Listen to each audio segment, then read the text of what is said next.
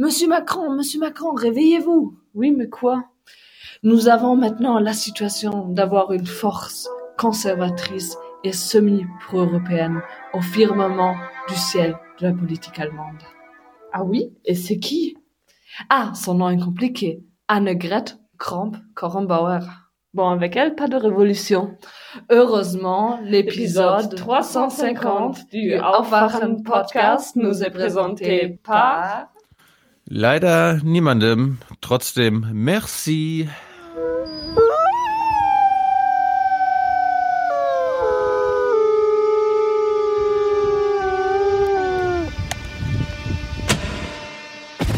This is a humanitarian crisis, a crisis of the heart and a crisis of the soul. The federal government remains shut down for one reason and one reason only because Democrats will not fund border security. This is just common sense. The border wall would very quickly pay for itself. I've held the hands of the weeping mothers and embraced the grief stricken fathers. So sad, so terrible. Imagine if it was your child, your husband, or your wife. This is a choice between right and wrong, justice and injustice. Some have suggested a barrier is immoral then why do wealthy politicians build walls, fences, and gates around their homes? They don't build walls because they hate the people on the outside, but because they love the people on the inside.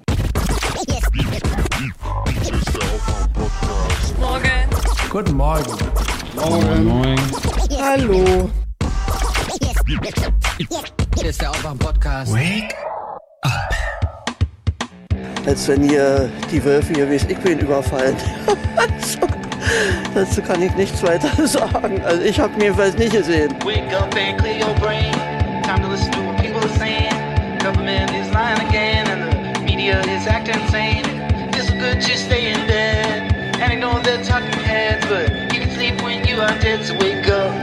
Wie oft sehen Sie durchschnittlich fern pro Woche? Jede, jeden Abend praktisch drei Stunden. Ich sehe jeden Abend fern. Ja, fast jeden Abend. Täglich. Wie viel? Von, wie? von, 8, von 8 Uhr ab bis 11. Bis zum Schluss, bis alles. Ja, schön. Ja. Diese Menschen, die wir gerade gesehen haben, sind inzwischen alle tot. Glaubst du?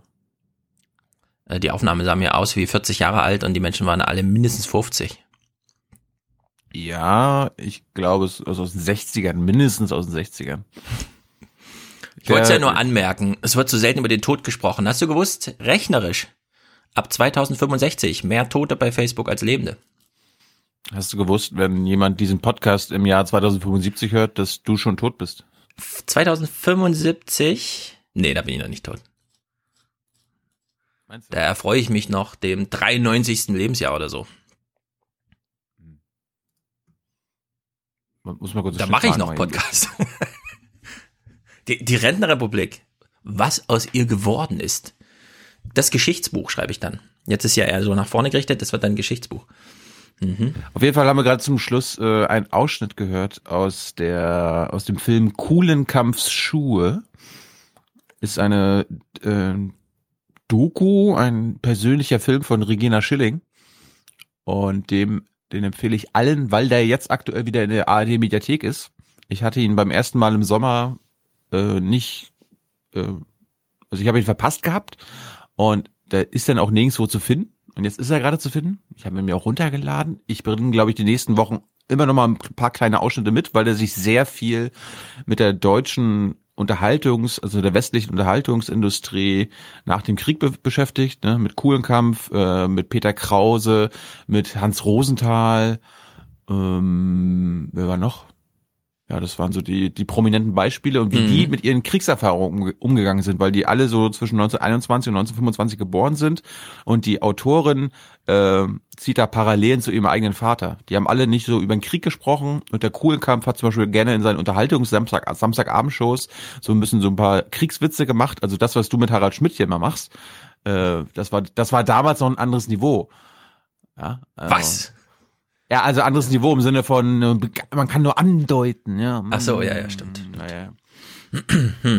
Ja, Ja, sehr also gut. sehr, sehr, äh, vielleicht können wir das, vielleicht können wir das sogar verlinken. Also ist wirklich ein toller deutscher Film. Aus welchem Jahr jetzt nochmal genau? Der ist jetzt aktuell von 2018 gewesen. Aber, achso, okay. Und Da, Gut. Ihr, ihr, ihr Vater war halt auch irgendwie in den 20ern geboren, war auch mit 20 dann äh, noch bei Verstehe. der in keine Ahnung, Russland-Weltzug da und so. Ich hatte gerade gedacht, es wäre ein Film von damals, der jetzt wieder verfügbar ist, in dem damals Nee, schon nee. über die Phase nach dem Krieg gesprochen wurde. Die Tochter, die Tochter, also die Macherin des Films, wurde 1962 geboren. Ach, verstehe, okay. Und die hat sich dann so gewundert, ja, warum hat Papa nie vom Krieg erzählt? Ne? Ja, über Kriege wird immer nur gesprochen, bis sie losgehen. Da bist du übrigens bestes Beispiel für, ist ja dein Lieblingsthema. Krieg, Krieg, Krieg. Und wenn er dann da ist, zack, dann braucht's eine Generation, bis man wieder über den Krieg spricht. Natürlich immer nur, um ihn dann zu verhindern, was immer nur bis zu einem finiten Datum gelingt wahrscheinlich. Na, mal gucken. Hm. Die Rentenrepublik ist jedenfalls eine alte Stagnationsgesellschaft. Ich glaube, wir müssen nicht so viel äh, Angst davor haben, dass es Kriege geben wird in Europa, denn alte Menschen machen keine Kriege. Alte Gesellschaften sind sehr friedvolle Gesellschaften. Rechtsradikale Gesellschaften aber nicht. Und ich habe die Befürchtung, egal wie, wie sehr wir uns das einreden und wie sehr das Sinn macht, was du sagst, wenn wir jetzt alle irgendwie rechts abrutschen und alles nur noch rechte Regierung haben, dass das irgendwann Ja, Zündet. aber ähm, mit Krieg ist gemeint, jeder ist betroffen. Und wenn wir heute von rechtsradikaler Gewalt sprechen, in einem Volk von 80 Millionen Menschen oder 82 Millionen, wenn man die Menschen hier in Deutschland anwesend nimmt, wer ist tatsächlich von Gewalt betroffen? Also die ganzen historischen Aufzählungen, wer hat das Erstens- gemacht? Pinker oder er- so? Es wird immer erstens- friedvoller. ja. Aber die Kommunikation aber- dazu nimmt zu. Ich habe aber wirklich von Krieg gesprochen. Mhm. Und äh, zweitens gibt's ja noch andere Arten von Gewalt, das weißt du als Soziologe besser als äh, Ich. Ja, als, als, als körperliche Gewalt. Es gibt ja institutionelle Gewalt an sich. Ich habe jetzt ähm, vor ein paar Tagen, nee, vorgestern mit Svenja Flasspöhler geredet, die hat mich mal über, also es ging zum Schluss um das Thema die psychische weibliche Gewalt aufgeklärt und psychische männliche Gewalt, das ist sehr interessant. Ähm, ja, das werde ich, das werde ich nachher nochmal ein bisschen äh, pushen. Ich habe zum ersten Mal über meine Sexualität gesprochen. in, der, in der Öffentlichkeit. Mit der potenten Frau? ja, sie hat mich, also sie hat das Gespräch so ein bisschen umgekehrt teilweise. Und hat gesagt, ja, also wenn du mich das jetzt fragst, dann, dann wie war das denn bei dir? Ja, die rosa da- Null sehe ich da drauf, oder? Ist, glaube ich, ein I drauf. Keine Ahnung. Ah ja, okay, gut. Ke- Kennst du sie? Sie ist- echt Nein, eine, ich kenn sie nicht. Eine, eine tolle Philosophin und sie ist Ja. die Chefredakteurin des Philosophie-Magazins. Ja, also ich bin ja ähm, sehr dafür und Du bist, du kennst ja, du kennst ja Nils Marquardt. Das ist Mhm. seine Chefin. Mhm. Also ich forciere ja auch ein Gespräch über Frauen in der Medienwelt.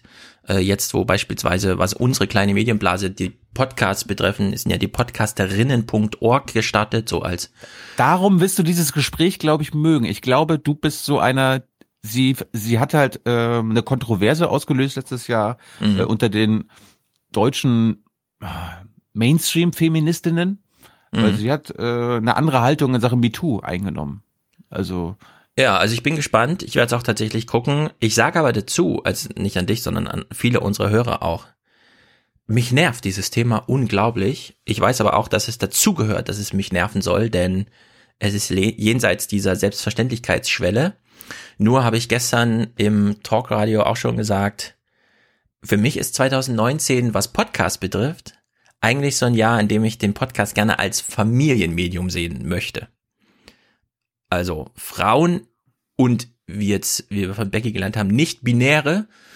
Man definiert, man sagt jetzt nicht binär, um die Definitionsrechtfertigung umzudrehen. Also man sagt nicht mehr, was man alles meint und geht die Anfangsbuchstaben durch und macht eine unglaublich lange ähm, Initialenkette von Ausprägungen sexuellen Geschlechts, die es so gibt. Genau, Thilo hält gerade das Bild rein aus Österreich. Familienpodcast. Sehr gut, von Stefan. genau, also ich bin sehr dafür, ähm, dass wir das mit den weiblichen Stimmen sehr ernst nehmen. Wir versuchen das hier im Aufwachen-Podcast ja auch. Nächste Woche zum Beispiel wieder eine Frau bei uns auf der Bühne. Aber Familienpodcast. Ich gehe schon eine Stufe weiter, weil ich, ich sehe so einen Trend, in drei Jahren ist dieses ähm, weibliche Stimmenthema auch so ein bisschen durch, durch Erfolg. Und dann äh, können wir endlich auch äh, sozusagen den Blick nochmal weiten und ganz inklusiv werden. Familienpodcast, Familienmedium Podcast 2019. Kann ich eine Frage stellen? Ja. Äh, Worum es bei uns ging? Ja. Ähm, als du dein erstes Kind bekommen hast, wart ihr da schon verheiratet? Nee. Auch Wer, nicht. nach wem wurde das Kind benannt? Äh, das wird ganz Frau? automatisch nach der Frau benannt. Ja. Aber du hättest es ja auch nach dir benennen können. Oder ihr. Ja, aber es ist mir, sagen wir mal so, es ist mir nicht ganz unwichtig, da meine, mein Name jetzt auch auf irgendwelchen Listen aufgetaucht ist im Zuge dieser Datensammelei, alle außer die AfD und so. Äh, ist nicht ganz, ist mir nicht ganz unwichtig heute, dass meine Kinder nicht meinen Nachnamen haben. Ja, heute. Aber warum war es damals nicht so? Damals war es mir wirklich egal. Das sind so Sachen, die sind mir einfach wirklich egal. Ich habe ja schon mal gesagt, ich werde in der Schule ja nur als Herr so und so angesprochen und da reagiere ich dann auch drauf, als würde ich tatsächlich so heißen. Weil Herr Namen. Podcast. Herr Podcast. Ja, solange es nicht Mediengeschäft ist, im Sinne von, welcher Name steht auf dem Buch, auf, in der Wikipedia-Seite und auf der Webseite, ist mir, sind mir die Namen wirklich egal. Also meiner vor allem auch. Deswegen, wie die Kinder heißen, es ist, es gibt tatsächlich so ein das bisschen, es ist ein bisschen problematisch, unverheiratet in einen Kreissaal einzureiten, weil du dann als, ist halt der Freund, keine Ahnung, ja, also da stehen dir gerade mal keine juristischen Rechte und so weiter zu. Auch was so das eine oder andere mitentscheiden dürfen in, was weiß ich, hoffentlich kommt es nicht dazu, aber komplizierten Situationen. Da ist dann besser verheiratet zu sein. Das, ist hab in Deutschland das aber habe ich, das Mhm. hab ich die letzten Wochen auch mitbekommen. Hier, ist- hier im Team gibt es ja jetzt auch Nachwuchs. Ja, also ich kann es wirklich sehr empfehlen, einfach kurz heiraten. Keine große Zeremonie, ja, keine Instagram-Veranstaltung für 30.000 Euro, sondern einfach mal heiraten, wenn man eh der Meinung ist, man bleibt zusammen, weil das vereinfacht so viel. ist unglaublich. Also ich bin sehr für die Ehe. Aus Bequemlichkeitsgründen, muss ich sagen, ja. Oh Gott. Da wird zu Ja, viel ja. Tamtam draus gemacht. Ja. Was ich noch sagen Also- will, apropos Podcast-Landschaft. Sag noch, ja? Nee, ich, ich mache dann Abschluss. Okay. Es wird dieses Jahr für alle, die das interessiert, eine Subscribe geben. Für alle, die nicht wissen, was das ist. Äh, was ist denn das, Stefan? Also das ist die Podcaster-Konferenz, die sich sehr um diese freie Szene kümmert, in der wir eh auch so ein bisschen mitschwimmen. Also selber hosten. Wir sind Sklaven unserer, Unserer Hörerschaft, genau. Unserer Produzenten, ja.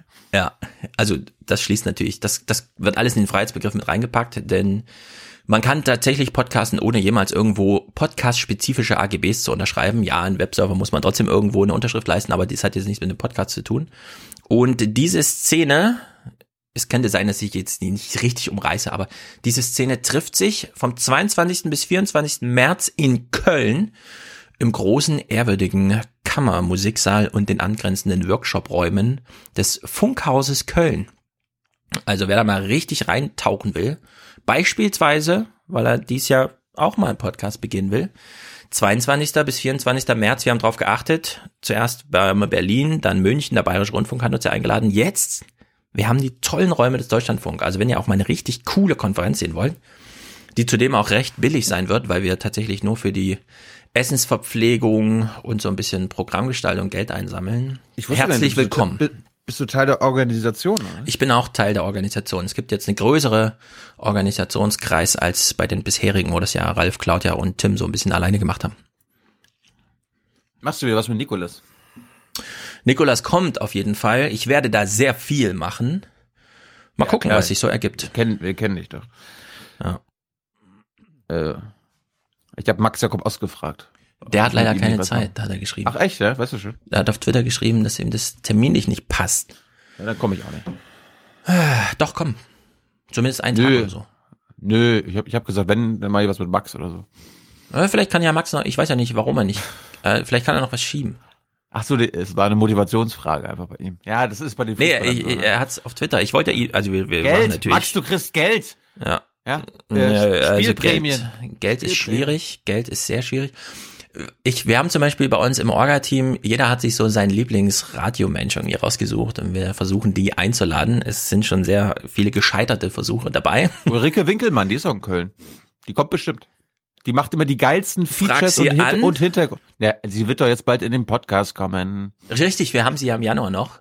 Genau, äh, äh, genau solche Namen. Die macht den besten Podcast. Hintergrund, DLF Hintergrund. Deutschlandfunk Hintergrund, HR2 der Tag, Deutschlandfunk Andruck. Dann natürlich die ganze Cosmo-Veranstaltung, warum das auch immer Cosmo heißt, was das AD Brüssel Studio da macht. Also Ralf Sina ist so mein, ich werde ihn mal anschreiben. Die wollen wir auch, mit denen wollen wir da wirklich mal reden, weil die machen jetzt auch so erste Podcast-Erfahrung. Ralf Sina hat sich lange gewehrt, Podcast zu machen und jetzt ist einer der coolsten. Eine persönliche Geschichte nach der anderen vor der Rente noch schnell rausgehauen. In stundenlangen Podcasts. Naja, wird eine tolle Veranstaltung in Köln. Also schreibt euch das in die Kalender. Falls Toller ihr, Nachmittag. ja, falls ihr mal mehr sein wollt als nur Hörer oder vielleicht sogar schon Podcast macht, aber uns nicht Bescheid gesagt habt. Das ist euer Termin. Gut. Haben wir noch Orga-Zeug Aufwachen-Podcast betreffend oder wollen wir hier einen Tribünenstart hinlegen? Ach so. Nee, aber wo wir Ah, jetzt du- schon du dabei noch sind, was sagen, also du wolltest noch was sagen. Am, am Sonntag Svenja Mhm. Flasspöhler, Folge 398 und ja, ihr lernt, wann wann ich wann ich meine Sexualität entdeckt habe, wann sie ihre Sexualität das ist der entdeckt beste hat. Teaser ever. Der ist noch besser als guckt nicht Hubertus Heil. Und es geht auch um Pornos. Und Porno, Oh! Porno Nachher doch auch. Ja, ich weiß. Habe ich gehört. Ah, ist ja wirklich hier eine Porno-Veranstaltung. Wir sind jetzt Ja, im das, das, war, ja- Familienpodcast. das, das war ja, das war ja alles nicht geplant. Ah, ja. Darum ist es eine gute Überleitung. Genau, ich gucke zuerst äh, Wolfgang M. Schmidt, Hans Jessen und ich über Pornos und die restliche Filmindustrie und am Sonntag dann Pornos und Sex. Das ist Viel ein Spaß. sehr guter Plan. Danke. Ye are many, they are few.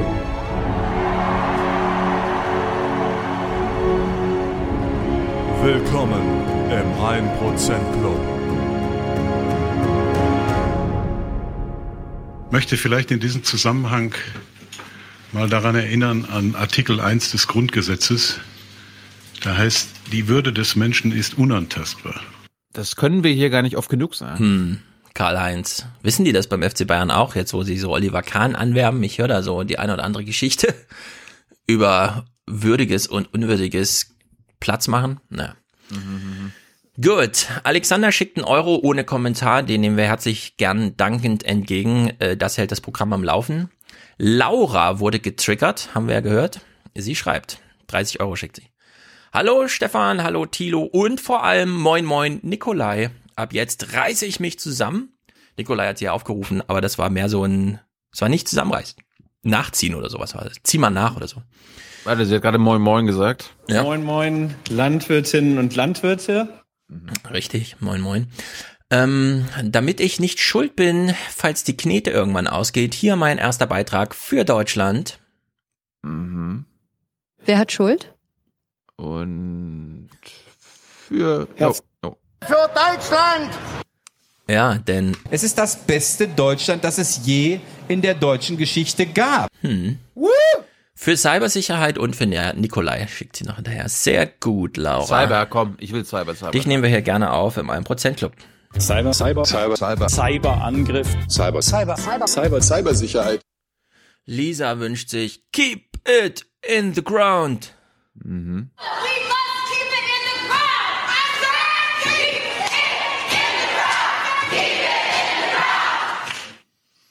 Rebecca, das ist auch sehr gut. Sie schreibt, komme grad. Moment. Ja, Julia und Sabine waren Ja. übrigens die beiden genau. Französinnen.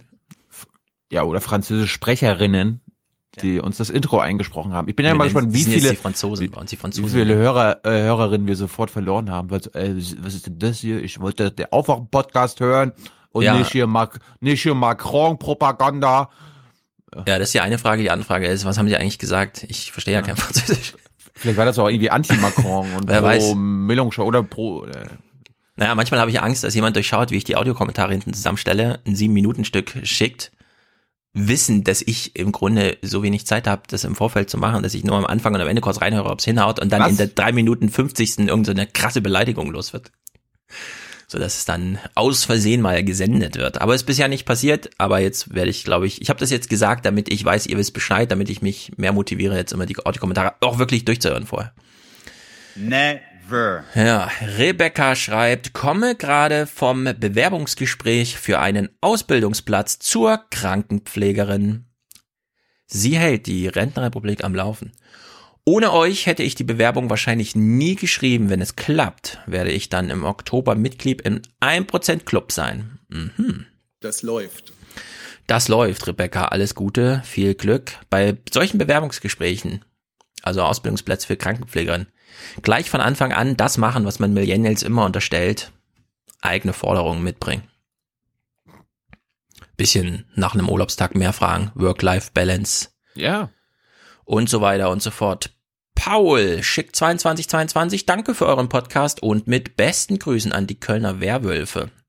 Er wünscht sich die ägyptische Amtor-Hymne. Also ich habe ja die Hymne. Ich habe sie, nee, ich habe sie jetzt. Ah, du hast sie. Siehste? Okay, gut, Zum ersten Mal habe ich mir gedacht, Stefan Schulz ist seit Wochen so faul, das rauszusuchen. Mach ich das aber.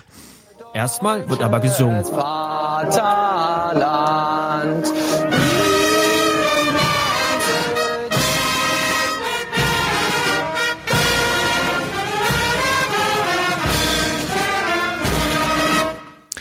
Apropos sehr schöne Musik, habe ich eine Frage.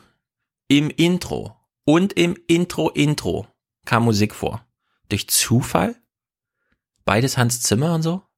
Habt ihr euch abgesprochen? Hast du dich mit den Franzosen abgesprochen? Wo? Wo kam Hans Zimmer? Also es kam bei im Intro vor, ja. Das war der Joker-Theme aus Batman Genau. Dark Knight. Ja, falls euch das interessiert, das ist ja so ein sehr langer Ton, der so langsam ansteigt. Steigt da wirklich an? Hm, Man weiß nicht so genau. Da gibt es sehr gute YouTube-Videos zu, wie das Hans Zimmer fabriziert hat. Im Intro-Intro lief Interstellar-Musik im Hintergrund. Die beiden haben wahrscheinlich in der Mikro gesprochen, während hinten noch Musik lief, was ich natürlich sehr gut finde, wenn Très bien, nebenbei einfach. Hans Zimmer läuft. Das ist wirklich bien. großartig. Du, der, die, die Connection hatte ich gar nicht gemacht. Mhm.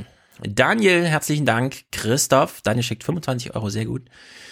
Leopold, 15,60 Euro und er schreibt, kleine Spende aus der Hauptstadtblase zum Beenden der Schwarzhörerschaft. Macht weiter so. Grüße an euch, Professor Jessen, Julian und Brummi Christian. Einmal Puffies zum Mitnehmen. Klar. Professor Jessen erläutert. Professor Jessen. Professor Jessen erläutert. Es waren so 45 Euro über den Schnitt. Bereut? Na, überhaupt nicht. Wir haben Riesenrad gefahren und haben schön Puffjes gegessen. Mhm. Leitwolf hier ist heute Axel, der schickt 96 Euro, kommentiert nichts, weil er läuft ja voran und wir wissen, einfach hinterherlaufen, keine Fragen stellen, geradeaus, Doch. zack, zack. Doch, der Kommentar, der Kommentar war der, ja. Ah, genau, richtig. Ja, die Wölfe haben einen Trick, habe ich gelesen oder gehört oder keine Ahnung. Wenn mehr als drei Wölfe auf einmal heulen, hören die sich an wie plus N. Man hört dann, man, man denkt dann, es sind zu viele und erinnert mich so ein bisschen an meine allerersten äh, Naturerfahrung, als ich auf einer Parkbank saß und hinter mir gerüschelt, da raschelte es im Gebüsch und ich dachte, da kommt jetzt gleich ein Wildschwein raus und dann kroch so ein kleiner Igel unten, weil man das völlig überschätzt. Die Wölfe, die Wölfe sind halt wie die Flüchtlinge gewitzt und ausgebufft und äh, Mhm. nutzen ihre Stellung hier aus. Frank Kapellan hat in Deutschlandfunk ein, ein Gespräch dazu geführt. Hast du schon gesehen? Hat uns jemand darauf hingewiesen. Über Ja, die es ist- Parallele Flucht und Wolf. Weil Wolf und Schaf, das heißt ja natürlich sehr tief verankert in unserer christlich-abendländischen Kultur und so. Zum Mhm. Flucht äh. Wow. Na, wir sind ja alle Schäfchen. Und wenn der Wolf von außen kommt und so. Und äh, ich habe es noch nicht gelesen. Es ist, aber liegt wahrscheinlich auch ein Audio vor. Also guck mal den. Also ich habe heute auch wieder Twitter was durch. mitgebracht. Äh, Stefan Okay. möchte ja immer eine Viertelstunde von mir pro Folge äh, unterhalten Nein, werden mit dem ah, Wolf. äh, also ich nehme das gerne an, aber es, ich habe das nie gefordert. Ich will, ich will. Es kommen ja langsam Beschwerden. ich bin nicht dran schuld. Das ist Tilos Ja, äh, Krieg und Wolf. Ein, es gab eine Beschwerde, dass, dass wir zu viel Wolf machen. Äh, derjenige hat, weiß wahrscheinlich nicht, dass es Kapitelmarken gibt. Ja, da soll einfach Lage deiner Zone oder so.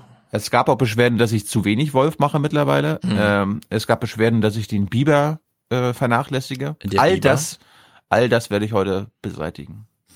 Sehr gut, wir sind gespannt. Matthias schickt seinen Jahresbeitrag 2018. 60 Euro, vielen Dank und so. Rise like lions. Komm, das machen wir ganz klassisch. Ye are many, they are few. Was hat's damit auf sich? Na, die Kenner wissen Bescheid. Rise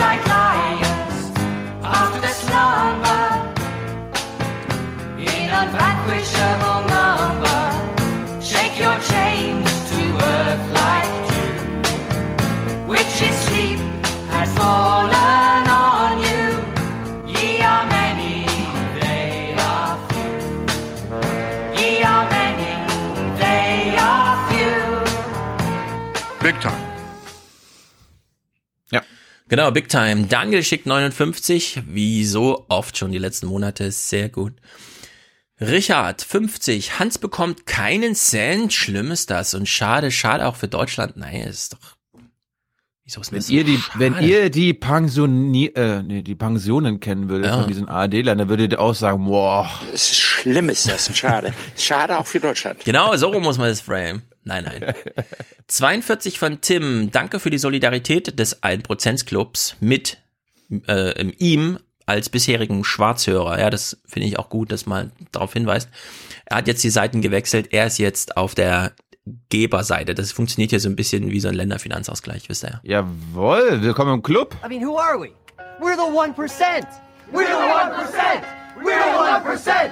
We're the 1%. We're the 1%. Also das finde ich wirklich ein Abgrund an Menschenverachtung. Ja, er schließt einen Aufruf an alle an, seinem Beispiel zu folgen. Apropos Hm. Hans Jessen Show, ich hatte ja vor Weihnachten noch angedeutet, wir könnten ihm ja was Gutes tun. Mhm. Und man könnte sich auch beteiligen. Aber du meintest ja, da Hm. kam nichts gesondert rein. Ja. Schade. Die Leute mögen Schade auf Hans, Deutschland. aber dann zahlen sie ihre 17,50 im Monat und sehen. Nein. Kleiner Scherz. Kleiner Scherz. Wer Hans danken will, nächsten Dienstag, holt eure Hand raus, zack, High Five. Puff, Hans ist für euch da. Der nimmt die Ja, Schläge alle entgegen. Allerdings er mag, er mag es, er mag es, umarmt zu werden. Nur so als Hinweis. Okay. Wer sich jetzt getriggert fühlt, herzlich willkommen am Dienstag im Basecamp. Ja, tatsächlich im Basecamp. Auch wenn ansonsten nichts auf der Seite steht. Wir, aber, aber wir bürgen Kalender für unsere Veranstaltung. Wir bürgen Ja. für unsere eigene Veranstaltung. Das, das Vertraut liegt, das uns. Liegt, es liegt unter anderem, daran, dass wir halt nicht zwei Monate vorher einen PR-Plan ausgetüftelt haben mit irgendwelchen Gästen und wissen, worüber wir von Minute zu Minute reden, sondern Richtig. ich, ich mache da einen Termin und dann melde ich mich eine Woche vorher und sag, ja, also wir kommen dann mal so, ne?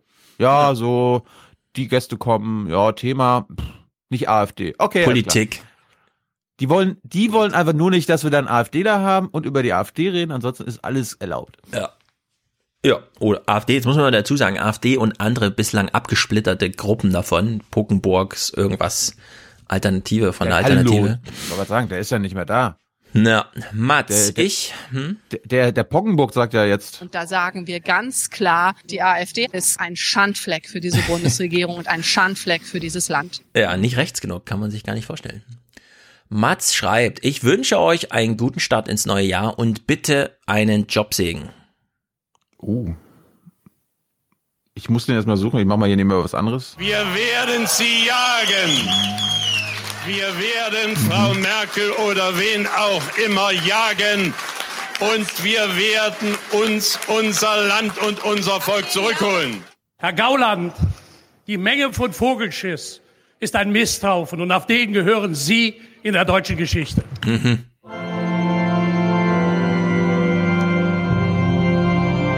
Der Jobsegen. Ja. Wir hätten dazu aufrufen sollen zu Weihnachten, dass man nicht mehr Amen sagt, sondern Arbeit, wenn man in die Kirche geht. Aus Solidarität mit der SPD.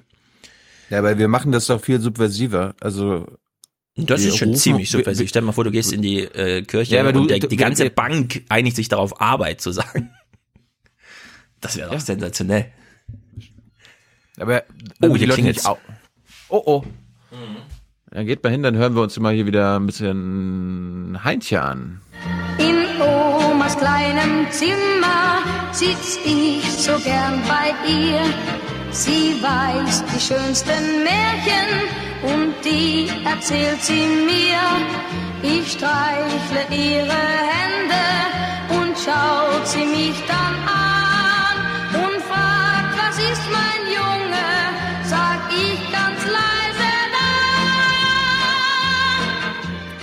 Und alle. Nein, du bist Sehr gut. Er steht übrigens noch gut im Saft, er macht nur keine Musik in Deutschland, deswegen kriegen wir es nicht Richtig. mit. Niederlande ist sein Land. Da. Richtig, richtig. Also, Ja. Frag mal André Rieu, der kennt ihn bestimmt. Ja, der hat ihn bestimmt bald auf der Bühne. Der hat ja auch schon David Hasselhoff da gehabt und DJ Ötzi und Lou Bega, wie sie alle heißen. Wer kennt sie nicht? Gut, Cäsar, herzlichen Dank an dich und von dir nehmen wir Danken gern an Frank Daumen hoch. Ganz ohne Audioclip-Wunsch. Sehr gut auch. Josephine, ein Euro für jede Stunde Aufwachen im Dezember, macht weiter so. Wunsch Greta, sie hat 21.13 geschickt, 21 Ja. Stunden und ein paar zerquetschte Minuten. Das hört sich nach Geld an. Our civilization is being sacrificed for the opportunity of a very small number of people to continue making enormous amounts of money. Richtig. Manuel, Jennifer, Dario, alles Gute aus München. Hagen, oh, da liegt gerade Schnee. Ich habe gehört, es gab zwei Brennpunkte. Was ist denn da los? Ein. Ein nur, okay. Na, mein. Und ich hatte ihn, ich hatte ihn gestern so, ich wollte ihn gerade gucken oder anfangen zu gucken und dann dachte ich mir so, oh, Schnee. Und dann ein Brennpunkt wirklich nur über die Situation in Südbayern, ja, also die Alpen Mhm. und so weiter. Dachte ich, dazu ein Deutschland-Brennpunkt, kann man Ja. das nicht im Bayerischen Rundfunk machen? Ja, es Und- ist einfach absurd. Das Einzige, was ihr verpasst habt, meines Wissens nach, laut Twitter, dass sich ein Reporter quasi nicht in, auf die Straße stellt, wo der Schnee halt so 10 Mhm. Zentimeter liegt, sondern extra in so eine, äh, neben den Weg, wo quasi Schnee aufgeschüppt wurde, damit er so quasi einen halben Meter im Schnee steht. Das ist die ARD gewesen. Hm. Aber es war mal wieder produziert vom Bayerischen Rundfunk, ne? Unser CSU-Mitglied war der Moderator. Und Was soll man da erwarten? deswegen, deswegen schickt Hagen seine 17,50 Euro an uns und nicht an die Brennpunktmacher. Jan wünscht sich Hagen, Hagen erwartet vielleicht von dem Geld, dass wir uns den Brennpunkt angucken und ihn zerreißen, aber ich habe dann Kuhlenkamps Schuhe ähm, gefunden und dann habe ich Ja. gesagt, sorry Hagen. Jan Tschüss. wünscht sich einen Jingle, Rummenigge Artikel 1 Grundgesetz und Ah, danach Scheuer, das ist seine Meinung. Also meine Meinung, ihre Meinung. Da, da spiele ich mal Rummenigge, weil ich den sonst Mhm. nie spielen kann, weil sich Ja, den keiner wünscht. Na, dann das dann ist wollen wir lieber wissen, ob die Bayern Demokraten sind da unten. Ja, ja, Moment. Das ist respektlos. Das ist respektlos und unverschämt. Unverschämt, respektlos und polemisch. Ich überlasse natürlich jedem Einzelnen, das anders zu sehen, weil ich ein großer Demokrat bin. Naja. Was, wollte, was wolltest du noch? Was war noch? Das ist ihre Meinung, das ist meine Meinung, das Grundgesetz, ihre Meinung. Ah, ja, das ist, das ist Bayern. Das ist Ihre. Meinung? Nee, das ist das Grundgesetz. Nee, das ist Ihre Meinung. Nico, vielen Dank für die tolle Arbeit, weiter so 2019. Wir geben uns Mühe. Malte Navid. Ja, Navid steht hier, genau. Navid, Frank, ja. Dauerauftrag seit Dezember 2016, ein richtiges Urgestein. Nadine, Wow. Christoph, Thomas, Michael und Tatjana, danke für die tolle Arbeit. Bitte die Ziege. Hat ihr mal lange nicht gehört. Hm, Na, erstmal arbeiten. um Arbeit den Leuten anzubieten. Nicht Jobs, nicht Maßnahmen, sondern Arbeit. Passt doch. Mhm. Thomas hat auch einen guten Wins zunichte gerammelt, zum einen. Und dann HD Udoi, alles Gute. Achso, er wünscht uns einfach alles Gute, okay. Also zunichte rammelt. Die Merkel, die hat das Deutsche, Ra- Deutschland und Europa zunichte gerammelt, hat die das mit ihrer Politik. Ja, Hanna, endlich den Dauerauftrag für euch von der To-Do-Liste abgehakt. Ja, nicht nur für uns, für Für Deutschland. Ja, für Deutschland. Benjamin von meinem durch sauberen Diesel in Stuttgart verdientes Geld, das sehr gut ist, bekommen wir auch schon eine Weile. Wir wissen ja jetzt, in Stuttgart ist jetzt das ganze Stadtgebiet abgesperrt. Und jetzt ist die Frage, wer kriegt eigentlich eine Ausnahmeregelung? Natürlich alle Stelle. Lieferanten. Es gibt den sauberen Diesel, es ist gar keine Frage. Ich habe übrigens nächste Woche, einen Tag nach unserer Live-Veranstaltung, Svenja Schulze. Weißt du, wer das ist? Das weiß ich. Ich war ganz erschüttert. Äh, Es gab ja jetzt den Jahresempfang beim Bundespräsidenten, wo das ganze Kabinett aufgereiht stand und sie ist ja wirklich ein Kopf kleiner noch als alle anderen. Darum werden wir an einem Tisch sitzen. Mhm. Unsere Ja, liebe unsere- Umweltministerin, ja, ja, die in Genau. Katowice einen schönen Joke abgeliefert hat. Naja. Ähm, wo war ich hier? Ach so, bei Stuttgart. Ich wollte noch äh, den kleinen Joke verbraten. Ich habe heute Morgen gelesen, in Stuttgart gibt's jetzt, also Lieferanten dürfen natürlich in die Stadt einfahren, ne? Es wäre ja blöd, wenn Galeria Kaufhof jetzt nichts mehr zu kaufen hat, für alle, die mit der Straßenbahn zu Galeria Kaufhof fahren. Ah, Dann gibt's natürlich äh, Stuttgart da ruht fahr sich ich ja. mit meinem Mercedes vor. Mein Mercedes ist Benziner. Ja, du, Kretschmann geht ja einfach aus seiner Staatskanzlei raus und sagt, heute nehmen wir den Benziner. Und dann stellen sie ihm halt einen Benziner hin, das ist ja fein raus. Ist natürlich Luxus für ihn. Allerdings, Stuttgart ist ja die Kulturhauptstadt. Man denkt so ein bisschen, was, Kulturhauptstadt, was soll denn das sein? Naja, irgendeine Bank oder irgendeine Stiftung hat gesagt, das sind die tollsten Kulturstädte. Das ist aber eine reine Aufzählung von, also es ist kein qualitatives Argument, wurde ausdrücklich nochmal auch in der Stuttgarter Zeitung darauf hingewiesen, ganz so wichtig ist es jetzt auch nicht, dass wir Kulturhauptstadt sind, aber die ganzen Kulturbetriebe verlieren jetzt Abonnenten, weil es den Alten, die als einzige noch Abonnements haben, also in jedes Theaterstück und so weiter hingeht, die kommen natürlich mit dem Auto vorgefahren und denen kann man kein Park and Ride und so zumuten. Jetzt könnte man ja überlegen, versucht man jetzt die freien Plätze aufzufüllen mit der Jugend der Stadt, aber nein, man kümmert sich um eine Ausnahmeregelung für die Alten. Ja, aber die Alten sind auf unserer Seite. Ich glaube nicht, dass wir das verhindern können, die Entwicklung. Die Zukunft müssen wir unterstützen. Ne? Ja, unterstützen wir mal die Zukunft. Alexander, aufwachen ist immer gut, schlafen ist schön, aber aufwachen ist besser, richtig. David, Grüße an den lieben Chris und die liebe Lena, die kleine Freiburger Hörgemeinschaft für Deutschland. Für Deutschland. Für Deutschland! Mhm. Sina, Carsten, Sebastian, Marco, Ernst, Katja, die macht hier ihre monatliche Sinninvestition sehr gut. Betual und Leonie, Katja, Marek, Olga für die allgemeine Lebensfreude, Andreas, Cedric, immer schön an Nachhaltigkeit denken, Lukas. Das sind, soweit ich weiß, Fake News, aber ey, keine Ahnung. Ja, wir sind. Oh. Moment. Manchmal habe ich meine, meine dicken Wurstfinger hier. hier. Mhm. Ja. Aber das stimmt offensichtlich nicht. Das stand ja nun schon, äh, ich glaube, darüber jedenfalls, soweit ich das nachvollzogen habe, ist das Fake News. Aber ich keine Ahnung. Keine Ahnung. Sascha, Jascha, André, Thomas für Deutschland gegen Werbung. Sehr gut. Stefan, Paul, Bastian, Axel, Alexander, Florian aus Österreich. Wachte auf. Sehr gut. Und Roger oder Roger, wie auch immer man es ausspricht, danken wir auch sehr. Damit haben wir alle Namen von heute genannt. Und nochmal nachschieben möchte ich äh, Christine, die hatten wir das letzte Mal genannt. Sie schrieb noch, ich habe es in der Mail übersehen, weil macht am besten eben Verwendungszweck kurz einen Hinweis darauf, dass es noch eine Mail gibt und dass es nicht ohne Kommentar gemeint ist. Sie schreibt vielen Dank für die super aufbereiteten Nachrichten in 2018 und an dieser Stelle liebe Grüße an meinen Schatz Freddy, durch den ich auf euren Podcast gekommen bin, beziehungsweise durch den ich ihn kennengelernt habe, wie sie schreibt. Fredi, ich möchte jetzt, dass du auf der Straße, beziehungsweise in der S-Bahn, deiner Freundin ein Küsschen gibst, ja? Wir müssen uns doch nicht öffentlich ein Küsschen geben. Doch, das müsst ihr. Ja, wir als Familienpodcast, Christine, äh, Kir Kirstin und Freddy, wenn ihr euch das nächste Mal seht, äh, knutschen. For the many, for the many, not, not the few, the few.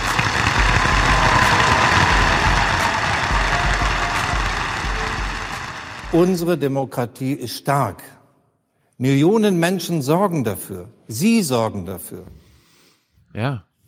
Ja, und wie geht dieses dafür sorgen? Ich fordere euch auf, hört zu! Ja, hört doch mal zu, ihr Scheißdemokrat.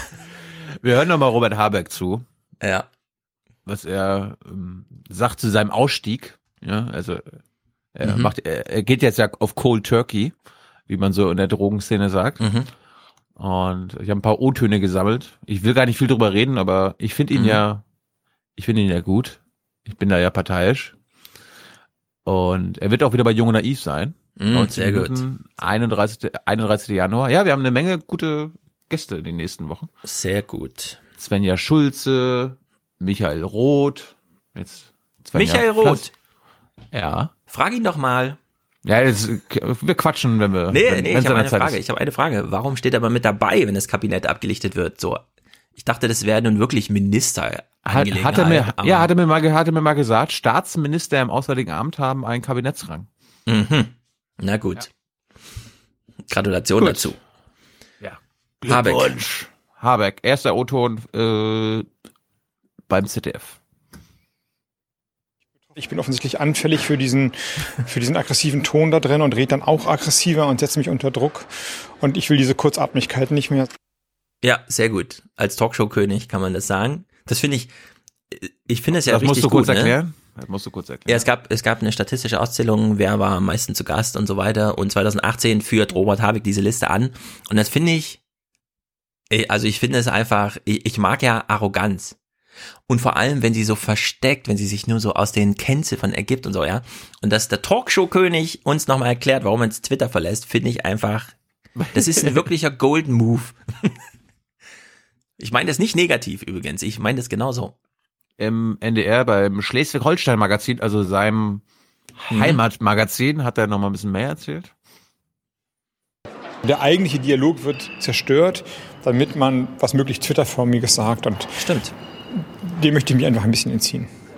Die Handys aber wurden voll zugespammt mit ähm, Angriffen. Also ich hatte sozusagen alle drei Sekunden einen Anruf, weil es so eine Kampagne gab, jetzt rufen wir mal ordentlich bei denen an. Deswegen waren die letzten zwei Tage oder 24 Stunden ziemlich nervig. Aber innerlich habe ich eine große Ruhe gefunden und ähm, bin ganz zufrieden, dass ich mich so entschieden habe. Was war mit seinen Haaren los? Wuschelig gefällt mir das besser. Keine Ahnung. Aber apropos Haare. Ich wäre froh, wenn wir über Inhalte und nicht über meine Haare reden. Ja, genau. Wir sind ja auf keiner Beauty-Messe. Richtig. Aha, Was hast dich noch selbst gesagt? erwischt, ja? Ja. Ich bin, ich bin ja ganz stolz, wir haben äh, das Thema Habeck ja ein bisschen abgelöst, äh, zwei Tage später mit dem Thema Seehofer im Internet. Mhm. Das war also der erfolgreichste Clip von uns auf Twitter auf jeden Fall ever. Was? Na, hier, wo Seehofer sagt, Also, kennst du den nicht? aus der BBK, ja. Dass er seit den 80ern im, Internet Ja, unterwegs ist. es gab auch schöne Bilder dann, wie er tatsächlich vor 15, 20 Jahren mal an einem Computer saß. Genau. Und dann ist es mir, Ja. es ist immer so lustig. Also es geht, es, so ein Ding muss immer einen Tag lang erst rumgehen und irgendwie, Mhm. keine Ahnung, 50 oder 100.000 Views sammeln. Und dann gibt es einen Tag später von allen möglichen Jugendseiten, ne, Bento, Mhm. jetzt.de und so weiter, immer Artikel dazu. Aha, der SEO hat sich wieder blamiert und die besten Tweets dazu. Ja. Aber, ja. Apropos Seehofer, es gibt ein Mashup, eine Minute. Hältst du es aus? Äh, Seehofer BBK in, auf, in einer Minute zusammengeschnürt? Dann würde ich das jetzt mal kurz spielen. Das ist nämlich ziemlich lustig. Ähm, Die zeigen, äh, dass jetzt äh, äh, Cyberabwehrzentrum, ähm, äh, äh, äh, äh, Cyberabwehrzentrumsbehörden, äh, äh, äh, äh, äh, Cybersicherheit.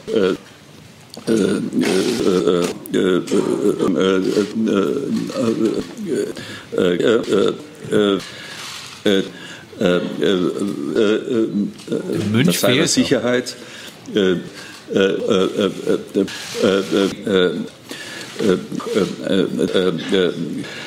Also Cyber ja, wird langsam alt, ne? Zentrum. Geht aber noch 18 Sekunden. ja, komm ähm, äh, äh, und ähm, äh, äh, äh, äh, Noch zehn. Äh, äh, Cybersicherheit in einem konti- kontinuierlichen Prozess äh, auch wirklich äh, immer weiter perfektioniert wird. Schmeißen Sie diesen Seehofer endlich raus! Jonas hat sich die Mühe gemacht, die ganzen S. Eigentlich schneidet man die raus und nicht rein, aber gut. Jo, Jonas, sehr gut. Tilo hat sich sehr amüsiert, glaube ich. Der hat's Ja. ja. ah nee, du hast ja auch nicht länger miterlebt, du hast es ja Tyler überlassen. Ich habe die, na, ich habe gepodcastet. Ich weiß nicht, ob du diesen Aufwachen-Podcast kennst. Der war mir Mhm. wichtiger als Seehofer. Ja, sehr gut. Aber ich war, ich war dann noch mal da. Der Wolf. Horst, Horst und ich wollen ja dann immer noch mal Schnacken. trinken und so. Ja, ja. Hm, verstehe ich. Jetzt erzählt er mir so hier mit äh, Wölfen und so, ne? Für die Begrenzung und äh, für die Ordnung. Ach so, ja, Flüchtlinge, Wölfe, egal. Gut, zurück zu Robert. Der hat eine Veranstaltung gehabt Mhm. in Schleswig-Holstein und dann haben sie mal die Leute gefragt, was sie denn zu seiner Entscheidung sagen. Ich würde sagen, das ist eine emotionale äh, Kurzschlusshandlung, würde ich fast dazu sagen, äh, aus der Situation heraus, dass man ihn so ausgeführt Warte mal kurz, die reden gerade mit Opa Enno tatsächlich darüber, wie es zu finden ist, dass Robert Habeck nicht mehr auf Twitter ist. Jawohl. 2019, geil. hat. Äh, und, äh, aber das schätze ich an Äh, äh, äh, äh, äh, äh, äh. ihm. Wenn man die anderen Politiker erlebt, also ohne das geht's wahrscheinlich gar nicht Doch. mehr. Denn das ist ja anscheinend die Kommunikation der Zeit und auch Nein. der Zukunft. Ich fand ihr Gesicht am Ende schön. Ja. Ja, keine Ahnung, aber sie, hält, sie halten mir jetzt eine Kamera ins Gesicht, da muss ich ja sagen, also das ist Ja. Technik, ne? Also das Sind ist die denn- Zukunft. Die müssen aber wir sind denn- unterstützen, ne? Sind denn alle jetzt in den Honigtopf des Silicon Valleys gefallen oder was? Wie viel Follower hatte Robert Habeck? 50.000. Weniger als ich, So. ja. Oder sogar 49.000. Keine- Also sagen wir mal 50.000. Mehr, mehr als du. Was ist die Klickrate, was ist die Leserate von Tweets? 0,0. Wenn man so wie Mhm. du, keine Ahnung, wie viel Follower hast du, 60.000? 65. Die Hälfte davon ist tot. Die hat das letzte Mal vor zwei Jahren Twitter benutzt. Das ist bei Robert Habeck auch so. Diese Tweets, die Robert Habeck wichtig sind, die aber dann keinen Anklang finden, Doch, doch. die ne, der- spielen keine Rolle. Es Die meisten Tweets werden von den Grünen selbst gelesen und von Journalisten. Ja, aber Twitter spielt null, außer in diesen Ausreißern, die man dann als Urheber einfach tilgen möchte, ja. Ansonsten spielt Twitter keine Rolle. Die Links klickt keiner an, man scrollt so drüber, es ist eh scheißegal. 280 Zeichen, pff, keine Lust, mehr als eine Zeile zu lesen. Twitter ist völlig, es ist to- to- totale Mythos irgendwie, völlig überschätzt. Aber so, so schlimm ist es ja auch noch nicht. Geh mal, geh mal auf deine Seite, auf, de, auf, deine, auf deine Homepage und guck mal, da steht da immer, wie viel du erreicht hast. Die letzten 24 Stunden. Okay, Moment. Twitter. Meine letzten 24 Stunden habe ich 120.000 Menschen erreicht. Ja. Deine Tweets hatten 32.067 Impressionen während der letzten 24 Stunden. Toll. Was ist eine Impression? Einmal durchscrollen. nichts anklicken, nichts lesen, nichts. Das ist so sinnlos. Das ist das, wenn ich meine das jetzt spezifisch auf, was will ein Politiker? Der will Wähler, der will Unterstützung, der will eine langfristige Bindung, der will Treue und so weiter. Ja. Irgendwie so eine Idee vermitteln, was seine Partei will. Dem nützt Twitter im Grunde gar nicht. Twitter ist, wenn überhaupt, das Medium für, in politischem Sinne, für Trump und Salvini. Und Salvini beschäftigt zwölf Leute für seinen Aber wenn das, wenn das das Medium für die beiden, also für Rechtsradikale ist, dann müssen wir ja da sein. Also das will ich nicht. Nee, das ist dieses Jeff Jarvis Argument, da habe ich aber ein ganz gegensätzliches. Ja, wir, hören, wir, hören mal, wir hören mal auf Roberts Argumente. Er hat nämlich noch bei der Veranstaltung was dazu gesagt. Er hat auch, er hat schon wieder ein neues Buch geschrieben. Also der hat so viel Zeit. Mhm. Erst werden Wörter salonfähig, dann folgen die Taten. Aus digitalen Jagden werden irgendwann Hetzjagden auf der Straße. So Habecks These in seinem neuen Buch. Und Medien wie Twitter begünstigten diesen Prozess. Zustimmung erzeugt man in dieser, in dieser nicht geregelten Welt durch Emotionen, durch Aggression, durch, durch Beleidigungen. Das finden immer alle lustig oder ähm, besonders radikal. Interessant dabei ist, dass Robert Habeck ja nicht nur digitales Opfer ist. Er hat sich auch selbst in seinen eigenen digitalen Attacken verstrickt. Wir versuchen alles zu machen, damit Thüringen ein offenes, freies, liberales, demokratisches Land wird, ein ökologisches Land. Okay, ich mache noch schnell Thüringen. Thüringen soll ein demokratisches, weltoffenes Land sein, werden, oder was ich da gesagt habe.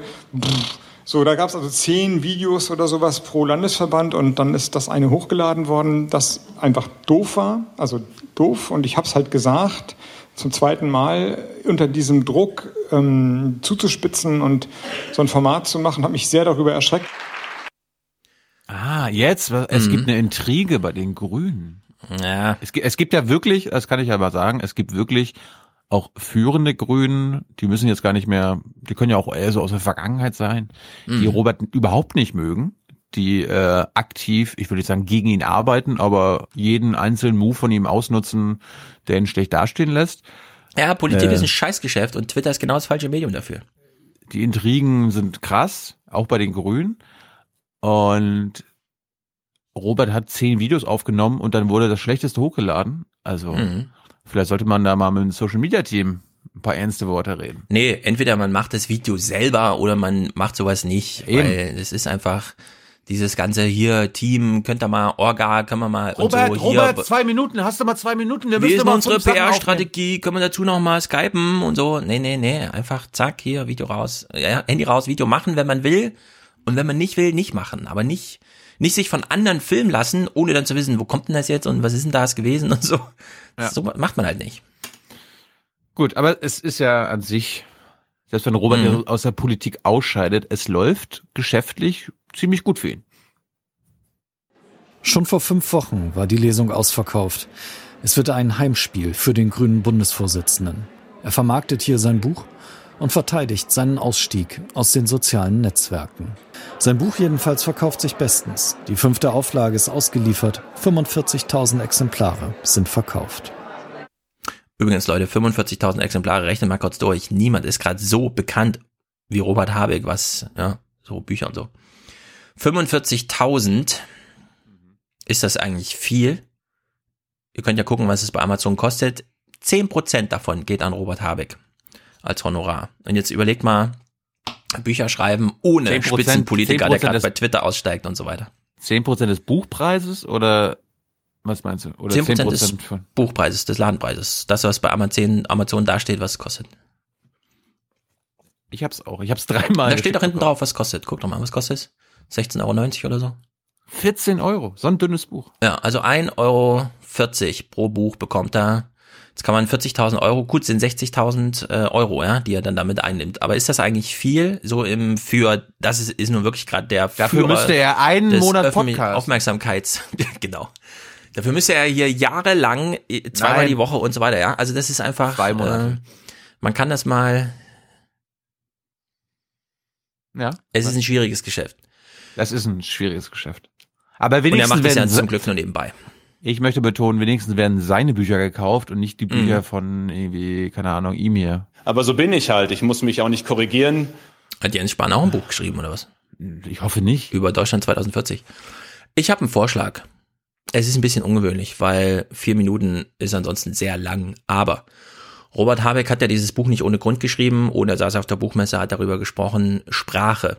Wir können ja jetzt mal, da wir ein Familienpodcast sind und heute die Schulbetreuung zu hat und Schulferien sind und meine Tochter auch gerade in der Wohnung ist, ich, wir machen jetzt einen kleinen vier Minuten Break. Ich guck mal, wie es so läuft in der Familie, weil es ist einfach, wir müssen es jetzt, glaube ich, spielen. Vier Minuten lang Robert Habeck auf der Buchmesse über politische Sprache. Also wir sind jetzt im Sommer irgendwann, ein halbes Jahr bevor er entschieden hat, ich steige jetzt hier mal aus und Opa Enno dann da sitzt, das ist aber eine emotionale Impulsentscheidung gewesen und so weiter. Wir geben jetzt Robert Habeck mal, weil wir ja hier auch ein freies Medium mit sehr viel Zeit sind, einfach vier Minuten und dann kann er uns mal erklären, was hat's mit dieser politischen Sprache wirklich auf sich, was ist sein Anliegen und macht der ganze Twitter-Ausstieg eigentlich nicht doch irgendwie Sinn? Hast du was dagegen, wenn wir vier Minuten spielen? Okay, dann hören wir mal vier Minuten Robert Habeck. Also welche Anstrengungen müssen wir als Gesellschaft vollziehen und Sie in der Politik, um dieser Sprache der Verrohung auch konkret etwas entgegenzusetzen? Es ist super anstrengend. Und ähm, das ist ja die Erklärung, warum Populismus, der auf Angst setzt, der Hass schürt, der Minderheiten eine Schuld gibt, so erfolgreich ist. Weil wir alle, mich eingeschlossen, darauf viel stärker emotional reagieren als auf Ausgewogenheit, eine ruhige Sprache, abgewogene Argumente, die, die, die Punkte sozusagen, wo das Herz höher schlägt und wo man sagt, ah, da bin ich dabei, werden über den kurzen Weg zum zum, zur Ausgrenzung viel schneller gesetzt und ich glaube, das liegt in unserer Biologie. Wahrscheinlich ähm, sind alle Menschen, die eher äh, nicht anfällig waren vor Angst, irgendwann vom Säbelzahntiger aufgefressen worden und einfach, die gibt's nicht. Und in unserer Genetik liegt drin, wenn jemand Angst schürt, dann, gehen, dann stellen sich die Nackenhaare auf. Ja, dann, wir müssen auf Gefahren reagieren und deswegen reagieren wir so stark darauf. Allerdings leben wir eben durch zivilisatoren Fortschritt nicht, in der, nicht mehr in der Neandertaler-Zeit. Und die Frage ist einfach, wollen wir den niedrigsten Instinkten die größte Macht über unsere Politik geben? Und ich glaube, wir sind schlecht beraten, wenn wir das tun. Ich räume aber auch ein, wenn ich in irgendwelchen Talkshows sitze und dann geht's hoch zur Sache dann geht's bei mir halt auch hoch zur Sache. Also ich, ich rede auch jetzt so, als ob ich alles besser wüsste. Ich bin natürlich überhaupt nicht gefeit davon, Fehler zu machen. Aber Sie schreiben, Sie arbeiten an sich. Wie machen Ja. Sie das denn? Meditieren Sie oder äh, besuchen Sie Kurse der gewaltfreien Kommunikation oder sitzen Sie dann da und sezieren, Mensch, an der Stelle hätte ich doch das oder das sagen können. Was heißt das? Oder auch Also als Vorbild, wie arbeitet man an sich und seiner Sprache? Genau, indem man sich vor, vornimmt und versucht, sich zu kontrollieren, nicht auf ähm, sozusagen auf den kürzesten Weg einzusteigen. Also ähm, Donnerstag nach der Bayernwahl, also nächsten Donnerstag, äh, bin ich für Anne Will angefragt. Äh, nee, die andere. Ja, die andere, die, die vielen anderen.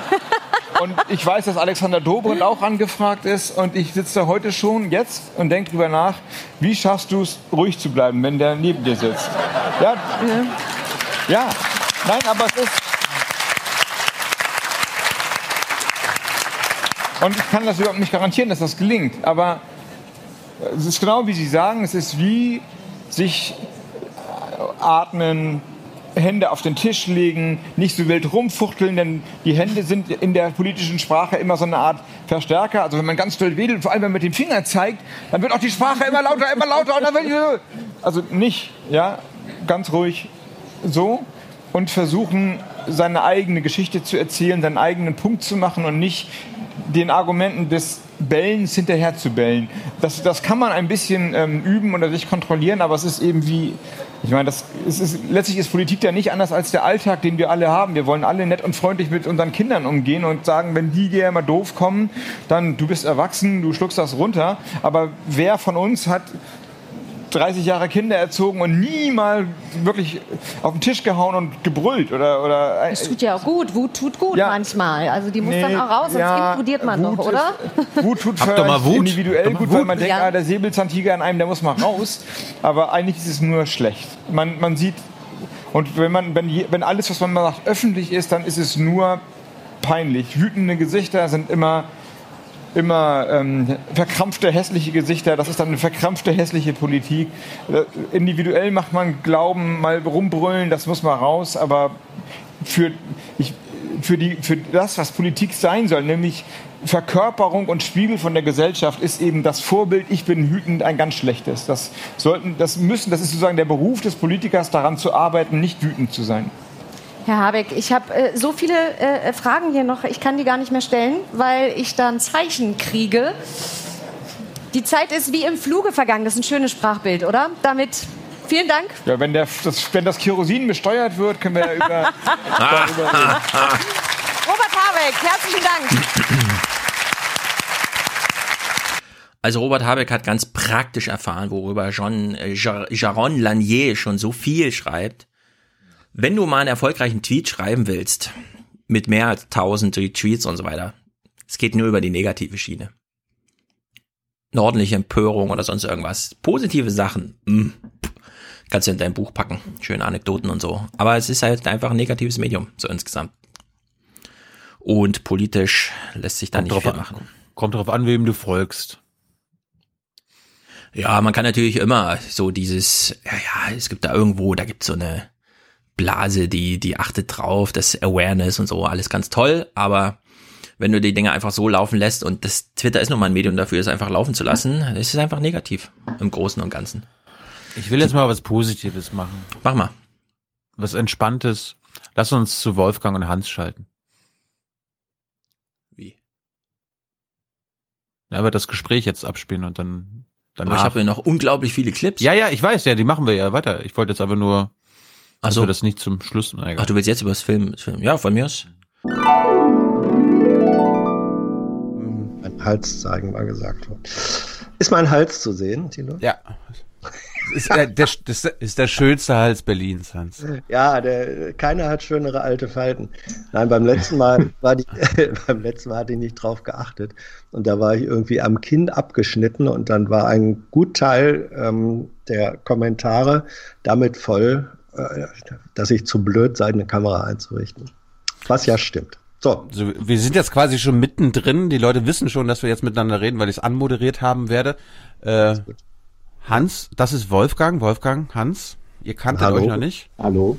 Nein, jedenfalls nicht aus der direkten Begegnung. Ansonsten weiß man natürlich, wer Herr Schmidt ist. Ja, Ja, du- und wer Herr ich- Jessen ist, weiß man natürlich auch. Ich, mu ich, muss, ich musste Hans gerade unterbrechen und sagen, wir müssen das aufnehmen, weil Hans gerade was erzählen wollte. Ja, ich wollte, ich wollte erzählen, mein erster Eindruck äh, von dir, als ich das erste Mal in äh, eins deiner Videos reingeguckt habe im Web, da war ich mich, war ich mir nicht so sicher, äh, sieht der Mensch tatsächlich so aus, wie er da aussieht, oder ist er so eine, eine halb ähm, gebaute Figur? Also, weil es hat so etwas, äh, so eine Anim es hat so etwas, wenn ich das sagen darf, etwas Animiertes. Der Glanz auf deinen, ja. der Glanz auf deinen Haaren. Also du könntest auch, du könntest auch eine Disney-Produktion sein, eine gut gemachte. Aber Oh, offensichtlich ja, habe ich noch nie gehört. Finde find Ja. ich irgendwie toll. Also ich Ja. äh, bin ja ein großer Verfechter von Künstlichkeit und hasse diesen Authentizitätswahn bei YouTube. Insofern nehme ich das als großes Kompliment an. Ja. Gut, es ist also sehr shiny, aber es ist eine, es ist eine reale Shininess und Es äh, ist, äh, in den Haaren ist es brisk. Ja, das ist klar. Das, ja, ne, brisk frisiert, das kenne ich noch aus meiner Jugend. Genau. Gut, wir wollen- Zusammen mit Feuerpfeife Stanwell. Das Wir wollen, wir wollen mal über den Stand der Fiktion im Fer- Fernsehen und im Kino reden. Hans, wann warst du zuletzt im Kino? Ähm, Habe ich mir natürlich auch überlegt, ich weiß es gar nicht äh, mehr. Ich, es, es war irgendein Film mit meiner Tochter, ähm, die gesagt hat, lass uns mal wieder ins Kino gehen, aber es ist mindestens ein halbes Jahr her und es war so belanglos, dass ich nicht mehr weiß, äh, was es war. Wann Das- war, gut, wann warst du zum letzten Mal im Kino, wo du gesagt hast, das war ein geiler Film? Ähm, selbst das kann ich nicht sagen, weil die, weil, nee, ich will dir sagen, warum. Weil, weil die meisten Filme, die ich geil finde, die sehe ich inzwischen nicht im Kino, sondern äh, in irgendwelchen Wiederholungen. Ähm, Netflix habe ich nicht, aber es wird manchmal zu nachtschlafender Zeit und auf Arte oder sonst was werden einfach gute Filme äh, geguckt oder ich, ich schiebe mir eine DVD rein. Ähm, ich habe äh, neulich mir den Spaß gemacht, alte Filme von Jacques Tati äh, anzugucken, ähm, die ich für großartig halte. Die ich, also ich halte Jacques Tati sowohl als Regisseur als auch als Darsteller für eine großartige und wenn wir schon über Ideologiekritik reden, über einen der größten ideologiekritischen und dabei noch unterhaltsamen äh, Filmkunstschaffenden der, der 60er Jahre. Volle Zustimmung. Können wir gleich noch tiefer darauf eingehen? Bei, bei Wolfgang wissen wir ja, dass er oft ans Kino geht. Darum, Wolfgang, 2019, willst du weniger ins Kino gehen als dieses Jahr? Und wenn ja, in welche Filme willst du unbedingt gehen? Ich bin 2018 gar nicht so häufig im Kino gewesen, also 160 Mal. Da, äh, ich war auch schon mal bei 190 oder 200. Wow. Insofern glaube ich eher, dass ich mich 2019 ein bisschen steigern werde. Es liegt aber auch sehr daran, dass äh, tatsächlich immer weniger Filme im Kino zu sehen sind. Die laufen zwar an, die haben zwar Filmstarts, wir haben etwa zehn Filmstarts die Woche, aber man kann sie kaum noch im Kino sehen. Wenn man nicht gerade in Berlin oder in München wohnt, dann wird es schon schwierig, dann fährt man viel, um äh, Filme im Kino zu sehen und man kann auch eigentlich dann kaum noch von einem richtigen Kinostart sprechen, wenn eine Dokumentation oder so in fünf Kinos anläuft. Äh, dann hat die ja in etwa so, so viel wie das äh, Publikum wie das städtische Puppentheater. Also das ist schon eine ganz merkwürdige Entwicklung. Insofern verlagert sich das natürlich auch sehr stark zu Streamingdiensten, zu Netflix und so weiter, wo man auch gute Filme hin und wieder zumindest sehen kann. Gut, auf welche Filme freust du dich denn jetzt 2019? Du hast ja ähm, die schlechtesten und die besten Filme 2018 ähm, bewertet, hast deine Liste genannt, das wird ja hier dann auch verlinkt. 2019, da gibt es zum Beispiel, da kannst du dich freuen, du und Hans, auf den nächsten Godzilla-Film, den 54. den 54. Avengers-Film, den die neue Wonder Woman-Folge, Oh, X-Men ist gibt's einen neuen wichtig, Film, ist ja- Captain Marvel, ganz neu, was ganz Neues, Star Wars 9, Spider-Man 8, Aladdin, also die Echtverfilmung, Toy Story 4, König der Löwen in echt, Frozen 2, was glaube ich, weiß nicht, wie das in Deutschland hieß, die, der Mega-Erfolg, da die Schneekönigin oder so, ne? Ja, ich meine, das ist im Prinzip so wie mit dir, wenn du in der Bundespressekonferenz sitzt mit äh, Seibert. Äh, jeden Tag das Gleiche im Prinzip, ja. ja. Und äh, das ist auch der Alltag des Filmkritikers. Manchmal ist es ein bisschen vergnüglich, habe ich zumindest den Eindruck, wenn ich deine Videos sehe, ähm, ist es bei mir vergnüglicher. Zumindest dauern auch Filme äh, äh oft nicht so lang oder ist es, ist es angenehmer, habe ich den Eindruck. Ähm, man kann ja auch Cola dabei trinken und all das. Aber ähm, tatsächlich ist das ein großes Problem und das ist ein Problem seit Jahren so, dass eben äh, ein Franchise nach dem anderen aufgeblasen wird und dass die unendlich lange fortgesetzt werden, beziehungsweise dass man ganze Universen schafft, damit man auch noch fünf, sechs, sieben Auskopplungen hinbekommt. Also bei Star Wars hat man jetzt ein Universum geschaffen. Ähm, dann gibt es eben das DC und das Marvel-Universum, wo sich immer weitere Ableger bilden für die jüngere Generation, dann für die Älteren nochmal, dann nochmal eine Nostalgieauflage. Das ist äh, ein Problem und ich muss sagen, diese Filme sind mitunter dennoch interessant, aber tatsächlich ist es so, dass wir zu viel vom Gleichen sehen und dass eigentlich nur noch Marken etabliert werden und tatsächlich ist es so, dass das Publikum äh, noch immer nicht dem überdrüssig geworden ist, sondern diese Filme spielen bis auf jetzt den, den letzten Star Wars-Film 2018, äh, der Han Solo-Film, spielen diese Filme äh, immer das ein, was sie einspielen sollen. Wenngleich man sagen muss, die Produktionskosten dieser gigantischen Filme sind so hoch, dass der Gewinn gar nicht mehr so groß sein kann. Das heißt, man setzt 300 Millionen ein und bekommt 700 Millionen an der Kinokasse raus. Das ist natürlich nicht schlecht. Der deutsche Sparer wäre froh, er könnte das erzielen auf dem Konto. Aber man muss sagen, äh, was eigentlich zählt, sind ähm, ja Erfolge wie Top Gun zum Beispiel damals. Ja, Top Gun, eine Produktion, ich glaube, äh, hat 25 Millionen oder so gekostet und wird dann ein Welthit. Ähm, das gibt es immer wieder mal und das ist eigentlich das, ähm, wovon Hollywood lebt und wovon, was auch den Film immer wieder als Kultur neu erfrischt. Und das findet momentan kaum statt. Und man muss sagen, diese Filme, äh, die du alle aufgezählt hast, gibt dann noch ein paar mehr, die ja. verstopfen auch einfach die Kinosäle, so dass ähm, interessantere Filme gar nicht mehr im Mainstream-Kino stattfinden oder dann vielleicht gleich zu den Streaming-Diensten wandern. Aber wo, wo, woher kommt das? Also hat Hollywood einfach Angst, irgendwie in Risiko zu gehen und äh, Sachen zu verfilmen, wo sie nicht genau wissen, ob das Erfolg haben könnte und sie einfach nur profitorientiert sagen, okay, dann nach, gehen wir auf Nummer sicher und machen den fünften Avengers-Film oder den die vierte Verfilmung eines Marvel-Comics, eines Side-Characters und so weiter und so fort. Ist das was ist das? Ja, man hat, äh, man hat äh, ein großes Publikum daran gewöhnt, dass sie immer das Gleiche sehen wollen oder die kleinste Innovation dann immer schon als Revolution feiern. Also das ist ja interessant, sobald dann zum Beispiel in Marvel-Filmen andere Ethnien besetzt werden oder Wonder Woman, dass man eine weibliche Hauptfigur hat. Man erzählt im Prinzip den gleichen Mist noch einmal, nur eben dann mit einer Frau und das wird dann hochgejubelt, dass das nun endlich ein Befreiungsschlag sei und sonst was. So als hätte es auch in der äh, langen Kinogeschichte nie interessante Frauenfiguren gegeben. Äh, mhm. dem ist ja nicht so. Das äh, denkt man vielleicht, wenn man Netflix guckt, weil da keine Filmgeschichte stattfindet. Aber wenn man sich nur mal die großen Schauspielerinnen ansieht, Greta Garbo, Marlene Dietrich, Betty Davis, Marilyn Monroe, Kim Novak, das waren ganz unterschiedliche Frauen und die haben vor allem ganz unterschiedliche Rollen verkörpert und diese äh, Vielfalt Vielfalt, diese Diversity, um das mal modern auszudrücken, die gibt es heute gar nicht mehr im Kino tatsächlich. Und, und jetzt äh, führt man mal die ein oder andere weibliche Heldenfigur oder so ein und feiert das gleich als ein ganz großes Ereignis, was es definitiv nicht ist. Hans, hast du irgendeinen der Blockbuster letztes Jahr gesehen? Nein, habe ich nicht, weil ich die, äh, mir reicht's dann schon, wenn ich die Trailer äh, angucke und äh, ich weiß, äh, ich weiß nach dem Trailer, das wird mich nicht interessieren. Das ist der fünfte Aufguss ähm, einer Geschichte, die ich schon bei der, beim ersten Remake äh, schlecht fand, dann gucke ich mir wirklich, und das hört sich jetzt vielleicht doof an, dann gucke ich mir wirklich die 30. Wiederholung der, der frühen James Bond-Filme an, weil die ähm, in ihrer Machart, die waren damals revolutionär.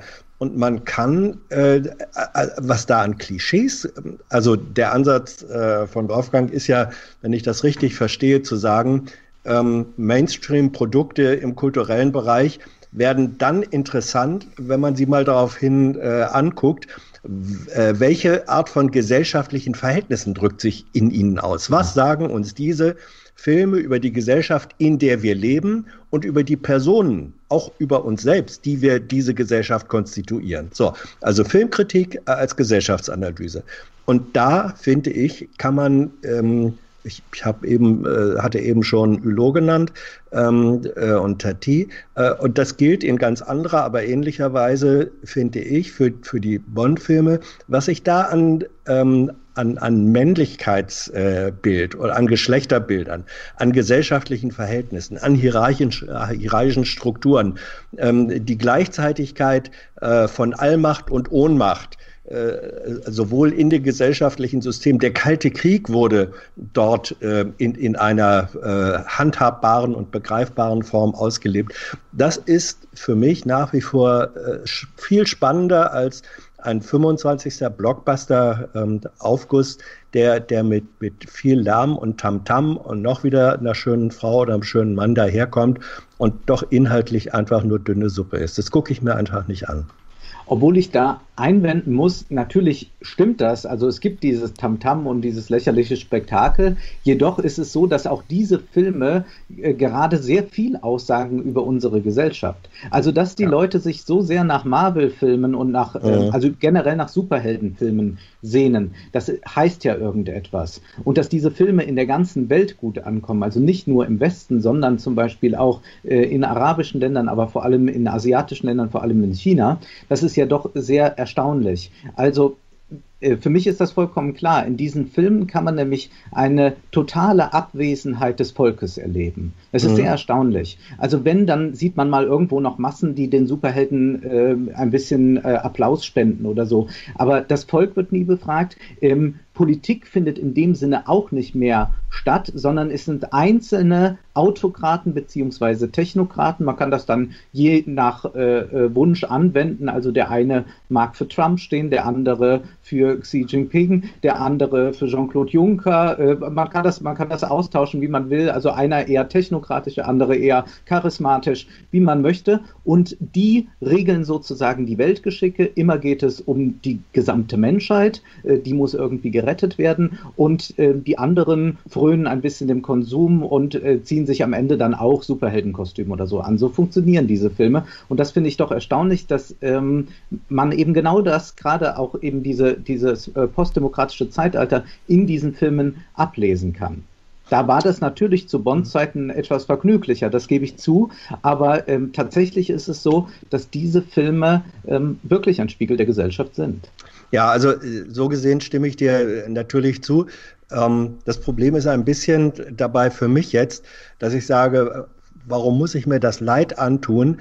Etwas, was ich sozusagen ähm, als erschreckende Wahrnehmung schon seit ein paar Jahrzehnten äh, täglich vorfinde, mir das nochmal wieder ach, heute ist es auch noch so. Das ist auch eine Art von Murmeltiererlebnis.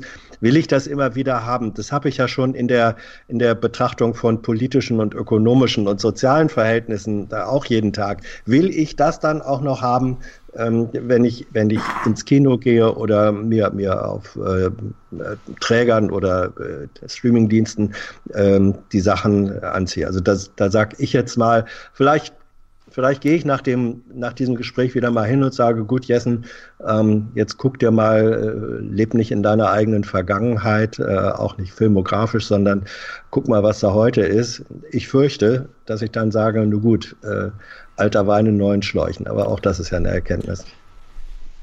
Ich würde nur noch anfügen, dass man natürlich aber auch äh, gute Blockbuster sehen kann. Also zum Beispiel, mhm. du hast jetzt James Bond angesprochen. Die neuen James Bond-Filme sind sehr ideologiekritisch. Ja. Die sagen sehr ja. viel über die Überwachung und all das. Also Absolut. ich finde die wirklich äh, genial. Gerade die letzten beiden äh, waren da sehr weit, äh, während ja. die 90er Bond-Filme äh, im Prinzip nicht so interessant waren. Da hat man auch gesehen, das, das sind so ein bisschen die, die fröhlichen 90er und man weiß eigentlich gar nicht mehr, was man erzählen will. Das Ende der Geschichte ist da. Insofern sind diese Filme äh, sicherlich sehenswert. Und bei den anderen Filmen ist es so, natürlich quält man sich als äh, halbwegs vernünftiger Mensch durch diese Filme. Andererseits stelle ich auch immer wieder fest, ersetzen sie so manche Lektüre einer soziologischen Studie oder so, weil sie in sehr konzentrierter Form ja eben das auf den Punkt bringen müssen, um auch möglichst äh, großes Publikum zu erreichen. Und das ist eben auch interessant, wenn man sich zum Beispiel diese äh, Diversity-Politik, die Hollywood jetzt fährt, ansieht. Ähm, da kann man in konzentrierter Form erleben, wo die Debatte vielleicht auch schief läuft.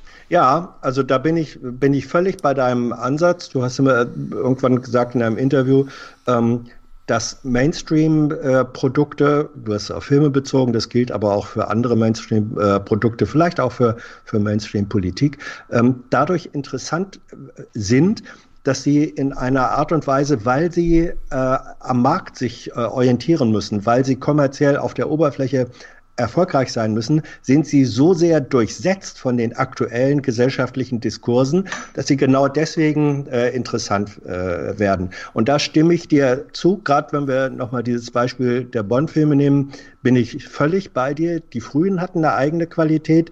Äh, die mittleren äh, 80er, 90er Jahre waren schlecht und langweilig und die neuen sind wieder besser, weil sie in der Tat ein Stück weit ähm, auch den, die aktuellen, den aktuellen gesellschaftlichen Diskurs im Unterhaltungsmedium aufgreifen, aber ihn seriös bedienen was auch immer, und, und auch das muss man immer wieder feststellen, sehr, sehr stark mit den tragenden Figuren äh, zu tun hat.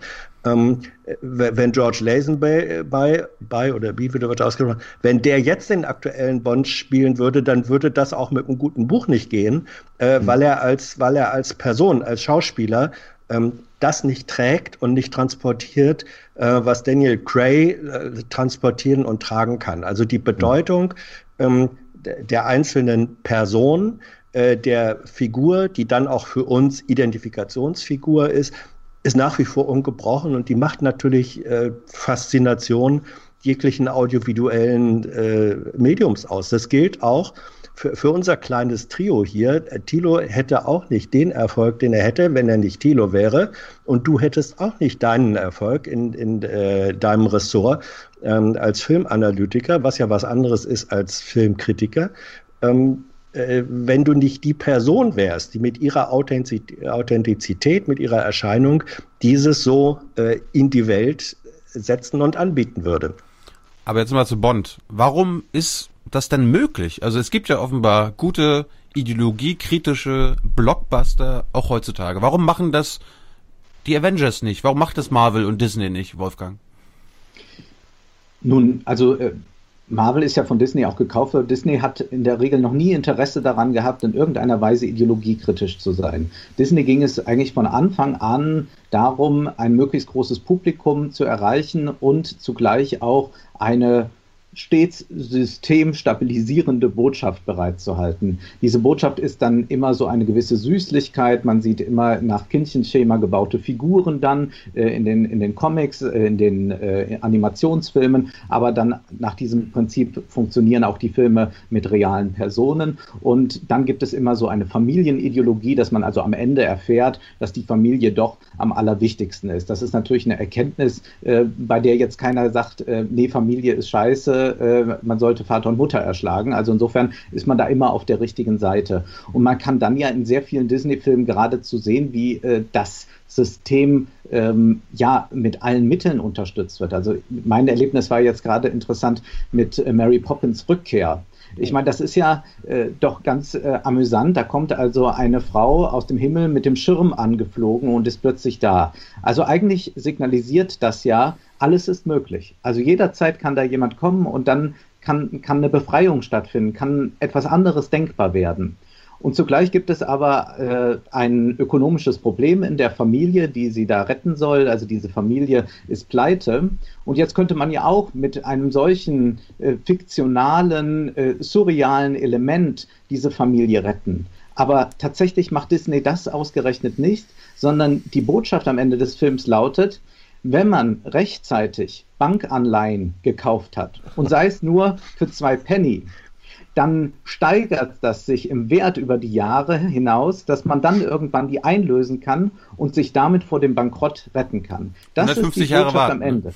Ja. ja, es ist die, und es ist nicht Mary Poppins, die das Problem löst, sondern es ist das Investment. Und da sieht man einfach, wie das immer wieder eingetrichtert wird den Leuten, der Kapitalismus ist toll, ist, ist wunderbar. Auch in äh, König der Löwen kann man auch finden, dass da im Prinzip dieses Fressen und Gefressen werden naturalisiert wird. Ja. The Circle of Life singt ähm. Elton John und sagt, ja, so, so ist eigentlich das Leben. Es gibt die, die Ansprache dann zwischen dem Vater Löwen und dem Sohn und der erzählt, wie das ist mit dem gefressen werden und es ist wunderbar, äh, dass, äh, dass das alles in einer großen Harmonie geschieht. Das heißt, hier wird also die Ungleichheit in der Gesellschaft Gesellschaft, denn das ist natürlich als Fabel zu verstehen, wird manifestiert durch solche Filme und das zieht sich eben durch und deswegen haben natürlich auch Superheldenfilme überhaupt kein Interesse daran, ähm, irgendwie ideologiekritisch zu sein, weil sie wahrscheinlich dann ja auch ihre eigene Funktion hinterfragen sollen. Bei Bond ist es ja so, dass wir es mit einer gebrochenen Figur inzwischen zu tun haben, mit einer Figur, die auch nicht mehr alles im Alleingang regelt. Die hat einmal den Entwickler Q, der hat äh, starke Frauen an seiner Seite, die zusammen im Team das bewirken. Das heißt, es ist kein Superheldenfilm, aber diese Superheldenfilme sagen, einer allein oder ein Team von Superhelden kann das Ganze lösen. Und das Volk oder überhaupt Demokratie spielt dann keine Rolle mehr. Mich erinnert das ein bisschen an einen Witz, der momentan in linken Kreisen kursiert. Ähm, wenn äh, trifft sich äh, ein Linker, ein Linksliberaler und ein Kommunist, dann sagt der Kommunist, zwölf äh, Personen, äh, die zwölf reichsten Menschen in der Welt besitzen so viel wie äh, die Hälfte der Bevölkerung, worauf der Linksliberale fragt, äh, ja, ist ja kein Problem, aber sag doch von den zwölf, äh, wer ist denn davon schwul, wer ist dann schwarz und wer ist transgender? ja, und so funktioniert jetzt dieses Superhelden-Universum. Man hat irgendwie eine blaue Figur, eine schwarze Figur, eine weibliche Figur und so weiter. Man wird das noch, noch weiter ausdifferenzieren. Ja, also diese Form von, diese Form von Film ist natürlich ähm, insofern auch wieder Reflex und Ausdruck gesellschaftlicher Verhältnisse, als äh, in der Realität die A immer schneller, B immer komplexer und äh, dadurch C auch immer unübersichtlicher und dann in der Konsequenz auch immer unbeherrschbarer wird, wächst natürlich das Bedürfnis äh, von Menschen, individuell wie kollektiv, nach Eindeutigkeit, nach Klarheit, auch nach Führung, äh, mhm. nach geführt werden. Und das bietet, das bietet diese Form von Film an. Ähm, es ist ja sozusagen, das, du hast vorhin gesagt, ja, es ist bei Mary Poppins, alles ist eben immer möglich. Ähm, das ist ein bisschen das Lotto-Prinzip, ja. Lotto ist deswegen ein erfolgreiches Spiel und ähm, jeden Monat verdienen die Lottogesellschaften ein Schweinegeld, weil immer irgendeine glückliche Sau äh, die Millionen gewinnen kann. Und darauf hoffen alle. Und, und dieses, diese Form von Prinzip Hoffnung, gerade in gesellschaftlich unübersichtlichen und unüber, unüberschaubaren Verhältnis, ist ein Sinnsurrogat, ähm, das relativ erfolgreich angeboten wird. Und das ist das Funktionsmodell und das ist auch das ökonomische ähm, äh, Funktionsmodell dieser Filmindustrie, die sie ja auch ist und die äh, sozusagen dadurch so sehr Opfer ihrer eigenen Produktivität ist, dass sie auch gar nicht die Möglichkeit hätte, ähm, da selbstreflexiv tätig zu werden. Das sind dann interessanterweise häufig Regisseure und Produzenten aus ganz kleinen Randländern wie aus Skandinavien oder sonst woher, ähm, die unabhängig genug sind vom Moloch Film Großindustrie, dass sie sich dieses eigene reflexive Denken und dann in Zusammenhang mit den handwerklichen Fähigkeiten dann doch noch zu erstaunlichen Produkten kommen können. Ähm, ich, die meisten Regisseure ja. in Hollywood haben ja gar kein Recht mehr am, am ja. äh, am Final Cut zum Beispiel. Das heißt, die Produktionsfirma entscheidet, wie der Film am Ende ist aussieht. Das so? Äh, das ist ja auch was, was zum Beispiel ein großer Regisseur wie Walter Hill sagt, dass er mittlerweile lieber eine Serie produziert, wo er noch mehr Recht hat, mitzusprechen. Aber äh, in Hollywood gibt man äh, als Regisseur, also wenn man nicht wirklich zu den, zu den Top-Regisseuren, also Eastwood muss sicherlich nicht mit denen rumdiskutieren äh, und äh, sicherlich auch kleine Regisseure wie Woody Allen oder so nicht. Aber ähm, wer jetzt sich auf einen Marvel-Film oder so einlässt, äh, dessen Mitspracherecht ist natürlich enorm beschränkt und er hat einen ganzen Tross von Drehbuchautoren beschäftigt und da wird so lange daran gearbeitet und es gibt Testscreenings und nochmal Neuschnitte, dass man nicht mehr sagen kann, äh, man erkennt da irgendwie die Handschrift eines Regisseurs. Mhm. Also es gab natürlich in Hollywood, in den Mainstream-Filmen nie das, was wir in Europa als Autorenfilm bezeichnen. Aber das hat sich auch nochmal so radikal gewandelt, dass ähm, oft äh, Regisseure nur äh, ausführende Kräfte, äh, bisweilen nützliche Idioten sind.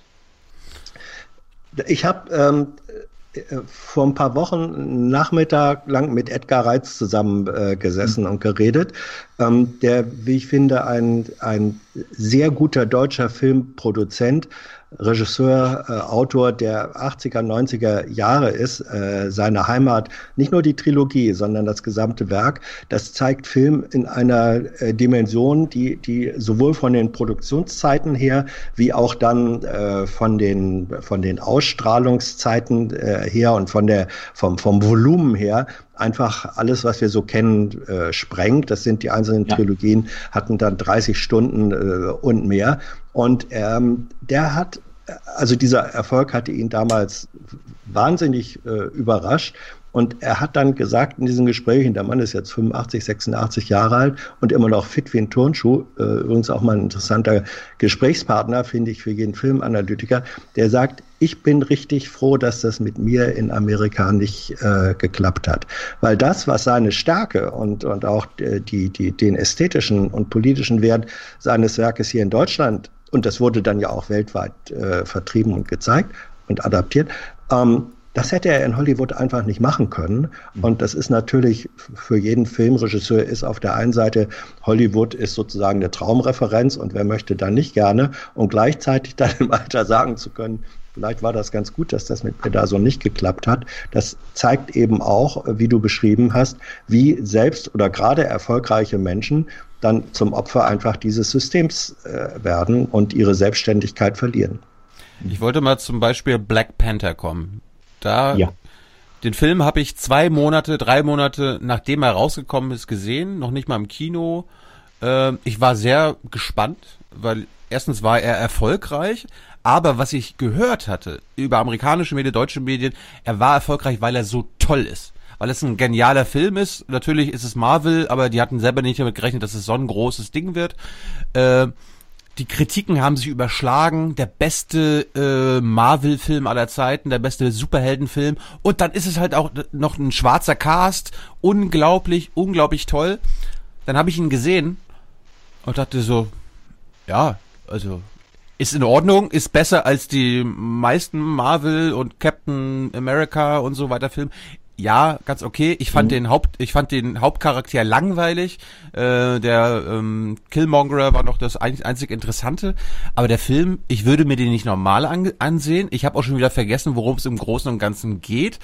Und ich habe nicht verstanden, warum er so gefeiert wurde. Und dann hast du den ja auch analysiert.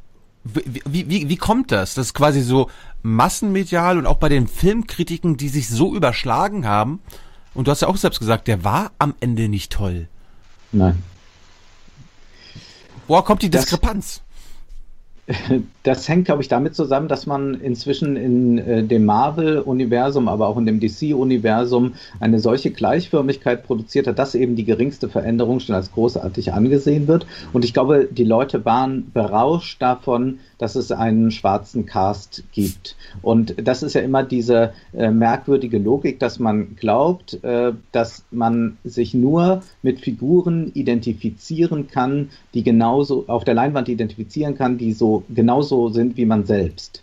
Also der, äh, der, der schwule Weiße kann sich nur mit einer schwulen weißen Figur identifizieren, die schwarze Frau nur mit einer schwarzen Frau und so weiter. Und äh, das hat dieser Film eben gemacht, dass er jetzt eben sagt, äh, auch für das schwarze Publikum schaffen wir Identifikationsfiguren und davon war man berauscht und dann eben auch davon, ähm, dass äh, dieser Film tatsächlich ein bisschen klarer aussah, nicht nur in diesem Grau und Trüb wie viele andere Marvel-Filme, äh, dass er vielleicht ein bisschen äh, mehr Struktur hatte und nicht einfach nur ein Action-Blockbuster war, wo man eigentlich nur noch eine Stunde lang Spektakel sieht, aber eigentlich, eigentlich nichts mehr sehen kann. Das äh, hat, glaube ich, äh, diesen, den Unterschied gemacht. Und dabei ist natürlich vollkommen entgangen, was die eigentliche Botschaft dieses Films ist. Und man war dann zum Teil ja auch sehr überrascht bei, bei äh, den Kritikern, ja. dass zum Beispiel die äh, äh, Leute von, von den neuen Rechten, Identitäre und so weiter, Marvel äh, plötzlich toll fanden, Black Panther toll finden, weil die sich ja abschotten. Wakanda ist ja ein Staat, der seine kulturelle Identität bewahren will, der ähm, sich nicht einmischt, äh, also nicht interventionistisch ist, der äh, sagt, wir ziehen die Mauern hoch, wir können eh nicht alle retten und, äh, des, und am Ende gibt es dann so eine kleine Öffnung, dass man vor der UN-Versammlung gibt so eine kleine Rede, dass man doch auch mehr kooperieren will. Aber das ist im Prinzip, weiß ich nicht, was soll das geben, ein Freihandelsvertrag oder was da geschlossen wird. Aber eigentlich ist es ein Modell der Abschottung und es ja. überrascht ja daher auch nicht, dass äh, Black Panther einer der erfolgreichsten amerikanischen Filme im chinesischen Kino 2018 war, wo man auch eine äh, immer nationalistisch äh, werdende Politik erlebt, wo es auch eine Politik der Abschottung Äh, gibt und ein Beharren auf äh, eigener kultureller Identität. Und insofern hat dieser Film ähm, dann etwas bloßgelegt, nämlich dass äh, tatsächlich diese Repräsentationslogik allein ja überhaupt nichts nützt. Das ist ja äh, wirklich äh, verrückt, dass man glaubt, also ein Film sei dann progressiv, wenn äh, Minderheiten genug vorkommen oder wenn äh, man sozusagen den Fokus mal weglegt vom, vom weißen äh, Mann hin äh, zu irgendjemand anders. Und man muss sich ja mal fragen, in welchem Filmgenre eigentlich gibt es am meisten Diversität? Und ich werde euch jetzt ein bisschen schockieren, aber tatsächlich. Im Tierfilm. Es, nein, im Tierfilm vielleicht auch, im Porno. Der Porno hat tatsächlich die meiste Diversität. Wenn man irgendeine Pornoseite aufruft, sieht man dort alles. Man findet dort alles. Es gibt äh, alte, junge, alle möglichen Ethnien äh, kopulieren miteinander, verschiedene Geschlechter, Transgender, alles ist, ist da möglich. Und zugleich ist der Porno das konservativste äh, Genre, was man sich überhaupt vorstellen kann. Der Status quo wird niemals äh, angetastet. Es wird eine, ist eine permanente Fortschreibung des Patriarchats, äh, zumindest im heterosexuellen Porno. Das heißt, wir haben es hier damit zu tun, dass zwar äh, nach der äh, Repräsentationslogik, nach identitätspolitischen Ansprüchen der äh, Diversity absolut Genüge getan wird, ja sie vielleicht sogar übererfüllt wird und wir auf der gesellschaftlich, äh, gesellschaftlich-politischen Ebene genau das nicht haben, da kann alles beim Alten bleiben. Und das ist im Prinzip auch vergleichbar mit dem, was mit Wonder Woman oder gerade jetzt mit Black Panther passiert, dass man auf der identitätspolitischen Ebene jubelt und dabei vergisst, welche Botschaft dieser Film eigentlich ähm, anspricht. Und du hast ja Killmonger angesprochen. Es ist ja interessant, dass der Einzige, der universalistisch denkt, Slavoj Žižek sagt, der Einzige, der europäisch denkt, derjenige ist, der sterben muss. Der Revolutionär ist böse, denn um Gottes Willen keine Gewalt, wird dann immer gesagt. Dabei ist dieser Film total gewalttätig und es ist eine totale Gewalt, sich abzuschotten. Aber nein, man hat dann Bösen, der, der äh, auch so aussieht und auch mit allen Insignien ausgestattet ist. Und der muss natürlich ausgestoßen werden, damit äh, dann sozusagen doch am Ende alles so bleiben kann, wie es ist. Und wir haben es mit einem Königreich zu tun. Auch das ist interessant, also nicht mit einer Demokratie. Ich möchte, Wolfgang, das, was du jetzt sagst, äh, ist ja inhaltlich eine parallele Aussage äh, zu deinem Statement, ähm, die meisten Integrationsfilme seien Propagandafilme. Das läuft sozusagen parallel. Was meinst du eigentlich damit? Weil Integration ist ein massives gesellschaftliches Thema. Auch da scheiden sich sozusagen ein Stück weit äh, an der Frage äh, äh, geschlossene Gesellschaft oder offene Gesellschaft, scheiden sich die politischen Linien. Integrationsfilme kann man betrachten und wollen sie, glaube ich, auch gerne betrachtet werden, als auf eine nachvollziehbare, identifizierbare Weise zu zeigen, dass wir alle von Integration, von Überwindung kultureller Unterschiede profitieren und du sagst, es ist in Wahrheit komplett anders. Das ist alles nur Propaganda. Wie kommst du dazu? Also, wenn ich von Propaganda spreche, meine ich natürlich nicht, äh, dass in einem neu rechten Diskurs, äh, dass ich den nicht aufgreife, also dass ich sage, äh, eigentlich ist das gefährlich, wie wir da, ähm, äh, wie das Integration betrieben wird, sondern ich sage, diese Integration ist immer nur eine scheinbare. Man sucht sich in diesen französischen Integrationskomödien mhm. Figuren aus und diese dürfen aber gar nicht verschieden eigentlich sein. Die haben zwar andere Religionen oder andere Hautfarben oder so, aber man äh, lässt gar nicht zu, dass sie tatsächlich andere in irgendeiner Weise sind, sondern man hat, man schafft im Prinzip solche ähm, ja, Scheinunterschiede und klopft sich dann am Ende auf die Schulter, dass man die so wunderbar integriert hat. In Wahrheit ist es aber so, dass wir ähm, zum Beispiel überhaupt, dass überhaupt nicht ähm, gezeigt wird, wo zum Beispiel äh, soziale Unterschiede stattfinden. Das ist etwas, was in diesen Integrationskomödien eigentlich gar nicht stattfindet. Und es wird auch ähm, nicht im Prinzip. Auch nicht, äh, auch nicht in ziemlich beste Freunde? In ziemlich beste Freunde ist es auch insofern äh, bemerkenswert, dass es zwar äh, um einen klaren sozialen Unterschied äh, geht, aber der wird auch nicht nivelliert. Mhm. Also der muss am Ende auch das Fabergé-Ei zurückgeben, äh, das er gestohlen hat. Also die, der, der, der, die Eigentumsverhältnisse müssen unangetastet bleiben und dann ist Integration möglich. Und zugleich muss, müssen dann aber auch alle Klischees immer erfüllt werden. Also diesen ganzen, ähm, natürlich arbeiten Komödien immer mit Klischees und auch mit Stereotypen. Also man hatte auch solche Figuren schon früher im, in der Commedia dell'arte, natürlich gibt, oder im Volkstheater, die komische Alte oder der, der Liebhaber oder was auch immer. Und so gibt es das natürlich auch. Der eine spielt den intellektuellen Juden, der andere äh, spielt den äh, aggressiven Moslem und so. Es gibt immer solche ganz klare Stereotypenzeichnungen. Aber das ist sozusagen so over the top, dass man eigentlich sagt, naja, also es ist für ein Publikum gemacht, das natürlich schon weiß, klar, es ist äh, albern, äh, jetzt noch irgendwie so zu tun, als sei das irgendwie wichtig, dass man sich gegeneinander ausschließt. Und es werden auch damit äh, richtige Konflikte überhaupt nicht angesprochen. Mich erinnert das ein bisschen an eine äh, Rede, die äh, Caroline Emke äh, äh, hielt, als sie diesen Preis, den Friedenspreis des deutschen Buchhandels, glaube ich, erhielt, als sie dann, dann so einen Vergleich machte. Na, Im Prinzip sei das ein Unterschied wie zwischen ähm, Fans der einen Fußballmannschaft oder der anderen. Aber ich würde sagen, es gibt politische und kulturelle Konflikte, die sind eben ein bisschen größer als die zwischen, weiß ich nicht, Borussia Dortmund und äh, Bayern München. Und aber diese eigentlichen Unterschiede. Das, das musste mal Max Jakob Ost erzählen. Ne?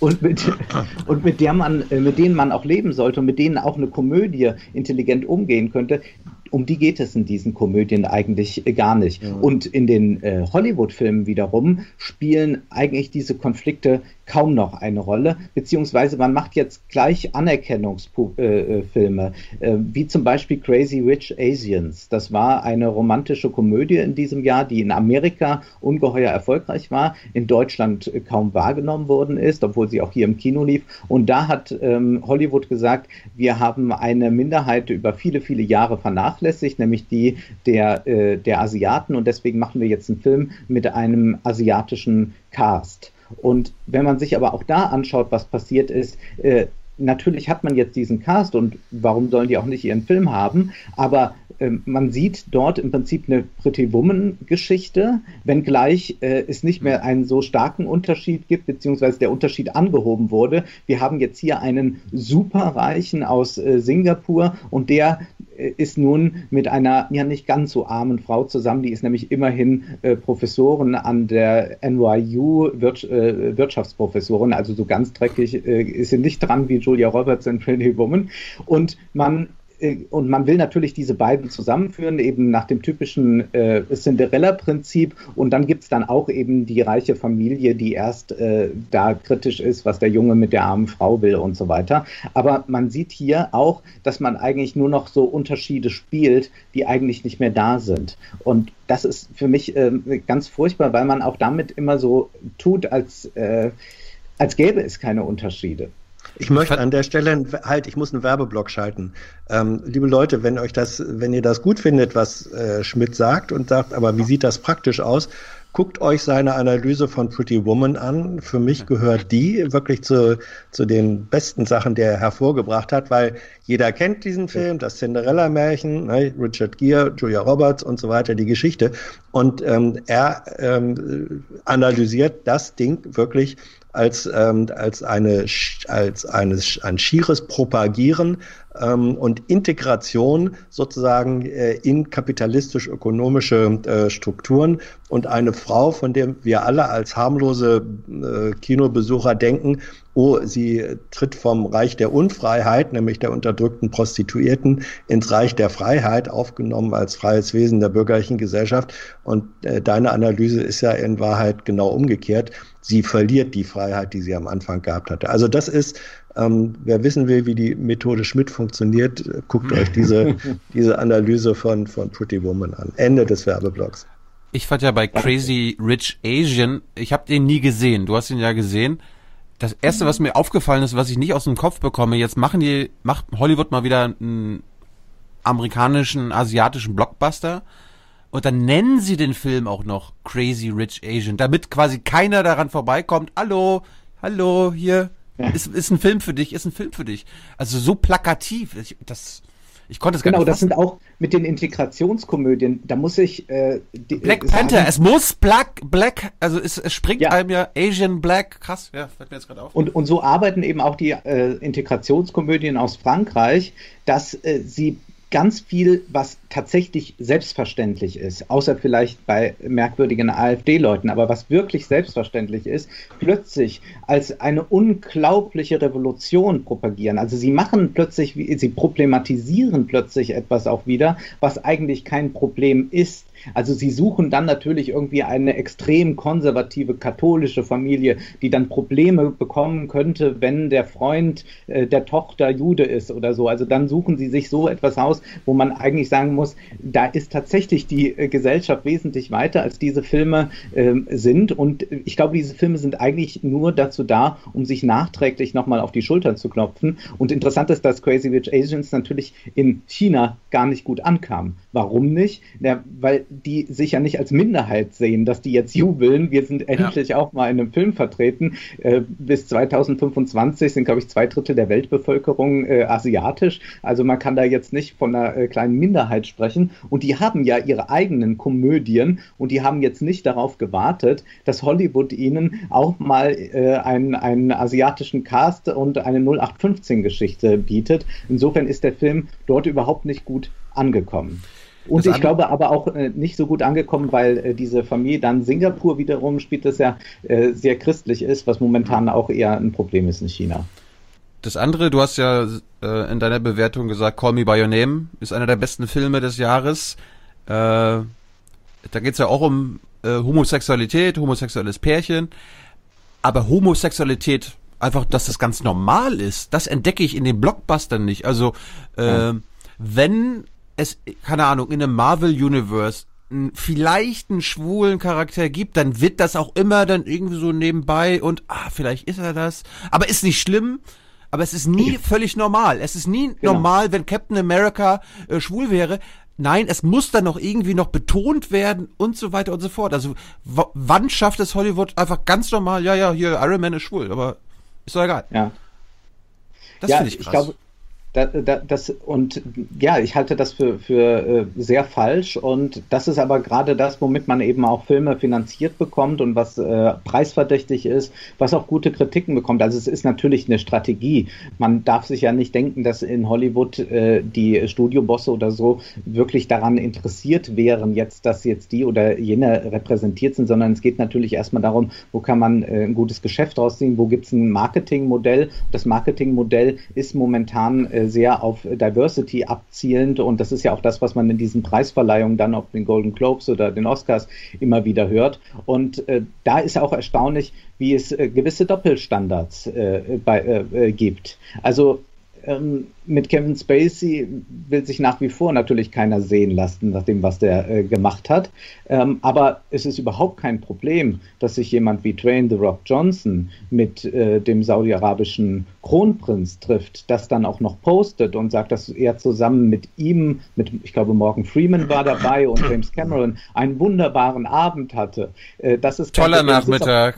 Auch, ja, es, es, ist auch kein, es ist auch kein Problem, dass äh, Nicole Kidman auf Alibaba-Events rumspringt in, in China. Ja, äh, und da hat sie vermutlich auch nicht die Situation der Uiguren angesprochen, würde ich mal tippen. All das äh, äh, sorgt nicht dafür, dass man persona non grata wird, ähm, weil dann natürlich ganz große geschäftliche Zusammenhänge da sind und äh, über die spricht Hollywood interessanterweise nicht. Und da wollte ich mal drüber reden, da kommen wir gleich mal zum nächsten Thema. Ich wollte über China und Hollywood sprechen. Hans, äh, vielleicht ja. gleich, vielleicht kannst du dich anschließen. Ja, ja da frage ich mich ja, ne, angenommen, so schwule Charaktere, vielleicht mach, würde Hollywood das machen, wenn Hollywood immer nur wie früher auf den nordamerikanischen Markt sich konzentrieren würde, aber weil jetzt quasi der globale Box-Office-Markt entscheidend ist und vielleicht, und das weiß ich halt nicht, weil ich mich in China nicht auskenne, vielleicht Homosexualität in China einfach noch keine Rolle spielt, äh, nicht akzeptiert ist oder so weiter. Und deshalb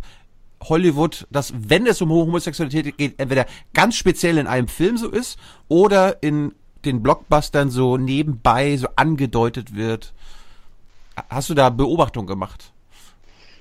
Es ist ja so, dass in China es so ist, zumindest war es 2017 noch so, dass etwa, äh, es dürfen nur 34 ausländische Filme in die Kinos kommen. Und darüber entscheidet natürlich am Ende die äh, Propagandabehörde, also die Partei. Und da versucht man natürlich äh, mit allen möglichen Tricks das erstmal zu umgehen, indem man chinesisch-amerikanische Koproduktion zum Beispiel macht. Dann äh, gilt die Quote nicht. Oder man versucht natürlich Filme direkt so anzulegen, äh, indem man äh, auch Chinesen mitspielen lässt, indem man China mit integriert. Ähm, bei der Rettung der Welt zum Beispiel, so dass man die dort milde stimmt. Also man findet das in Marsianer spielt China eine entscheidende Rolle, in Gravity ja. eine entscheidende Rolle. Ähm, dann gibt es aber auch Filme, die vollkommen unpolitisch daherzukommen scheinen, wie zum Beispiel Mac, ein vollkommen idiotischer Blockbuster, wo Jason Statham gegen einen Mega-High äh, kämpft. Ähm, da gibt es mehrere Beispiele, die in den vergangenen Jahren erfolgreich an äh, amerikanischen wie an chinesischen Kinokassen waren. Und und man weiß zum Beispiel, dass äh, erotische Szenen nicht besonders gut in China ankommen. Und auch ich stelle fest, äh, es ist lange her, dass ich eine barbusige Frau zum Beispiel auf der Leinwand gesehen habe in einem amerikanischen Mainstream-Film. Erotische Szenen finden so gut wie nicht mehr statt im Kino und bei Marvel und DC-Filmen sowieso nicht. Und natürlich ist es so, dass ähm, solche Dinge alle eine große Rolle spielen bei äh, dem Schreiben eines Drehbuchs und bei der Produktion eines Films. Und das ist im Übrigen keine neue Entwicklung. Es gibt ein sehr gutes Buch, das heißt Der Pakt von Ben Urband, wo er beschreibt, wie Hollywood mit den Nazis bis in die späten 30er Jahre hinein kooperierte. Das sah so aus, dass man in Hollywood gewisse Szenen von Anfang an strich aus dem Drehbuch, dass man gekürzte Versionen anbietete, dass man äh, anbot, dass man äh, aber auch zum Beispiel jüdische Namen aus dem Vor- oder Abspann rausgestrichen hat, um weiterhin im, auf dem deutschen Markt reüssieren zu können. Und ich äh, würde mal tippen, dass sich daran wenig verändert hat. Man erfährt natürlich äh, dazu nicht so viel. Hin und wieder kommt was durch. Aber es ist tatsächlich so, dass äh, China inzwischen auf Hollywood einen großen Einfluss hat und dass man gerade, wenn man auch äh, eben einen Filmstart in China haben will, sich auf gewisse Dinge einlassen muss. Und da äh, können natürlich verschiedene Sachen nicht stattfinden. Äh, bemerkenswert auch zum Beispiel der Film äh, Escape Plan, ein äh, Actionfilm mit Sylvester Stallone und Arnold Schwarzenegger. Der erste Teil ist wirklich sehr ideologiekritisch. Der nimmt die Dauerüberwachung äh, in den Blick und ist da eigentlich sehr nah an äh, das, was äh, Foucault beschrieben hat, wenn er ähm, eben dieses Gefängnismodell von Bentham analysiert.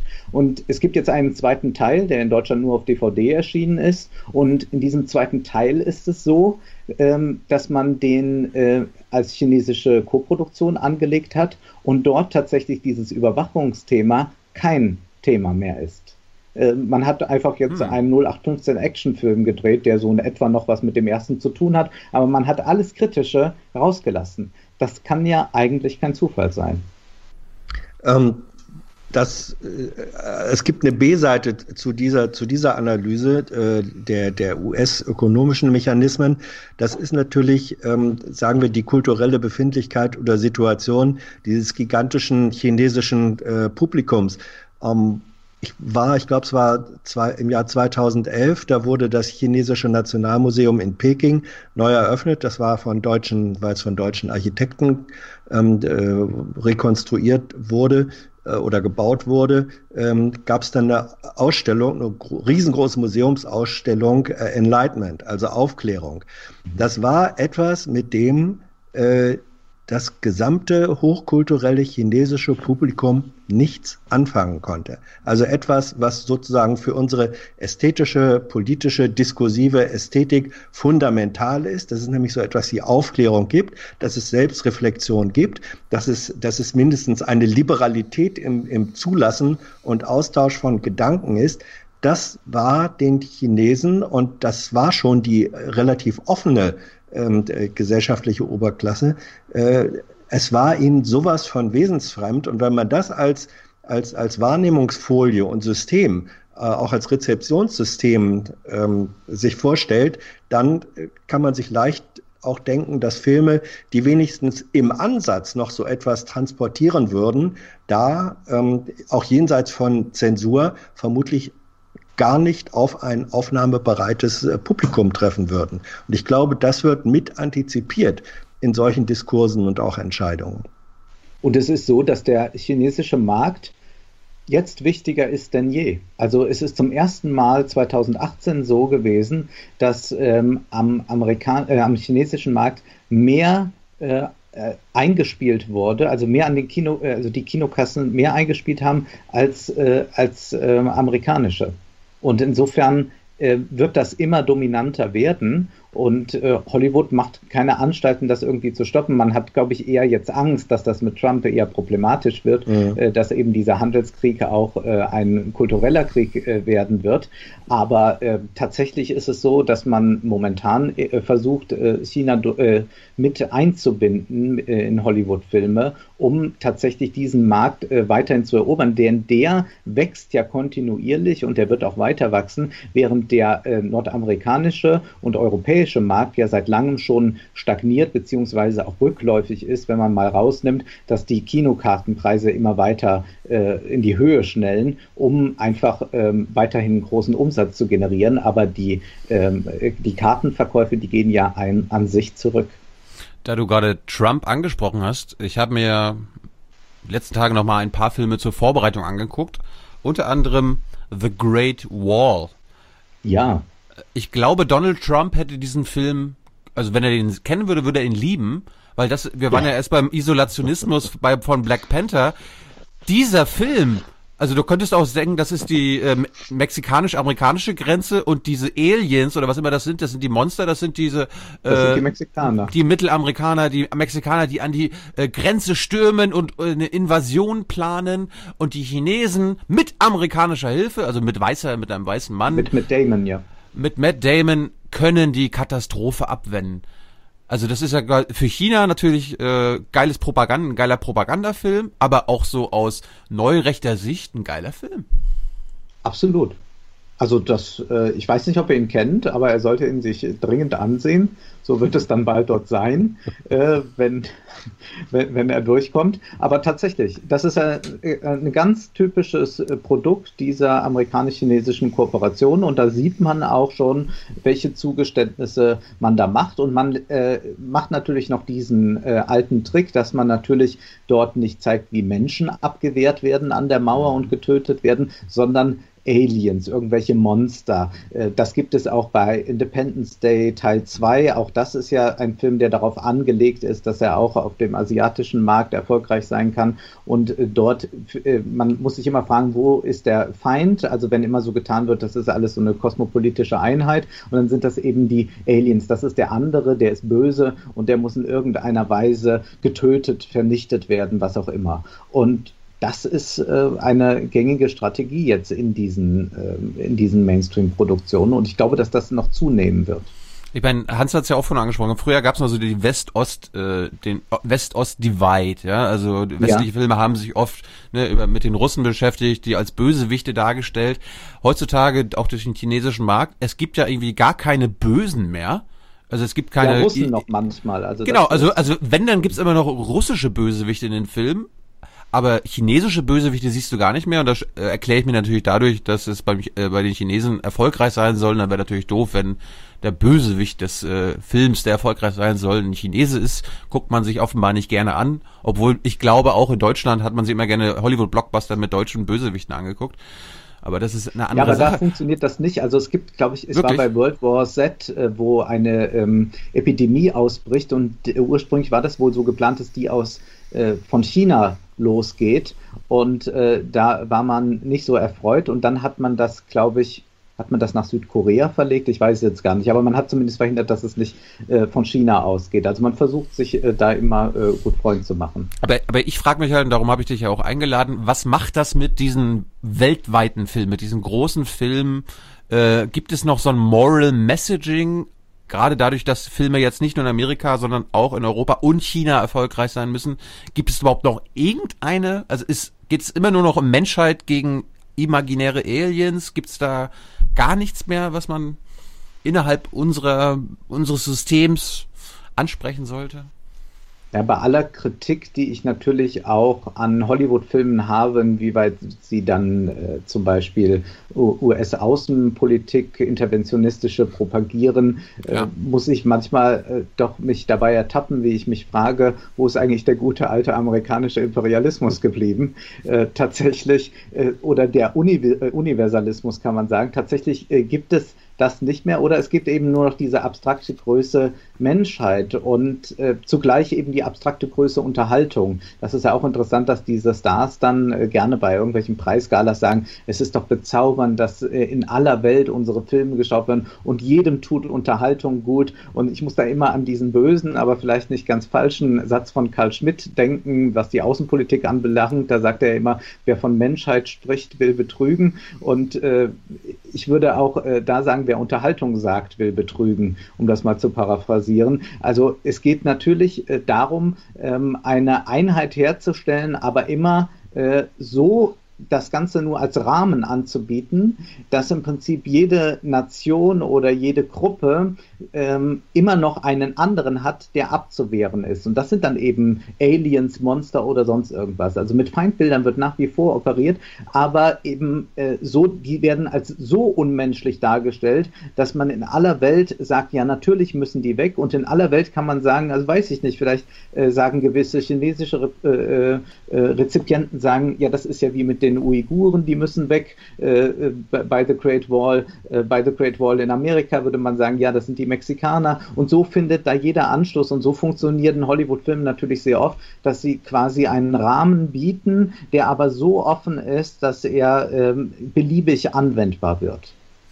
Gibt es eine, gibt eine chinesische Pop-Mythologie, die in den weltweiten Blockbustern einfließt? Also das Einzige, was mir jetzt aufgefallen ist, ich gucke ja nicht so viele, ähm, bei The Great Wall zum Beispiel, da kommt es mir so vor, als ob das am Ende so sein soll, der Osten und der Westen haben sich ausgetauscht, ja. Die Weißen, mhm. die Westler kommen, lernen was von den Chinesen, arbeiten am Ende zusammen und alle sind glücklich und haben den, den Feind besiegt.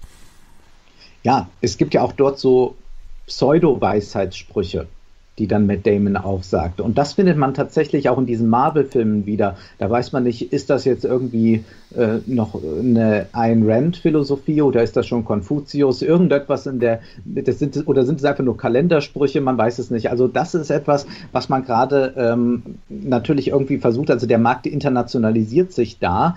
Ähm, ich glaube jetzt nicht, dass es so einfach ist, eine chinesische Popkultur nach Hollywood zu holen, weil man muss natürlich auch nach wie vor das nordamerikanische und europäische Publikum im Blick haben, das äh, daran wenig interessiert ist. Aber Chinesen machen ja auch eigene große Blockbuster. Also der erfolgreichste Film in diesem Jahr, äh, in 2018 in China war äh, Operation Red Sea. Das ist äh, ein Blockbuster, der im Prinzip in seiner Blutrünstigkeit und seinem martialischen Gehabe an 80er Jahre Filme aus Hollywood äh, erinnert, mit Sylvester Stallone oder Arnold Schwarzenegger, sowas wie Predator oder Rambo Teil 3 oder solche Dinge. An sowas muss man denken. Und zugleich ist die Ästhetik eher so wie aus Michael Bay Transformers Filmen oder so. Und es geht darum, dass eben bei Operation Red Sea ähm, die äh, Chinesen jetzt auch als Weltpolizei auftreten ah. und mit dem Schiff äh, herumfahren eben äh, und dort äh, äh, intervenieren müssen überall, um Chinesen zu retten aus den Fängen von, wir ahnen es, Terroristen. Und sie sind dann in Somalia, im Irak unterwegs, überall. Und die Botschaft ist natürlich, Chinesen, egal wo immer ihr in der Welt seid, euer, euer, China ist immer bei euch und kann euch jederzeit befreien. Und es ist erstaunlich eben, dass äh, China hier natürlich erkennt, wer Weltmacht werden will, der muss auch Seemacht werden. Das war erst äh, mit England so, dann war es mit den USA so und jetzt, nachdem äh, die USA sich aus Konflikten immer mehr zurückzieht, äh, setzt sich ja auch China schon äh, ein in Afghanistan oder äh, auch äh, in anderen afrikanischen Staaten. Und tatsächlich ist das ein Film, der das auf eine sehr plakative Weise, aber zugleich auch auf eine sehr offene Weise ähm, schon propagiert. Also natürlich stellt sich China nicht bewusst als See Seemacht da, um irgendwie in Angriff zu gehen äh, zu Europa oder zu äh, äh den USA. Aber tatsächlich ist die Botschaft, ähm, ist schon so, egal wo immer was auf der Welt passieren wird, wir können auch kommen und können euch befreien und wir haben auch hervorragende Scharfschützen und die sind noch knallharter als jetzt äh, ein Sylvester Stallone oder ein Arnold Schwarzenegger. Ja, da verbindet sich vielleicht, äh, du hast ja im Grunde schon die Beziehung gezogen zu früheren Hollywood-Produktionen, die in ihrer Blutrünstigkeit den US-Imperialismus sozusagen als Weltpolizisten mit den Blutflecken auf der Uniform geschildert haben. Mhm. Wenn das die Chinesen jetzt machen, dann greifen sie damit aber auch ein jüngeres Erbe auf, ähm, denn äh, in der Kulturrevolution äh, wenn man sich überlegt, wie da die Revolutionsoper als sozusagen im klassischen Genre Stimmt, äh, ja. Äh, versucht äh, wurde, äh, also Maos äh, Frau hat das, hat das ja betrieben und das war eine extrem Blut im, im, im Feld oder im Segment der Hochkultur. Oper, der, der einer traditionellen Kulturform, wurde ein gleichzeitig sowas von unmenschliches, barbarisches, heroisierendes ähm, äh, Führungs- und, und autoritäres Staatsgebilde äh, äh, dargestellt, das könnte sich jetzt in diesen neuen Formen in einer Verbindung mit der, mit der Hollywood-US-Imperialismus-Tradition sozusagen äh, einer unheiligen Allianz ähm, darstellen. Also es wäre vielleicht interessant, mal zu gucken, wo in diesen äh, neueren chinesischen, wie du es eben beschrieben hast, ich kannte den, wusste von dem auch noch nichts, aber das fiel mir ein, wenn man den mal in seiner, in, in der inhaltlichen ähm, Ausfertigung seiner Heldenpersonen, seiner Strategien, seiner vermittelten Werte, wenn man das zur Revolutionsoper, ist ja auch noch nicht so lange her, mhm. äh, 60 Jahre zurückbezieht, vielleicht finden sich da direkte Anknüpfungspunkte. Ja, das ist ein sehr guter Ansatz. Äh, daran habe ich gar nicht gedacht, an die Revolutionsoper, aber tatsächlich, ähm, es ist ein unglaublich unmenschlicher Film, wenn man hm. sich äh, Operation Red Sea ansieht und was Gibt, diese gibt's den, in Deutschland? Gibt's den in Deutschland? Ja, also. den gibt's in Deutschland auf DVD. Der ist natürlich nicht in den Kinos hier gelaufen, aber man kann ihn auf DVD kaufen. Ist ab 18, zu Recht ab 18. Also da fliegen die Körperteile nur so durch die Gegend und in Zeitlupe wird gezeigt, wie da die Kugeln ins Hirn eindringen und rausspritzen wieder. Äh, das ist wirklich ganz erstaunlich. Aber, aber ein Film, der ab 18 ist, ist erf super erfolgreich. Das ist ja quasi, ja. wenn ich in Amerika denke, die R-rated Films, die mhm. sind zwar, die laufen, wenn, wenn sie gut laufen, 200 Millionen machen die dann und so weiter. Aber äh, es sind doch eigentlich immer die ab sechs Jahre oder ab zwölf Jahre. Das sind doch die Blockbuster-Filme. Aber das ist ein, so ein krasser Film, ist der erfolgreichste. Ja. Oh. Ja, einer der überhaupt äh, der erfolgreichsten der chinesischen Filmgeschichte, sagt man, glaube ich schon. Das ist immer sehr problematisch, weil die natürlich etwas anders rechnen. Aber man kann sagen, das war der Mega-Hit im Kinojahr 2018. Und was tatsächlich dieser Film äh, kaum noch hat, ist so eine menschliche Botschaft, die natürlich auch eine unglaubliche Heuchelei in Hollywood-Filmen oft war, auch gerade in Hollywood-Filmen der 80er Jahre. Aber dieser Film, das ist vielleicht auch sehr schockierend, kommt sogar weitgehend ohne das aus. Also der kommt sogar ohne den Kitsch aus, der zeigt gleich die Brutalität, der zeigt gleich, äh, jetzt müssen wir diesen Feind äh, auf Teufel komm raus vernichten, wie auch immer, wir sind sowieso die Guten, dass das äh, also so klar propagiert wird, ist wirklich ähm, nochmal eine andere Stufe zu dem, was man aus dem martialischen 80er Jahre Kino schon kennt. Ich wollte gerade sagen, Martial Arts hat das aber natürlich auch äh, in, in einer eigenen Kunstform. Da wusste ja jeder, ja. es ist, ist nicht wahr. Ähm, also es hatte noch nicht mal den Anschein von Authentizität, sondern es war reines Blutmärchen. Ähm, aber das hat die Unmenschlichkeit ähm, als Erfolgsgrundlage äh, auch schon reichlich inszeniert und propagiert, oder nicht? Ja, und hier dieser Film ist jetzt hyperrealistisch, muss man sagen. Mhm. Also nie sah man äh, äh, ja abgeschossene Hände oder so realistischer im Kino. Also ich kann mich Wie da schön. kaum daran erinnern, sowas äh, gesehen zu haben, dieser Art, also wie da auch äh, Körper aufgeschlitzt werden und alles Mögliche. Äh, bevor wir mal kurz nach Deutschland blicken, gibt es denn, kennst du einen chinesischen Film der letzten zehn Jahre, der Kritik an der chinesischen Diktatur äußert? Gibt's, gibt's sowas? Oh ja, es gab ja zum Beispiel The Touch of Sin und es gibt sehr viele Filme, die zum Beispiel die, ähm, Korruption in China anprangern. Auch Filme, die auf der Berlinale laufen, die auf Festivals laufen, wo natürlich jetzt äh, die Regisseure es auch in der letzten Zeit immer äh, schwerer haben. Ich habe gerade dieses sehr interessante Buch über China von Kai Strittmatter gelesen, mhm. der natürlich beschreibt, wie schwierig es jetzt auch Künstler haben, mit reinen Künstlerpositionen noch irgendwie Kritik zu üben. Ähm, das ist natürlich etwas, äh, was sicherlich auch immer nachlassen wird. Dafür kenne ich mich auf diesem Arthouse-Markt Chinas nicht so aus, aber diese Filme gibt es definitiv und die sind auch gut. Die haben viele Preise bekommen und sind Filme, die tatsächlich auch ähm, ja sehr weit gehen und auch ähm, eine große Depression zum Beispiel in der chinesischen Bevölkerung zeigen, dass eben äh, Konsum allein nicht nur glücklich macht und all diese Dinge, dass das ähm, es sind es sind sehr fein erzählte äh, Dramen, äh, die man dort sehen kann. Das gibt es auf jeden Fall, aber das sind alles keine Filme, die den Mainstream ansprechen. Also es sind tatsächlich Filme wie Operation Red Sea und viele anderen dieser Art. Das ist ja interessant, man bekommt ja über die Algorithmen dann äh, immer angezeigt, was es noch so alles äh, gibt. Das und, und dann äh, sieht man einfach, es sind äh, solche Filme, es sind eben diese Blockbuster, wenn sie nicht aus Hollywood kommen, dann eben eigene, die äh, in China gut ankommen. Es sind natürlich nicht irgendwelche systemkritischen Filme. Gut, ähm, in der zweiten Hälfte beschäftigen, wir uns jetzt mal mit dem deutschen Film. Wir haben ja deutsche Filmindustrie, der deutsche Filmmarkt hat ja eigentlich keine Probleme. Äh, ich finde, die Filme sind so gut wie noch nie. Hans, wir fangen mal mit dir an. Fuck mhm. you Goethe, der neueste mhm. Till Schweiger Film, mhm. äh, Matthias Schweighöfer hat auch wieder einen rausgebracht. Mhm. Das waren ja alles mhm glorreiche, geile Filme. Ich glaube, Matthias, mhm. äh, Wolfgang, du wirst wissen, die sind alle für Chancen auf einen Oscar, ausländischer bester Film. Warum, warum, warum geht es dem deutschen Film, also auch äh, vom, vom, vom intellektuellen Wesen so gut im Vergleich zu allen anderen? Also mir hat sehr gefallen, äh, als Wolfgang in einem Interview äh, gefragt wurde, warum er eigentlich im Gegensatz zu vielen anderen Filmkritikern nicht mit dem Sternevergabesystem äh, arbeitet dann weiß man ja immer gleich, nicht? wenn ich zehn Sterne vergeben kann und ein Film kriegt äh, sieben, ja, der ist schon ziemlich gut. Da hat er gesagt, nee, ähm, wie, wie sollte das denn gehen? Weil man müsste es dann ja immer in Relation setzen und dann war dein Beispiel, sagt, ja, also wenn zum Beispiel bei ich einem Bergmann-Film und ich schätze Bergmann, sagtest du, äh, fünf von fünf Sternen gebe ähm, und einem anderen Film, den ich immer auch noch ganz gut äh, finde, auch nicht so überragend, drei Filme geben, wie viel, was soll ich denn dann mit dem Film mit Till Schweiger äh, machen? Kann ich dem minus zehn Sterne geben? Also darin drückt sich eine gewisse Wertschätzung äh, des Werkes von äh, Till Schweiger aus, die sich, glaube ich, durch deine Einschätzung auch schon relativ lange äh, durchzieht. Gleichzeitig hast du an anderer Stelle Roberto Blanco mit seinem Lied Ein bisschen Spaß muss sein gelobt, weil das hervorragende Unterhaltung sei.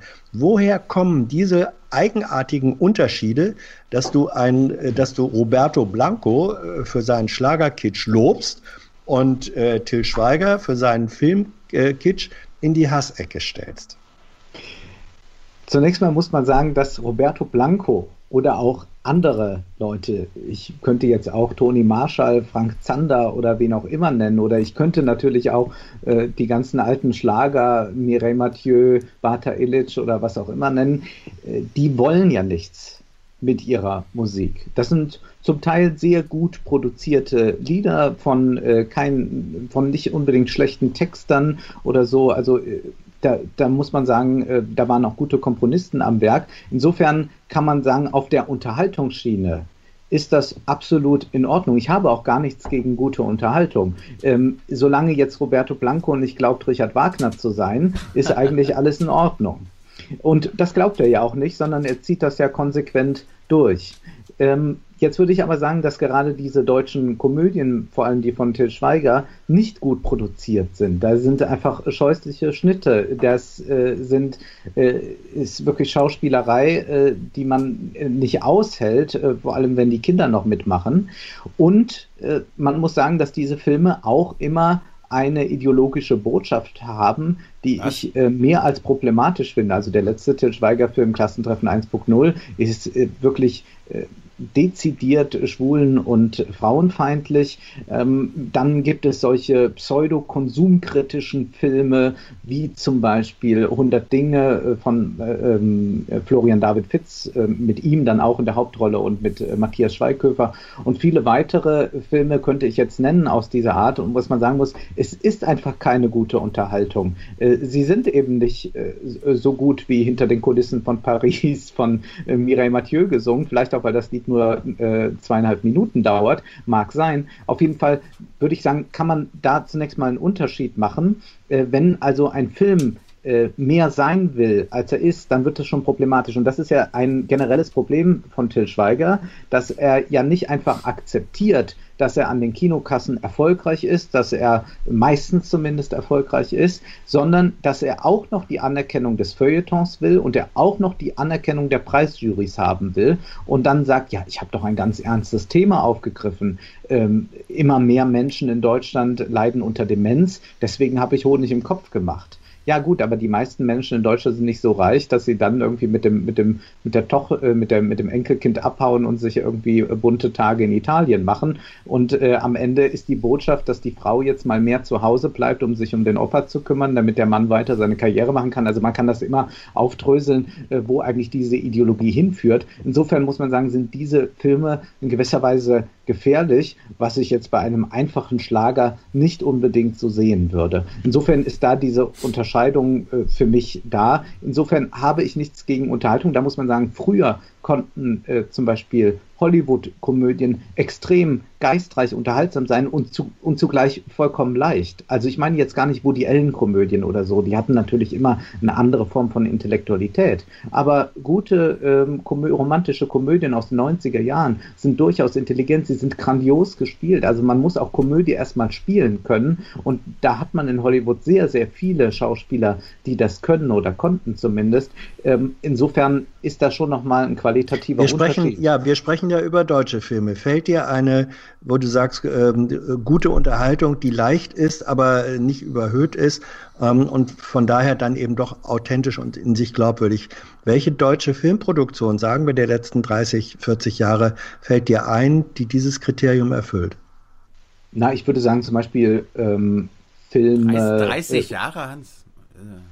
Also ja. äh, ich könnte jetzt natürlich Serien nennen wie Key Royal oder Monaco Franze, wo mhm. das äh, tatsächlich funktioniert. Oder ein Film wie Stonk, ähm, obwohl man da sagen muss, der ist natürlich schon wieder wesentlich politischer. Aber ich habe auch in äh, 2018 eine schöne romantische deutsche Komödie gesehen, Das schönste Mädchen der Welt.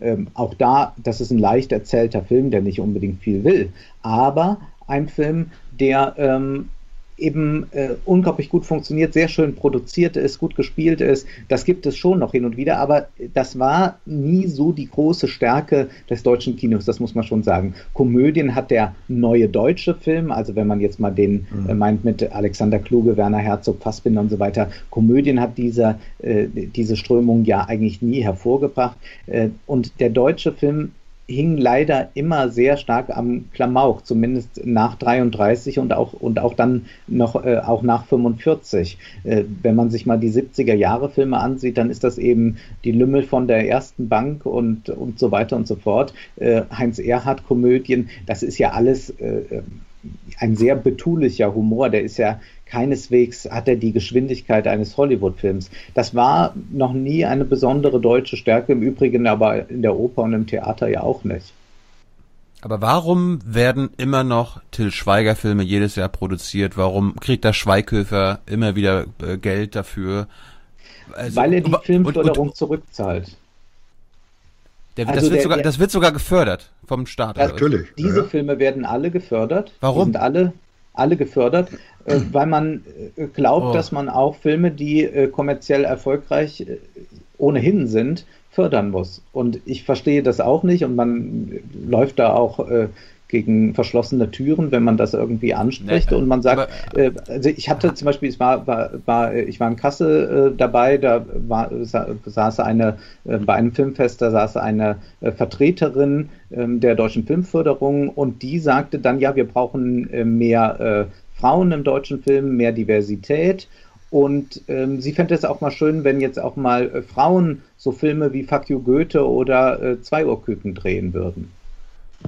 Also das ist gewollt und man versteht das unter Unterhaltung, die nach wie vor förderwürdig ist. So, Wolfgang, ich weiß, dass Hans Jessen sich in den letzten Monaten, auch letzten Jahr speziell mit der ähm, Kulturbeauftragten, ist ja kein Ministerposten in Deutschland, aber quasi im Kanzleramt gibt's ja eine, wie nennt man das, Hans? Staatsministerin ist die, Be äh, ist die Beauftragte für Kultur und Medien. Kulturstaatsministerin ist es. Das, das ist, ein, das ist, hm? das ist aktuell Frau Grütters, glaube ich. Hast du, ja, ja, ja, hast du da mal, hast du mal nachgefragt, warum der deutsche Staat also hab, und äh, warum da Geld in Till Schweiger Produktionen fließen? Ja, habe ich. Hast du? Äh, Oh, jetzt, jetzt. Na, ich habe nicht nach, nach Til Schweiger äh, gefragt, aber ähm, dieses, dieses Ressort äh, BKM, Kulturstaatsminister, ist gerade 30 Jahre alt geworden. Schröder hatte das, äh, hatte das ja ähm, 30 Jahre alt, Quatsch. Was habe ich gesagt? 98 hatte Schröder das der erfunden, also 20. 20 Jahre, 20 Jahre alt geworden. So. Und da gab es eine Buchpublikation und für diese Buchpublikation habe ich Interviews geführt mit allen bisherigen und der amtierenden Kulturstaatsminister. Es waren relativ lange Interviews. Das Interessante ist, wenn es, und das waren ja ganz unterschiedliche Typen, von Naumann über Nida Rümelin, äh, Christina Weiß, Bernd Neumann und dann jetzt eben Grütters, ganz unterschiedliche Männer und Frauen, politisch, kulturell, ästhetisch. Aber äh, es gibt einen gemeinsamen Kern, der ihnen allen wichtig war, das war nämlich die Filmförderung. Und alle ähm, haben es als ihr Verdienst in unterschiedlicher Weise äh, mit angesehen, dass sie die deutsche, dass sie die deutsche Filmförderung wieder mit vorangebracht haben. Und danach, das fand ich schon mal interessant, wie wichtig ihnen das war. Und sozusagen der, der gemeinsame Ansatzpunkt war eigentlich, dass sie sagten, ähm, wir können es nicht hinnehmen, dass die deutsche Filmlandschaft, vor allem auch die, die kommerzielle deutsche Filmlandschaft, nur von Hollywood-Produktionen und anderen überschwemmt werden. Wir müssen etwas, was auch sich selbst ein Stück weit finanziert, was auch vom Publikumszuspruch her ähm, äh, erfolgreich ist, das müssen wir mit am Leben erhalten und das geht nur durch Förderung und Subventionen. Und wenn das der Ansatzpunkt ist, und das ist der Ansatzpunkt, dann guckt man natürlich danach, und das kann man jetzt sagen, das ist ein oberflächliches Gucken, aber es ist auch ein nachvollziehbares, dass sie sagen, wer von den deutschen Filmschaffenden bringt denn überhaupt Leute in die Kinos? Und dann bist du auf einmal bei Schweighöfer Ja, aber dann, dann und- sollen die Leute gleich zu. Hause bleiben. Dann sollen sie gleich zu Hause bleiben. Was soll Das sagst du jetzt. Das sagst du jetzt. Den, den Ministern ist es wichtig, dass sie sagen, ähm, und das habe ich, das habe ich so gehört in diesen Gesprächen, dass sie sagen, Ja, ja. wir wollen dafür sorgen, dass auch, ähm, da- dass es eine produzierende deutsche Filmwirtschaft gibt. Und wenn es das ist, was das Publikum will, dann finanzieren wir äh, eben das. So, das spannende Gespräch wäre jetzt, das konnte ich da nicht führen. Da ist dann vielleicht auch Wolfgang äh, der Richtigere. Da, das äh, trifft dich doch mal mit Frau Grütters und, und rede drüber und sag, wo gäbe es eigentlich die förderungswürdige Alternative? Oder Neumann, Bernd Neumann, der ist ja immer noch als Filmförderer höchst aktiv. Ähm, wo gibt es die Alternative an Filmförderung im Bereich des deutschsprachigen Films, sowohl der Autoren als auch der Regisseure, der Produktionsgesellschaften, ähm, der, der, der Schauspieler, wo man sagt, da lohnt es sich zu fördern und es kommt eben kein äh, Kleinohr oder kein Ohrküken dabei raus und fuck you Goethe.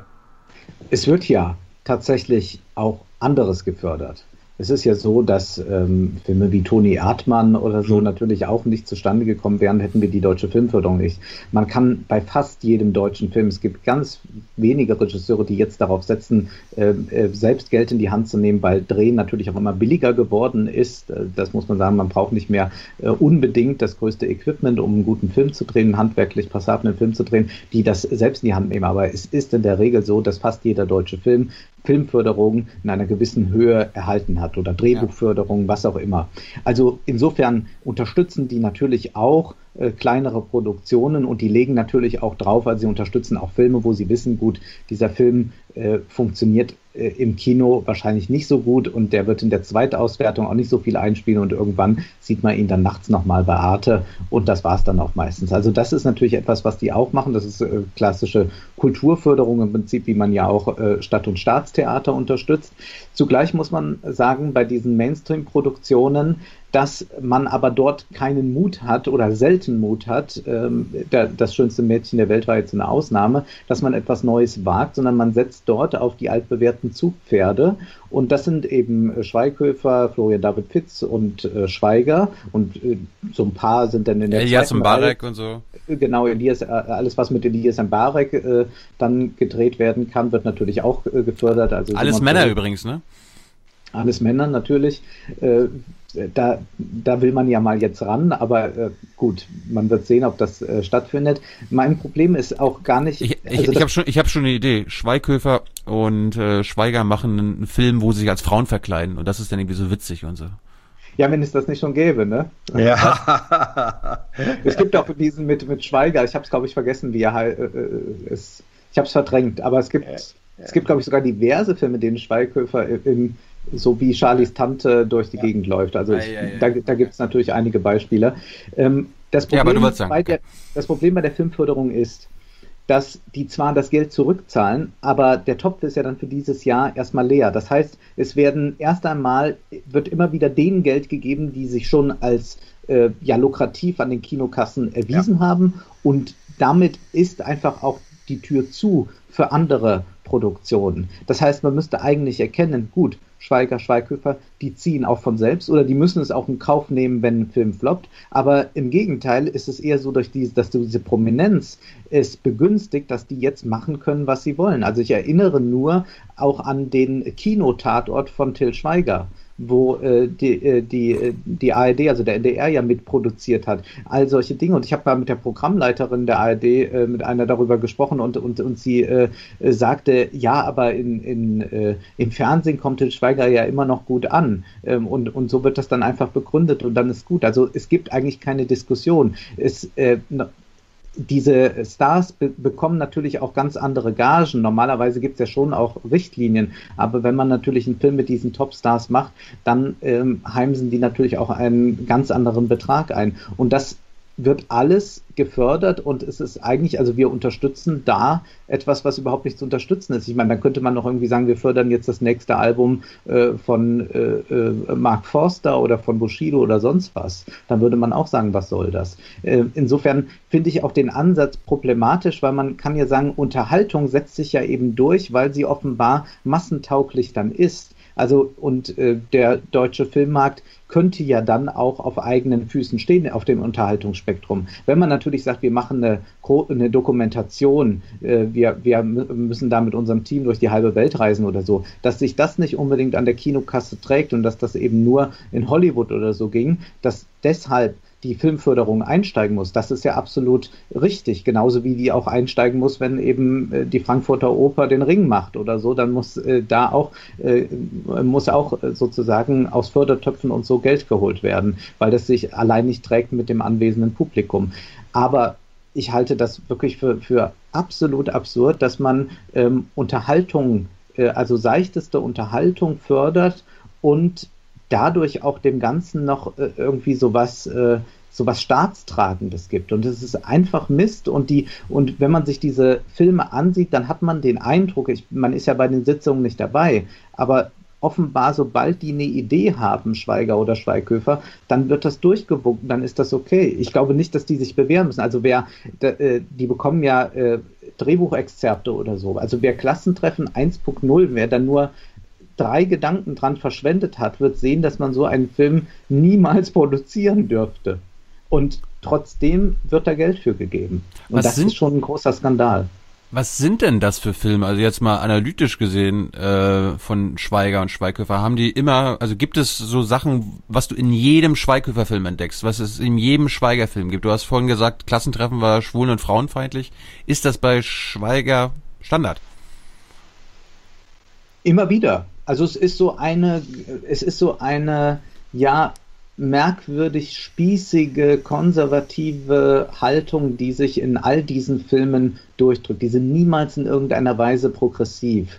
Es gibt äh, natürlich wiederkehrende Muster, also äh, dümmste Fäkalwitze. Äh, man sieht immer den nackten Hintern von Till Schweiger. Also das ist, äh, ich weiß gar nicht, ob es einen Film gibt, wo man den nicht sieht. Mir fällt zumindest gerade keiner ein. Ähm, es ist wirklich auf einem ganz, ganz niedrigen Niveau äh, wird da unterhalten. Es ist im Prinzip das ist so wie ein, wie ein Abend mit Bar Mario Barth, nur eben in Film gegossen. Also ich kann da nichts Positives äh, dran finden und was äh, Schweiger und was auch Schweighöfer machen, ist natürlich, dass sie zum Teil auf ein paar gute Schauspieler dann zurückgreifen, ähm, die sich dann ein bisschen was dazu verdienen. Man kann den Schauspielern ja da keinen Vorwurf machen und dann nehmen sie irgendwelche äh, ja, guten Darsteller vom, vom deutschen Theater oder so, äh, Samuel Finzi oder Milan Pechel und, und wer auch immer, und die spielen dann eben in diesen Filmen mit und geben dem dann auch äh, einen gewissen schauspielerischen Glanz.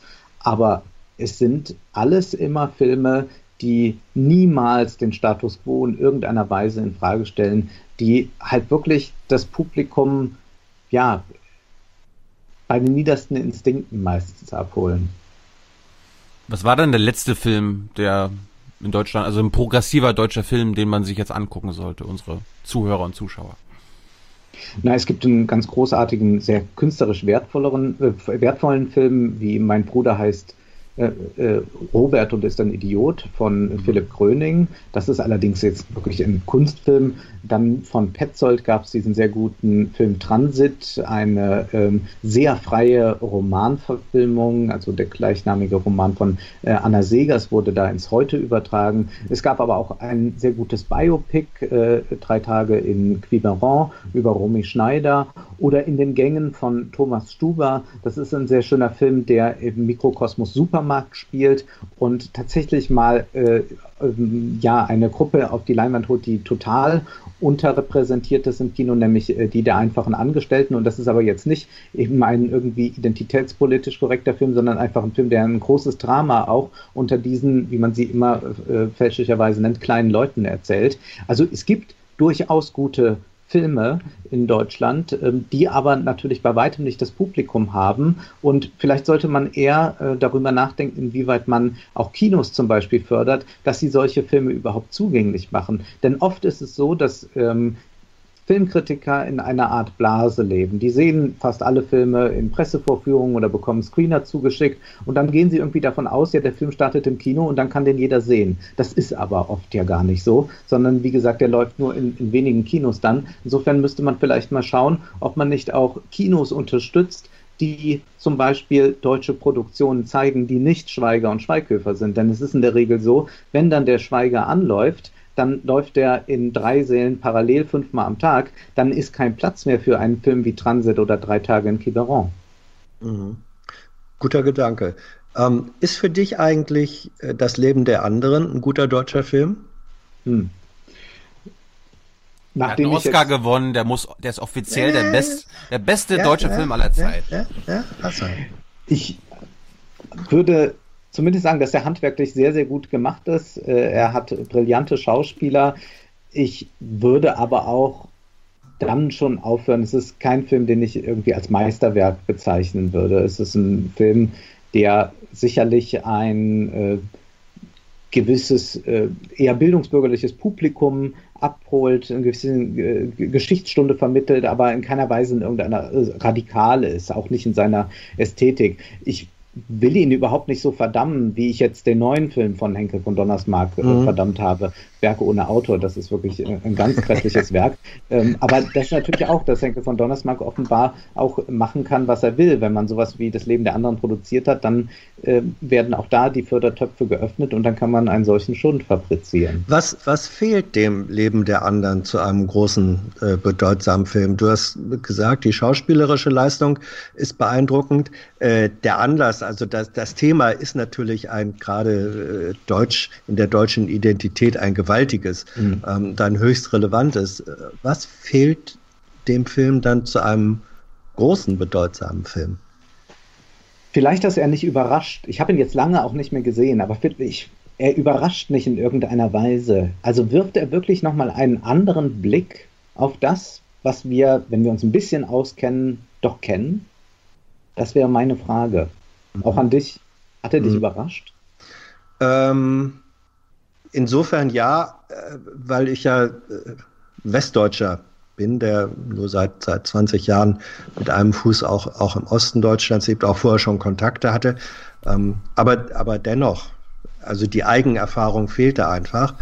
Und von daher, ich habe da auf sehr eindrucksvolle, und das lag an der schauspielerischen Leistung, ähm, auf eindrucksvolle Weise etwas bestätigt gefunden, von dem ich vorher schon geahnt, ahnte oder gehört hatte, dass es das so gibt. Inwiefern ist das Überraschung äh, oder nicht? Überraschung im Detail, ähm, aber nicht äh, in der großen Aufklärung. Was war denn der letzte große deutsche Film für dich, Hans? Also der letzten 10, 20 Jahre? Ja, vielleicht, vielleicht, äh, das ist auch der Grund, weswegen ich danach gefragt habe. Vielleicht war es derjenige, der, ähm, gut, jetzt bin ich eben auch ein Kind der Fassbinder-Generation. ähm, und Fassbinder war auf seine Art nun auch wieder einfach, ähm, wie heißt das bei der Tour de France, äh, Ohrkategorie oder so. Ähm, äh, Fassbinder ist Fassbinder und, und einzigartig. Und ich fand auch Fitzcarraldo äh, von Wenders ähm, einfach einen großartigen ähm, Herzog, pardon, ja, von, von, von Herzog. Ähm, einen großartigen Film, aber das lag auch wiederum äh, zum Teil oder zum erheblichen Teil an Kinski, diesem Wahnsinnigen. Ähm, und es, es lag dann auch wieder, du hast vorhin bei ähm, dein Lieblingsfilm vergangenen Jahr war Call Me By Your Name. Da hattest du ja in der Begründung, warum er für dich der wichtigste war, gesagt, äh, den Satz äh, in, in deiner äh, Toplist hast du gesagt, man hat den Eindruck, ähm, dass die Schauspieler und der Regisseur an dem Ort, wo der Film spielt, im Grunde jahrelang gelebt haben. Also eine unglaubliche Authentizität ähm, der optischen Inszenierung. Und das äh, fand ich wiederum auch bei Fitzcarraldo, ähm, da, das hat mich von daher äh, begriffen, äh, ergriffen. Und dann in anderer Weise eben schon das Leben der anderen. Also diese Fassbinder ist natürlich ein gutes Beispiel dafür, dass man, äh, das war aber auch eine andere Zeit. Das, der Ja. hat ja auch ein gro große Publikumserfolge. Das waren jetzt keine Filme, die nur irgendwo mal äh, Ja, ja. im Programmkino ähm, zu einer Zeit zu sehen war, wo normale Leute arbeiten oder so, sondern das war, äh, waren Filme, die tatsächlich ähm, ein großes Publikum hatten. Äh, Fassbinder war ungeheuer produktiv. Da muss man auch sagen, das war damals auch möglich, so produktiv zu sein. Da dauert, dauerten Förderanträge und all das nicht so lang. Der hat ja in einem Jahr ohne weiteres drei Filme gemacht. Und der ist ja zum Teil auch unter dem Budget geblieben, weil er so, so schnell und produktiv und effizient gearbeitet hat. Und da sind mal gerade so, da ist nie ein schlechter Film entstanden und mal gerade so 15 Meisterwerke. Also das ist, da gibt es keinen Vergleich auch in der deutschen Filmgeschichte, würde ich sagen. Und das war eben diese äh, Glanzzeit auch noch des Kinos. Da war das Kinosterben noch nicht so da. Ähm, mit Fassbinders Tod kann man sagen, endet auch ein bisschen diese Ära und beginnt natürlich auch der Home-Videomarkt und damit auch äh, das Mhm. äh, kontinuierliche Sterben der Kinos und äh, das setzt sich ja weiterhin fort, muss man sagen. Aber Fassbinder ist natürlich äh, so etwas, was wir eigentlich wieder bräuchten, aber ich glaube, wir brauchen auch etwas, worauf Dominik Graf immer wieder hinweist, nämlich eigentlich einen deutschen Genrefilm. Und da Mhm. tut sich so ein bisschen was, dass der deutsche Genrefilm wieder kommt. Das heißt also, dass man auch einfach mal einen guten Thriller, einen guten Horrorfilm aus Deutschland sieht und das da hoffe ich auch, dass vielleicht man äh, bei der Filmförderung mal erkennt, dass äh, man nicht immer nur entweder diese schrecklichen Mainstream-Filme fördert oder eben den typischen Problemfilm. Also diese Filme, ähm, ja, irgendwie äh, Thema Krebs, Thema Adoption, Thema Abtreibung, was auch immer. Also man hat ein Problem, äh, kriegen wir da auch irgendwie noch einen Film zugeschustert. Das sind ja auch äh, Sachen, die gerne gefördert werden. Und ähm, man denkt immer, ja, Genrefilm ist so Unterhaltung, das können ja auch nur die Amerikaner. Das stimmt nicht. Nein, Man es gibt ganz in andere den Genres, 70er Jahre Filmen hat, äh, hatte man in Deutschland noch einen sehr starken Genrefilm gehabt, äh, wenn man sich, äh, und die waren auch sehr politisch, wenn man sich Filme wie Blutiger Freitag oder sowas ansieht. Mhm. Und das ist äh, sehr bedauerlich eigentlich, dass ähm, man das lange Zeit verschlafen hat. Und ich glaube sogar, dass diese Filme auf dem internationalen Markt, wo jetzt auch die Distribu Distributionsbedingungen leichter geworden sind durch die Digitalisierung, äh, man auch damit tatsächlich internationale Erfolge feiern könnte. Auch Victoria könnte man auch, wenn man so will, als Genrefilm bezeichnen, auch ein Film, den ich sehr schätze, der ja auch international sich sehr gut verkauft hat. Hm. Wenn ich noch einen Film erwähnen darf, der mir wichtig äh, ist aus den letzten Jahren, das ist, ich habe vorhin schon gesagt, ich finde Edgar Reitz eine, eine große ja. Figur des deutschen Films. Ähm, nach seiner äh, Trilogie äh, der drei Heimatfilme hat er dann ja die zweite Heimat ähm, gedreht, ein ganz anderer Ansatz. Heimat. Der, ja. Die andere, pardon, die, ja nicht die zweite. Äh, die zweite Heimat war eine von den von den Trilogien. Ähm, nein, die, richtig, die die andere die andere Heimat, also wo es äh, auch äh, Ausgangspunkt dieses fiktive Dorf Schabach ähm, im im, äh, ähm, im, im Hunsrück und äh, aber Rücksprung ins 19. Jahrhundert und angeknüpft an tatsächliche Historie Hunsrücker Bauern, die dann äh, nach Brasilien äh, gegangen sind. Das hat er wie ich finde, in einer wunderbaren Form, sehr eindrücklich, sehr authentisch und trotzdem äh, Kunst, ähm, äh, Fiktion, also Fiktion, die in Realität gründet, ähm, gemacht. Und das finde ich einen wirklich großartigen Film. Und es gibt, aber das sind auch Produktionsbedingungen, wenn jemand mehrere Jahre äh, an so einem Ding sitzt ja, mhm. die, diese Bedingungen und auch diese Struktur als Person und als Team, die du dazu brauchst, haben eben offenbar auch nicht so viele in Deutschland. Aber das wäre für mich so ein weiterer Referenzpunkt. Ja, ein absolutes Meisterwerk. Wir hatten ja vorhin über China geredet und Systemkritik und amerikanische Blockbuster, die über äh, die, den Status quo quasi zementieren, wenig Progressives bieten. Wie ist das denn mit dem deutschen Kino? Gibt es da Kapitalismuskritik? Gibt es da Merkel-Kritik? Gibt es da GroKo-Kritik? Weil, also, das ist, wir sind ja beim Aufwachen-Podcast, wir sind politisch. Können wir das im deutschen Kino finden? Kaum. Na. Also, mit der Finanzkrise hat man fast nichts gemacht. Es gab Zeit der Kannibalen, ein ganz gutes Kammerspiel, äh, ein Film, der durchaus äh, politisch, kapitalismuskritisch ist, aber äh, dann sicherlich auch Toni Erdmann, den kann man auch dazu zählen. Und dann hört es schon fast auf. Und da war es ja bemerkenswert, dass Hollywood nach der Finanzkrise viele kapitalismus-systemkritische Filme gemacht hat. Und zwar nicht in diesem üblichen Schema, wir haben ein paar Sündenböcke, die sind böse, die sind moralisch böse und wenn wir die mal aussortiert haben, dann ist alles wieder gut, sondern das waren Filme, die zum Teil fast nah an Bertolt Brechts Dramen waren, die das verhandelt haben. Filme wie Margin Call oder The Big Short, ähm, äh, Killing Them Softly, ein Genrefilm, der äh, im Spielermilieu ähm, äh, vom Spielermilieu handelt, aber am Ende äh, eigentlich äh, natürlich ähm, als Parabel zu sehen ist auf den modernen äh, Kapitalismus, auf die Deregulierung der Finanzmärkte. Also Hollywood war da nochmal hochinteressant. Also ich war selbst verblüfft, was äh, dort alles entstanden ist, auch mit großen Stars, mit äh, guten Schauspielern. Ähm, das, äh, und mit Regisseuren, die sich richtig eingearbeitet haben in Themen, um dann eben nicht eben diese übliche Hollywood-Moral einfach zu verkünden, sondern auch einfach Ökonomie zum Beispiel zu erklären. Das ist ja etwas, was The Big Short tut, dass man tatsächlich auch das erklärt bekommt und zugleich dieser Film auch so selbstreflexiv ist, dass er sagt, ja, eigentlich wollt ihr doch nur unterhalten werden, ihr interessiert euch doch gar nicht dafür, äh, wie so ein Investmentpaket geschnürt wird, aber deswegen äh, lasse ich euch das jetzt mal äh, von, von jemandem erklären, äh, dem ihr gerne mal zuseht und zuhört und dann sitzt da Margot Robbie äh, nackt in der Badewanne und erklärt dann eben äh, ein Finanzmodell. Und das ist natürlich genial, dass der Film auch noch das aufgreift. Insofern hat Hollywood da nochmal wirklich gezeigt, was es kann. Und das äh, ist ja nichts Neues. In den 70er Jahren hat Hollywood, äh, Hollywood das auch immer wieder gemacht ähm, mit großartigen Filmen. Insofern, äh, es besteht immer Hoffnung und manchmal flutscht auch so in dem System was durch. Ich denke auch an einen Film wie Nightcrawler. Wahrscheinlich haben die Produzenten ja. auf den ersten Blick gar nicht gemerkt, ach, die haben wahrscheinlich gedacht, ach, das ist so ein medienkritischer Film, das kann man mal machen und so. Aber dass das natürlich auch ein kapitalismuskritischer Film ist, das ist vielleicht auch unterlaufen, macht aber nichts, denn er ist in die Kinos gekommen und war erfolgreich. Insofern liebe ich Hollywood bei aller Kritik, die ich auch ständig daran äußere, durchaus.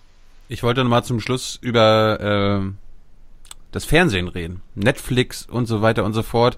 Äh, ich weiß nicht, ich habe jetzt zum Beispiel deutsche Produktion. Ne? Gab es ja dieses ja. Jahr, also 2018, ähm, zwei große, glaube ich, Produktionen, Babylon Berlin und mhm. das Boot.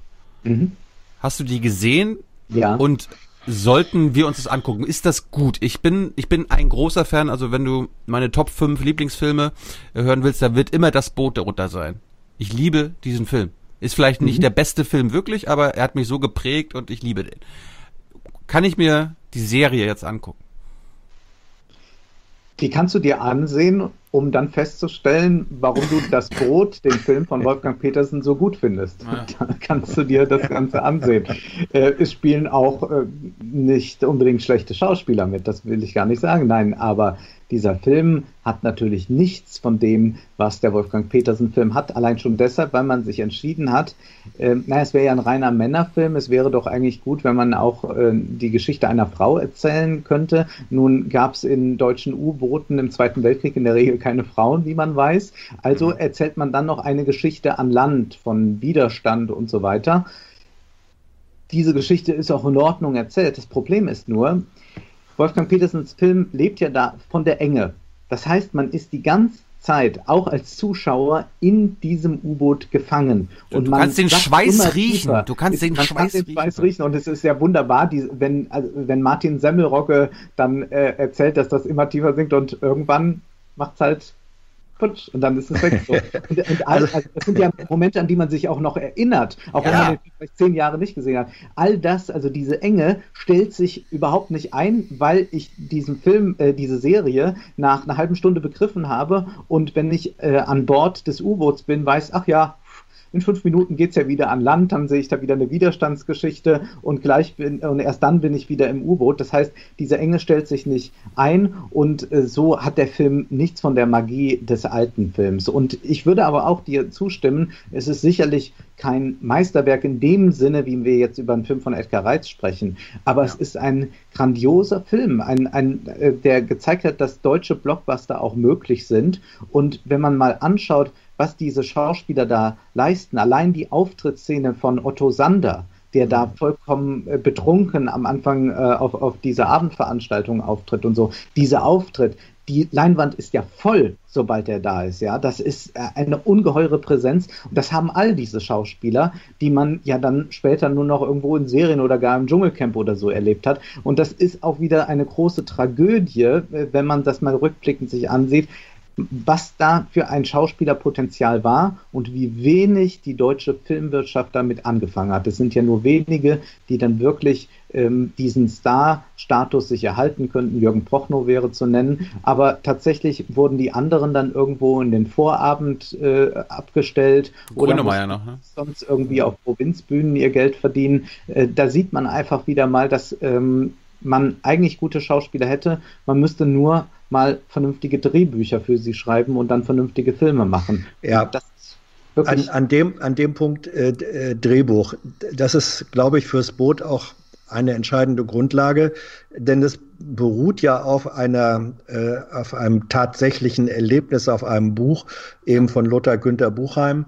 Ähm, der damals als Kriegsberichterstatter auf dem U-Boot mitgefahren ist. Ich hatte damals, als äh, das anlief, das Boot, hatte ich ein, ein Interview ähm, mit Buchheim und der war völlig hin und her gerissen, weil auf der einen, äh, ein extrem eitler Mensch, ähm, auf der einen Seite war er natürlich äh, begeistert, dass auf einmal sein Buch äh, und er damit auch so äh, hochgekommen sind. Und gleichzeitig sagte er immer, ja, aber es ist doch so, so war es dann eben doch auch wieder nicht. Ähm, und, und das ist das, das ist die, die Schwierigkeit, wenn jemand, der ein authentisches Erlebnis hatte, dann die künstlerische Verarbeitung sieht, dann kann er natürlich es immer nur vergleichen mit seinem eigenen und sagen, so war es dann auch wieder nicht. Aber er hat respektiert, dass es dem Film gelungen ist, die Botschaft, und das war ja eine, ähm, im Grunde war das Boot ein Antikriegsbuch.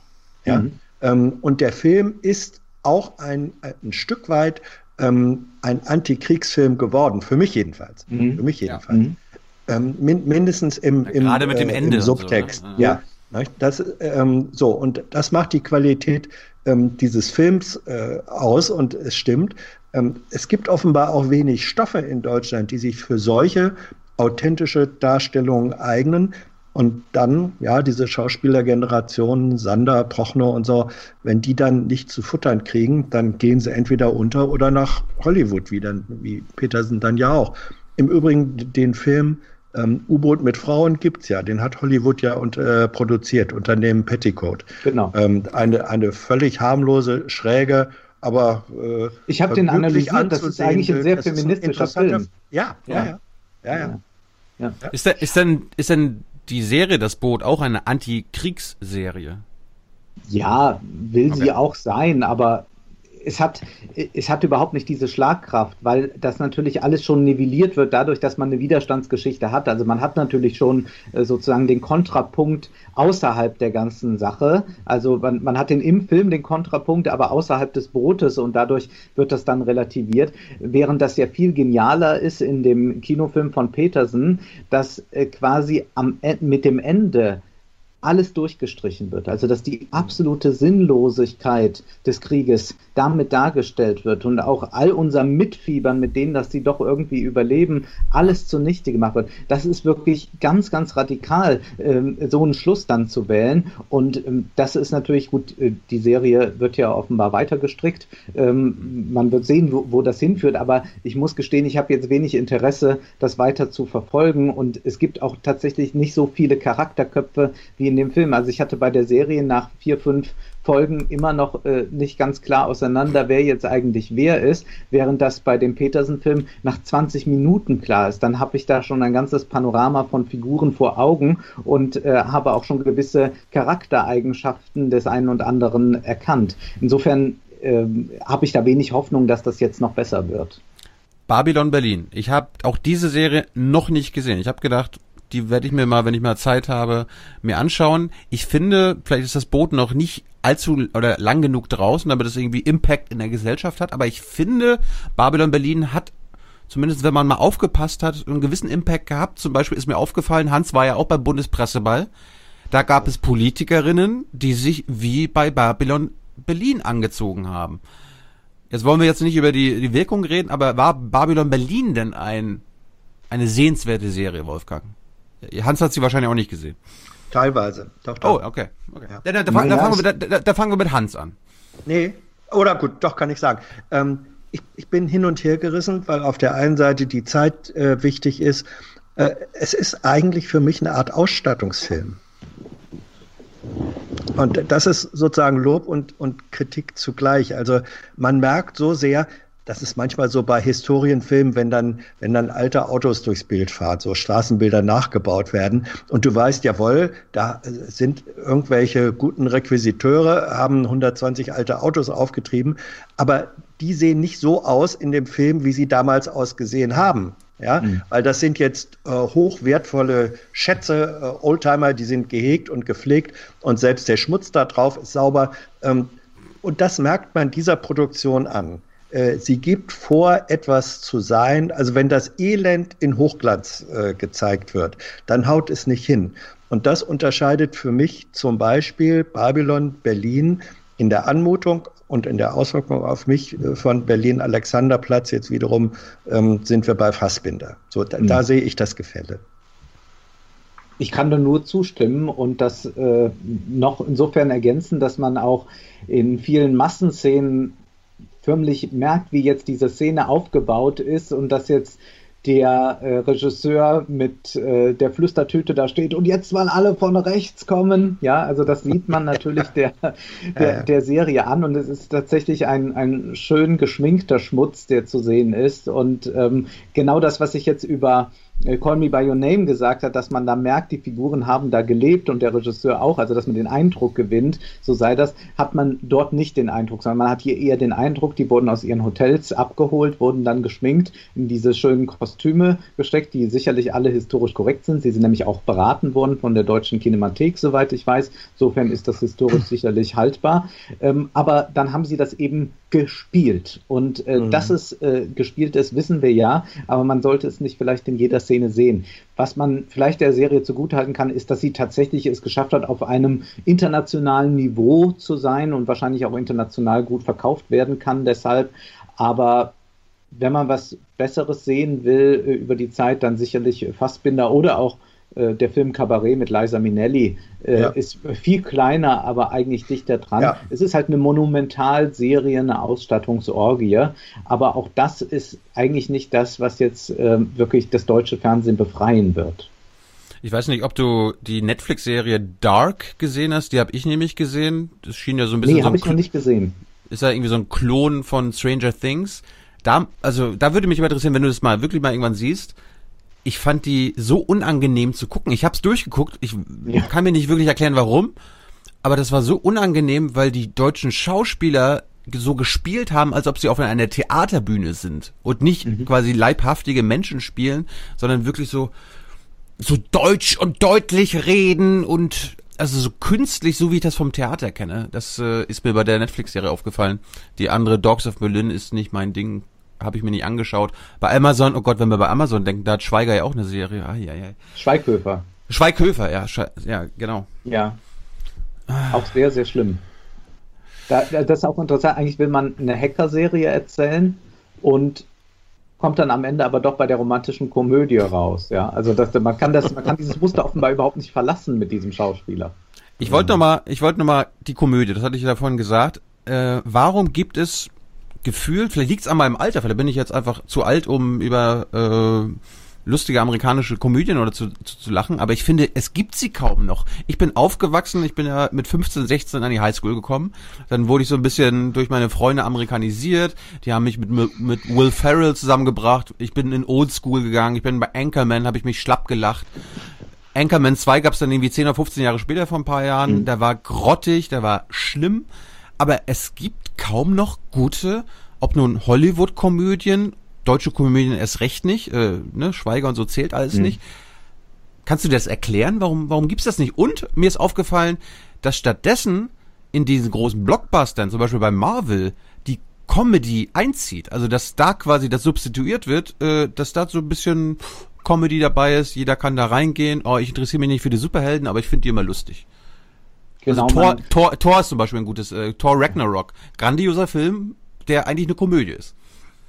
Ja, man versucht da vor allem auch mit äh, ironischen Brechungen immer zu arbeiten. Also man hat eigentlich dort Superhelden, die dann aber irgendetwas von sich geben, was man eher aus einer normalen Komödie äh, kennt. Und damit soll immer wieder äh, das äh, Pathetische gebrochen werden. Das ist aber auch mittlerweile ein äh, Muster, das man schnell durchschaut. Insofern lache ich da ehrlich gesagt selten. Dass die Komödie im Kino nicht mehr stattfindet, hängt, glaube ich, damit zusammen, dass Hollywood sich tatsächlich ganz konzentriert auf äh, Megaproduktionen und ähm, äh, wie sozusagen der, der Mittelstand generell verschwindet, so verschwindet auch, verschwindet auch der mittlere Film. Also äh, Filme, die 20, 30 Millionen kosten, äh, wird man immer weniger sehen, sondern es gibt dann entweder diese Mega-Blockbuster von 300, 400 Millionen Produktionskosten oder es gibt eben dann kleine Arthouse-Filme und alles äh, dazwischen und dazu gehört vor allem die Komödie, vor allem auch die romantische Komödie, die findet nicht mehr statt. Und das hat einmal äh, eben diese ähm, Produktionsbedingungen sind daran schuld. Äh, es ist aber, glaube ich, auch ein Mentalitätswandel in der Gesellschaft, dass eben tatsächlich Leute ähm, gar nicht mehr, äh, also das Kino nicht mehr so zum Alltag gehört, dass es entweder muss es ein Eventfilm sein, dass man da reingehen muss und jetzt produziert man am liebsten jede Woche ein Mega-Event, aber dass eben man sich fast jede Woche verabredet und dass das zum Date dazu gehört oder dass irgendwie man mit Freunden oder, oder so, früher hat man auch im Kino immer so Frauengruppen gesehen, die gingen immer dienstags und haben sich dann irgendwie eine neue Komödie angesehen. So, das äh, lässt nach. Ich vermute, die sind abends im Fitnessstudio oder so, aber auf jeden Fall sind sie äh, nicht mehr in Komödien. Man erreicht dieses Publikum kaum noch und äh, ansonsten findet dann Comedy halt statt, aber Ja. im Fernsehen oder bei Netflix. Äh, Das heißt, wir haben eine Infl äh, Inflation von Humor eigentlich, dass die romantische Komödie oder die Komödie allgemein immer weniger gebraucht wird, weil wir schon auch den ganzen Tag mit äh, Twitter-Witzchen zugemüllt werden. Ja, aber das ist, äh, äh, also Comedy, das ist ja das Stichwort. Der Comedy, äh, Feld ist Comedy zu Komödie. Comedy ist ja Fleisch ohne Skelett. Und äh, es ist sozusagen der, der, der pure Witz, der als Fleischbatzen und das Volk geschossen wird. Während Komödie doch immer noch eingebunden ist in reale Formen von Leben. Ähm, das große Geheimnis der Komödie ist, dass etwas Witziges passiert in einem Leben, das aber noch den Regeln eines gelebten Lebens folgt. Und vielleicht hat die Schwierigkeit, die die Komödie hat, in Reinform auch ins Kino zu kommen, auch ihren Grund dahin, dass, dass der gesellschaftliche Fonds, aus dem sich so etwas äh, zu schöpfen und zu bilden hätte, verschwindet. Wir leben ja äh, in desillusionierenden Formen des Lebens auf. Wo gibt es im wirklichen Leben Romantik, Romanze, Ge Geheimnis? Zunehmend weniger. Äh, und auch die Social Media, die ja in der Beziehung dann eher asoziale Medien sind, die wirken da ja geradezu zerstörerisch so wie McDonald's natürlich die ähm, Form von, von eigener Cuisine äh, zerstört, wenn es überhand mhm. nimmt. Und deswegen tut sich vielleicht die Komödie schwer, auch als Kinogenre, ihren Wurzelgrund zu finden, aus dem sie sich jeweils neu konstituieren kann. Mir ist das aufgefallen, ähm, ich habe neulich mal wieder äh, gesehen, einen Film, den ich immer gerne mochte, Madame Mallory und der Duft von Curry. Ähm, mit Helen Mirren. Ein wunderbarer Film, eigentlich eine Komödie-Integrationsfilm gleichermaßen und, es, äh, und Romanze. Ähm, und es funktioniert, finde ich, auf all diesen drei Ebenen ganz gut. Aber vielleicht braucht Komödie eben in der Tat Einbettungen äh, in und mit anderen Genres, um, um heute wirken zu können. Das wäre meine These. Das könnte sein. Also mir ist es bei den romantischen Komödien auch aufgefallen, dass vielleicht gar kein Bedarf mehr da äh, besteht, weil äh, Komödie entsteht ja auch immer da, wo eigentlich schon die Tragik lauert. Mhm. Wo es eben sein könnte, dass diese Liebe nicht zustande kommt und äh, oder dass es eben nicht zum Sex kommt. Und heute wischt man einfach bei Tinder weiter und äh, guckt, was sonst noch auf dem Markt ist. Und äh, das ist natürlich ähm, für Drehbuchautoren auch schwierig ähm, dann noch romantische Komödie zu inszenieren. Also romantische Komödien leben jetzt zum Beispiel auch, sie sind ja auch sehr selbstreferenziell davon, äh, dass die Hauptdarsteller dann zusammen ins Kino gehen, dass sie ein ja. erstes richtiges Date haben. Aber man kann natürlich fragen, wo ist, entspricht das noch der Wirklichkeit, dieses erste romantische Date? Ich glaube, es ist in Freundschaft Plus ist der mit Ashton Kutcher. Es gab so einige Freundschaft Plus Freunde mit gewissen Vorzügen und so, wo ja. eigentlich ähm, E-Mail e for You war war auch so ja, nee, einer, noch, der schon diese modernen Kommunikationsformen genau. noch mit einbezogen hat. Genau und diese und dann gab es Filme wie Freundschaft Plus und Freunde mit gewissen Vorzügen, wo es äh, so ist, dass die ähm, Paare schon längst Sex miteinander haben und sich dann irgendwann ineinander verlieben und dann wird, ich glaube, es ist in Freundschaft Plus mit Ashton Kutcher ein erstes Date reinszeniert und sie mhm. holen sich dann zusammen Milchshakes, sitzen auf der Bank herum, reden ein bisschen romantisch, gucken äh, in den Himmel. Also das heißt, das ist schon äh, nur noch so ein Erinnern daran, wie es einmal war. Und irgendwann ist das natürlich auch ausgereizt und dann äh, stirbt dieses Genre. Vielleicht wird es einmal wiederbelebt werden. Aber man sieht darin auch wieder ähm, sehr klar, wie Filme natürlich das spiegeln, was in der Gesellschaft zu finden ist. Und das ist ja auch eigentlich immer mein, mein Ansatz. Mein Ansatz ist im, im, im Prinzip auch äh, beim Film äh, so, wie, wie Thilo Jung Interviews führt. Also äh, Thilo stellt naive Fragen und ich stelle eigentlich auch immer an den Film, äh, naiv, äh, also du stellst scheinbar naive Fragen und ich stelle scheinbar naive Fragen an den Film und, äh, und frage mich dann auch, wo ist die Liebe geblieben oder so. Und wenn man sich, sich solche naiven Fragen als Zuschauer stellt, dann ist man schon sehr nah an einem ideologiekritischen Blick auf Filme dran dran. Ich habe jetzt wirklich eine naive Frage an dich. Warum faszinieren mich True Crime Serien so? Also bei Netflix gibt es gefühlt jeden Monat eine neue Staffel von Making a Murderer oder äh, jetzt aktuell habe ich den, Der Gefangene gesehen. Und das mhm. sind gute Sachen. Und ich finde das immer spannend. Aber irgendwie frage ich mich im Nachhinein immer, warum habe ich mir das jetzt angeguckt? Weil es im Grunde ist es ja immer wieder, es geht um dieses amerikanische Justizsystem und äh, es geht immer wieder um die Polizei, die äh, schummelt und bescheißt und Unschuldige kommen ins Gefängnis. Erstens kenne ich das gar nicht aus Deutschland. Also das ist ja so für Deutschland fremd. Also in Deutschland ist immer dort der Tatort. Also die Polizei, das sind die Guten und es gibt die Bösen. Äh, erstens, warum gibt es es nicht in Deutschland? Haben wir keine äh, komische Justiz? Und zweitens, kannst du mir erklären, warum mich und andere das so fasziniert? Warum es das in Deutschland nicht gibt, ist eine gute Frage. Wahrscheinlich, weil wir sehr autoritätsgläubig sind und es, in, in, Deutschland, in deutschen Gefängnissen sitzen einfach keine Unschuldigen. Eben, eben. Ja. Und die Polizei arbeitet, das hat sich ja auch in den letzten Monaten wieder gezeigt, immer äh, sauber und reibungslos. Also äh, warum daran Kritik üben? Nein, äh, wahrscheinlich hängt es natürlich auch äh, damit äh, zusammen, äh, dass man das nicht macht.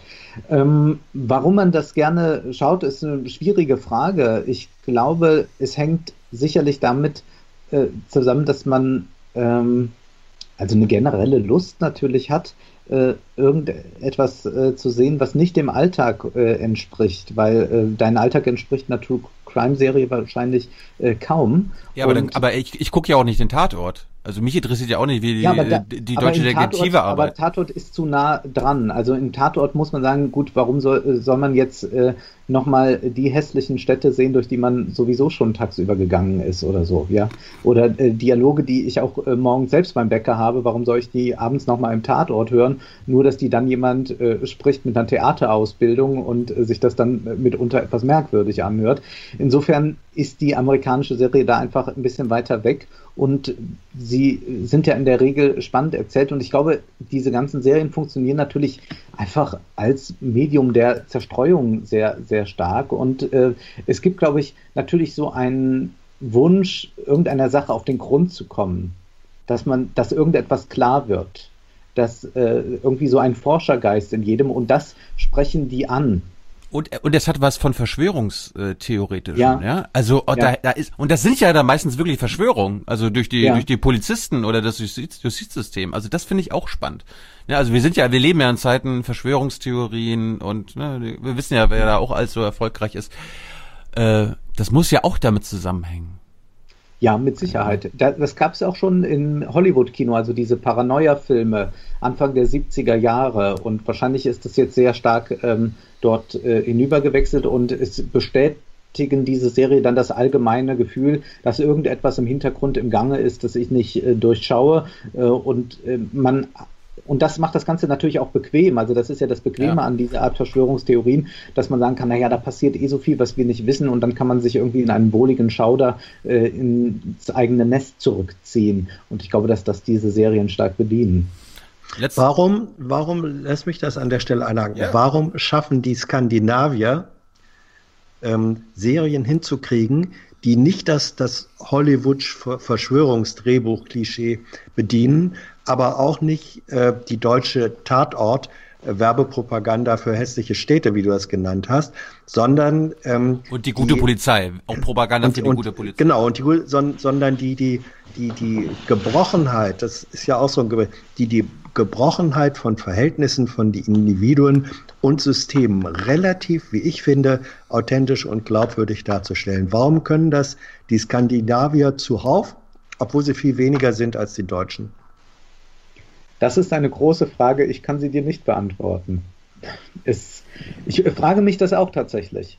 Und äh, vor allem zeigt sich ja auch, die kommen ja auch in Deutschland gut an. Ja, Also man könnte ja auch in Deutschland auf die Idee kommen, Ja. sowas auch zu machen, aber dann bitte nicht einfach nur als Kopie, weil das ist ja immer das Problem, wenn äh, Deutschland dann irgendwie was versucht. Das, das ist dann immer so wie Harald Junke singt dann Frank Sinatra, aber ja. Ja. Und letzter Punkt, ähm, wie ist denn der Stand bei den Kinodokumentationen? Also gibt es, äh, sind die Dokumentationen besser geworden? Äh, hast du da was zu empfehlen? Es ist sehr schwierig, äh, denn die Dokumentationen gibt es zwar nach wie vor, aber sie erreichen die Kinos kaum noch. Das heißt, sie bekommen irgendwann eben diese Zweitauswertung im Fernsehen, dann kann man hoffen, dass man das mitbekommt. The Cleaners war ja eine interessante Doku, die aber dann vor allem äh, durch den, äh, das, dadurch, dass sie im Fernsehen gezeigt wurde, rezipiert wurde. Oder es gibt jetzt eine ganz spannende Dokumentation Berlin Excelsior, aber auch eine, die nur in wenigen ähm, äh, Kinos läuft, äh, also wo ein, ein Gebäude, eben dieses Excelsior in Berlin, äh, beleuchtet wird, eben die äh, ähm, ganzen Bewohner dieses Gebäudes, wie die eigentlich alle diese neoliberale Doktrin internalisiert haben, dass man sich optimieren muss, dass man sich verbessern muss, dass man ein eigenes Geschäft aufmachen muss. Die einen wollen irgendwie so Lebenscoaches werden, die andere versucht nochmal irgendwie als Erotikmodel durchzustarten, der dritte wird Escort, äh, manche versuchen es mit Kartenlegen. Ähm, äh, das ist eine Dokumentation, die auch sehr ideologiekritisch ist.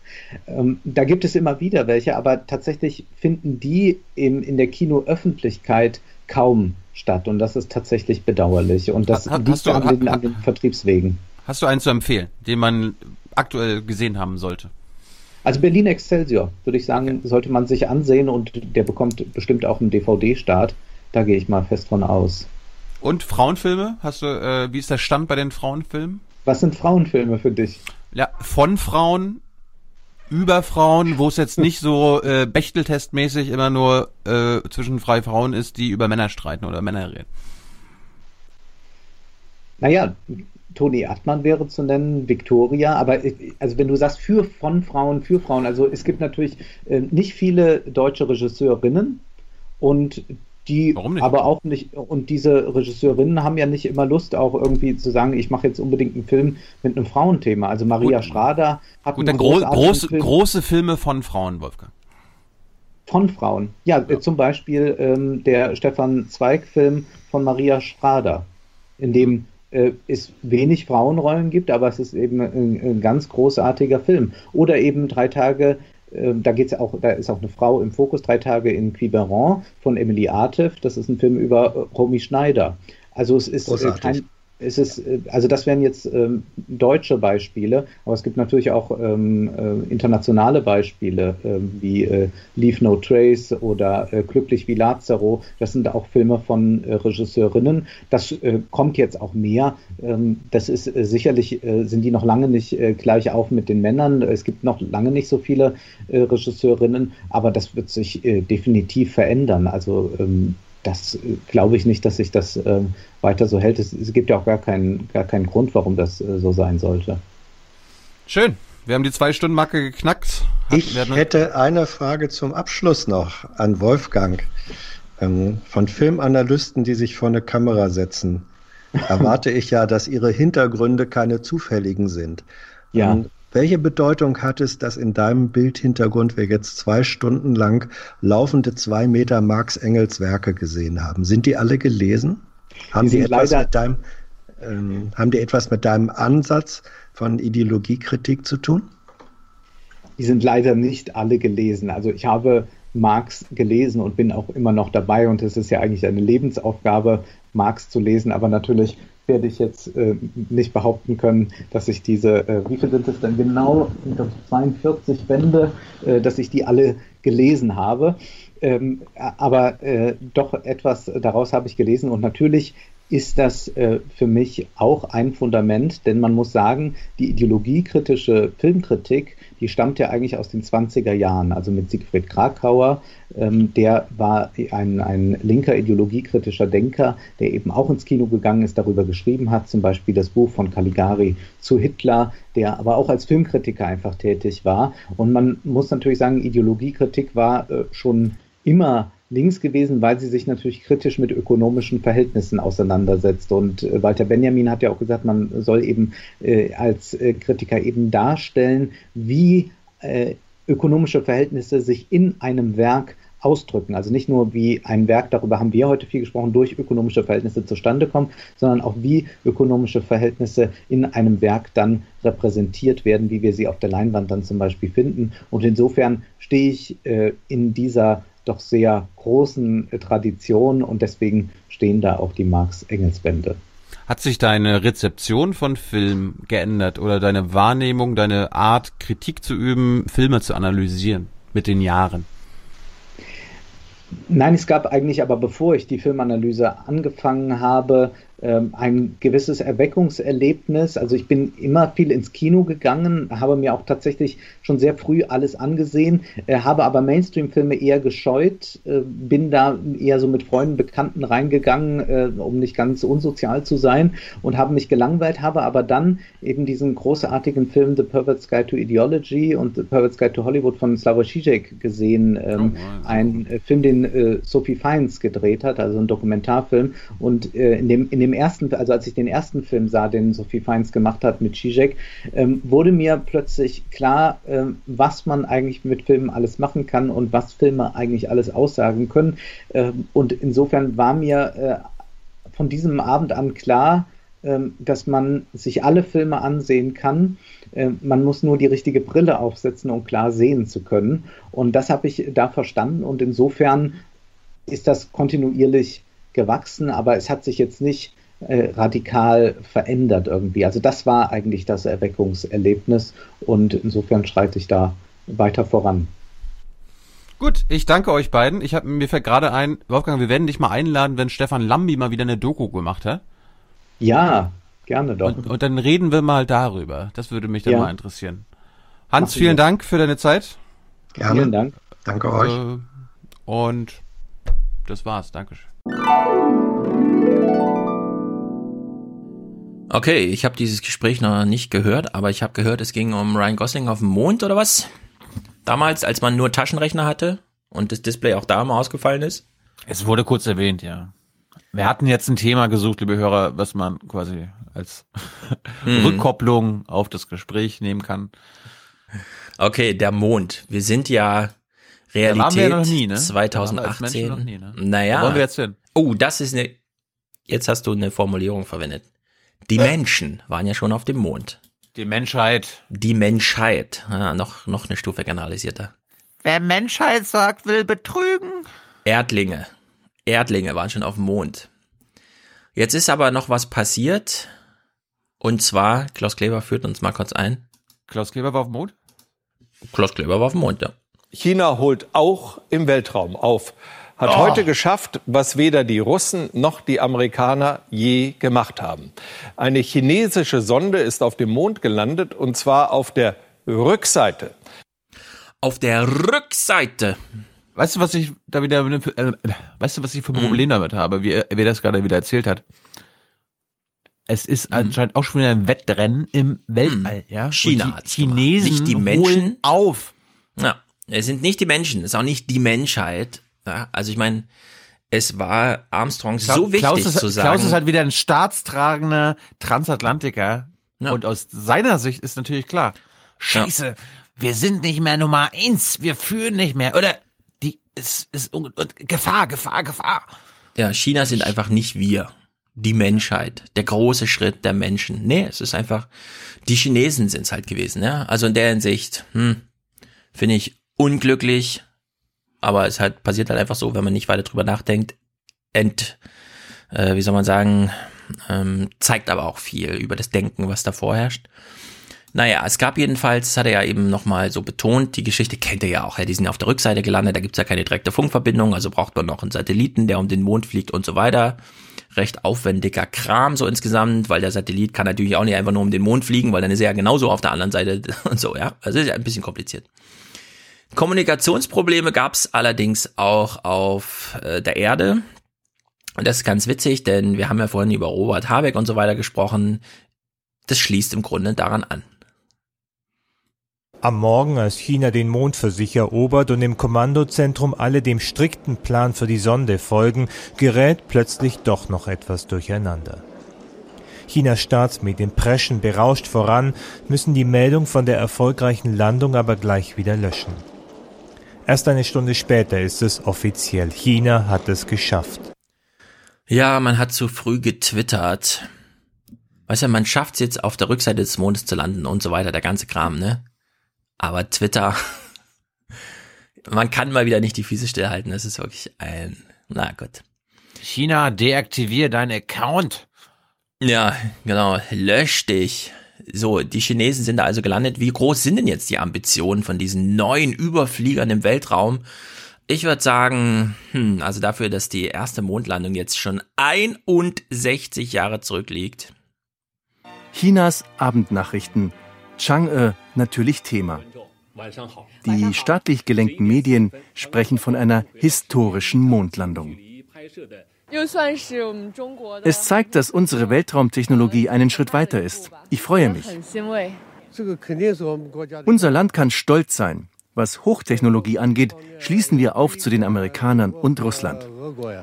Vielleicht nicht sofort, aber heute, das war ein Schritt dorthin. Die Chinesen sind ehrgeizig. Bis 2030 wollen sie sogar einen Menschen zum Mond schicken. Im Weltraum wird man mit ihnen künftig rechnen müssen. Oh.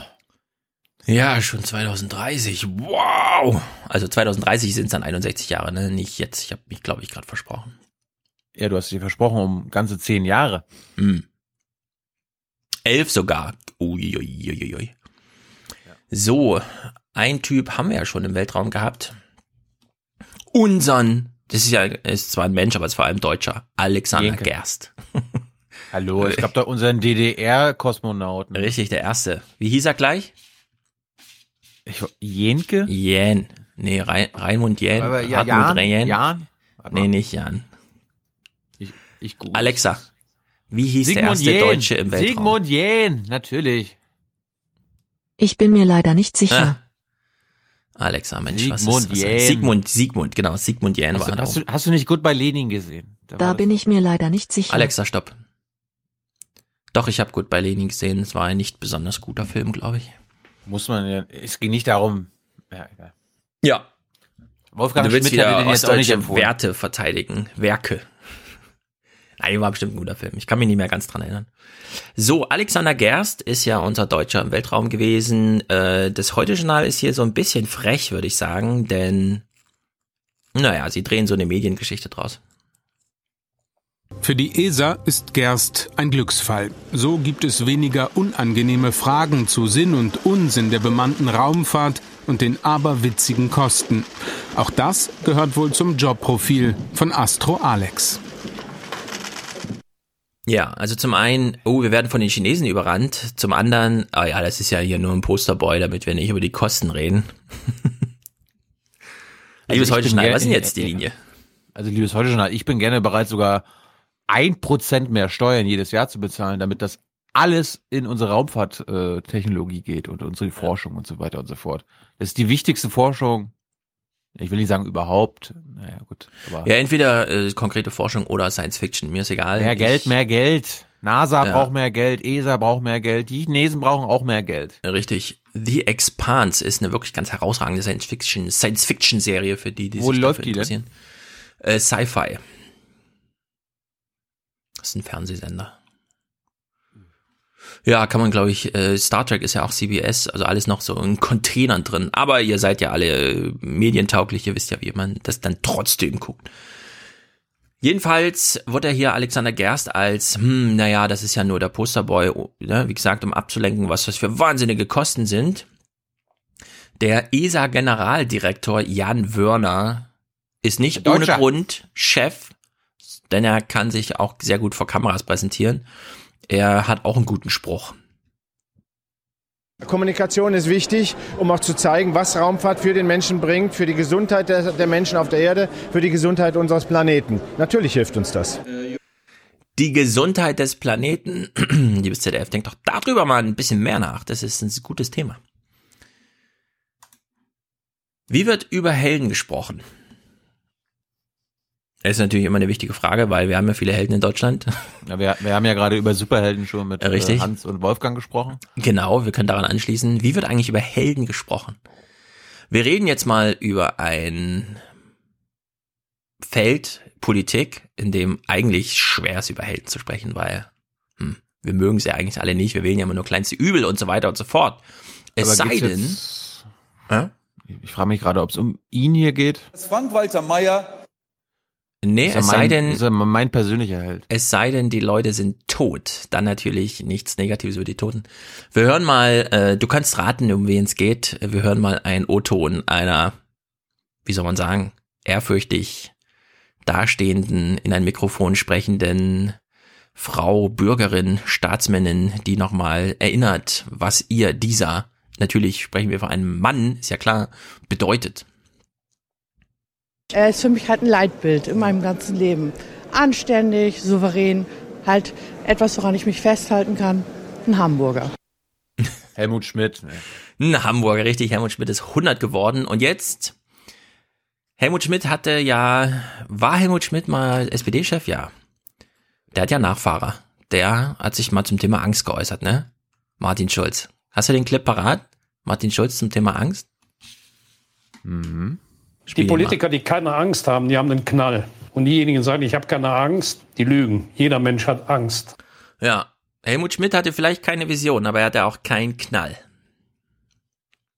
Ich hatte Angst davor. Es wird mir ja keiner glauben, aber ich hatte Angst vor dem Amt. Warum? Ein gewaltiges Amt, eine gewaltige Verantwortung. Aber Sie hatten ja eine Menge Erfahrung. Tja, mag ja sein, aber ich erzähle Ihnen die Wahrheit. ich hatte Angst davor. Ich hatte Angst, ich könnte dem nicht gewachsen sein. Ja, finde ich gut. Die Frage ist natürlich, kriegen wir es hin, eine Medienrealität zu schaffen, in der die Leute das sagen, bevor man sie zum Kanzler wählt? Oder immer erst danach, kurz vorm Tod irgendwie oder so. Ja, also das ist jetzt keine Aufnahme von kurz vorm Tod, aber Hm. weit jenseits der politischen Karriere. Darf er nochmal zugeben, er hatte Angst. Jetzt haben wir diesen Martin Schulz-Clip gehört. Äh, der, den kann man natürlich nochmal in neuem Lichte bewerten, so insgesamt, ne? Aber so eine ordentliche Darstellung des eigenen Gemütszustands hinsichtlich, ich habe Angst, wenn sie mich mit 100% zum Kanzlerkandidaten machen und deswegen scheitere ich vielleicht auch noch eher, finde ich gar nicht so schlecht. Hab doch nicht so viel Angst. Hab doch nicht so viel Angst. Ja, hab doch nicht so viel Angst. Recht und Ordnung. Jetzt haben wir den Clip vorhin schon gehört zum Einstieg. Äh, Das ist ja Ihre Meinung, das Grundgesetz und so weiter. Wir hören jetzt mal die CSU, wie sie sich zum Thema Recht und Ordnung äh, ge- gebietet, denn Recht und Ordnung ist ja der CDU, äh, der CSU ein sehr wichtiges Feld. Ne? Sie wollte ja in, den Innenminister stellen, hat sie auch geschafft. Dann war nur die Frage, welchen Haudegen schicken wir denn? Ist es der ganz alte Sack oder der noch ältere? Solange kein Populismus dabei ist, ist das alles kein Problem. Schließen Genau. Sie sich bitte nicht der einfachen Reduzierung eines populistischen Satzes an. Äh, diese Betrüger haben betrogen und sollen dafür zahlen. So, die Betrüger haben betrogen und sollen dafür zahlen. Jetzt ist ganz Stuttgart, also nicht Populist. nur, ja, nicht nur eine einzelne Straße, sondern ganz Stuttgart ist ja jetzt äh, Diesel 5 und abwärts oder so freie Zone. Jetzt die Frage hinsichtlich äh, CSU, CDU, Verantwortlichkeit, im, zumindest im Bund, wenn auch nicht in Stuttgart selbst, aber zumindest im Bund. Das muss ja durchgesetzt werden, so ein Fahrverbot. Ne? Hier, hier ist doch jetzt bitte Recht und Ordnung. Es geht doch um unser aller Leib und Leben. Es geht doch um unsere Gesundheit und so weiter. Wir hören uns mal Unser so Land. Und es geht um unser Land. Und wir hören mal so anderthalb Minuten rein in die Berichterstattung, wie denn jetzt Recht und Ordnung, Klammer auf, Fahrverbot und nicht Flüchtlinge sind das Thema, Klammer zu, äh, durchgesetzt werden. Wer ab Januar ohne Genehmigung mit einem alten Diesel nach Stuttgart fährt, wird zum Verkehrssünder, riskiert 80 Euro Bußgeld, falls man überhaupt erwischt wird. Das Dieselverkehrsverbot speziell zu kontrollieren ist nicht vorgesehen, sondern das wird im Rahmen von unseren alltäglich stattfindenden ganzheitlichen Kontrollen gemacht. Den ruhenden Verkehr kontrolliert das städtische Ordnungsamt, wie es heißt nebenbei, bei der Suche nach Parksündern. Entdecken die Kontrolleure dabei einen vermeintlich älteren Diesel, müssen sie recherchieren. Darf das Auto hier sein? Also noch mehr Man könnte zwar auch eine Plakette draufkleben, aber nein, da muss jetzt erstmal recherchiert werden. Bürokratie. Die Stadt klagt über Mehrarbeit und über verpasste Chancen. Es wäre alles so viel einfacher, wenn die Bundesregierung eine blaue Plakette ermöglicht hätte. Das- muss ja der Bund ermöglichen, weil wir dann äh, wären die Kontrollen einfacher und, und so. Und ich bin da auch verärgert über Berlin. Statt blauer Plakette eine automatische Verkehrsüberwachung mit Kameras. Das sind die Pläne von Bundesverkehrsminister Scheuer. Jawohl. Viele Oberbürgermeister in Deutschland finden diese Idee nicht umsetzbar. Diese bescheuerten Mobilkameras überall, die der Herr Scheuer äh, vorgeschlagen hat, mit großen Datenschutzproblemen, mit riesigen Kosten, mit riesigem Aufwand. Stuttgart vor dem unbeliebten Dieselfahrverbot, dem ersten großen Realitätstest in Deutschland. Am Anfang sollen Dieselsünder übrigens nur ermahnt werden. Und überhaupt, in Stuttgart setzt man sowieso ganz auf die Gesetzestreue der Schwaben. Ja. Oh Mann. Recht Eine und Überwachung Ordnung. rund um die Uhr. Also, dass diese Überwachung da jetzt noch stattfindet, ne?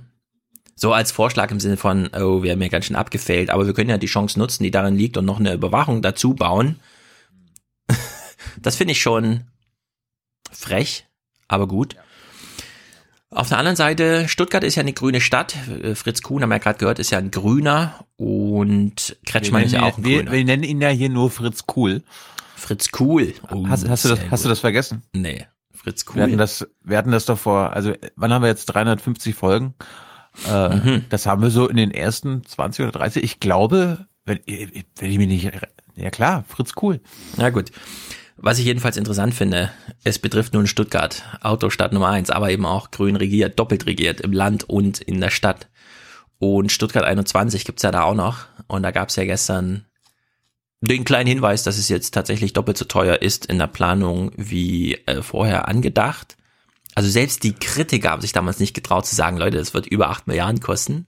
Jetzt ist es offiziell, was der Bundesrechnungshof auch schon lange äh, angemahnt hat, äh, achtet drauf, es wird teurer als gedacht.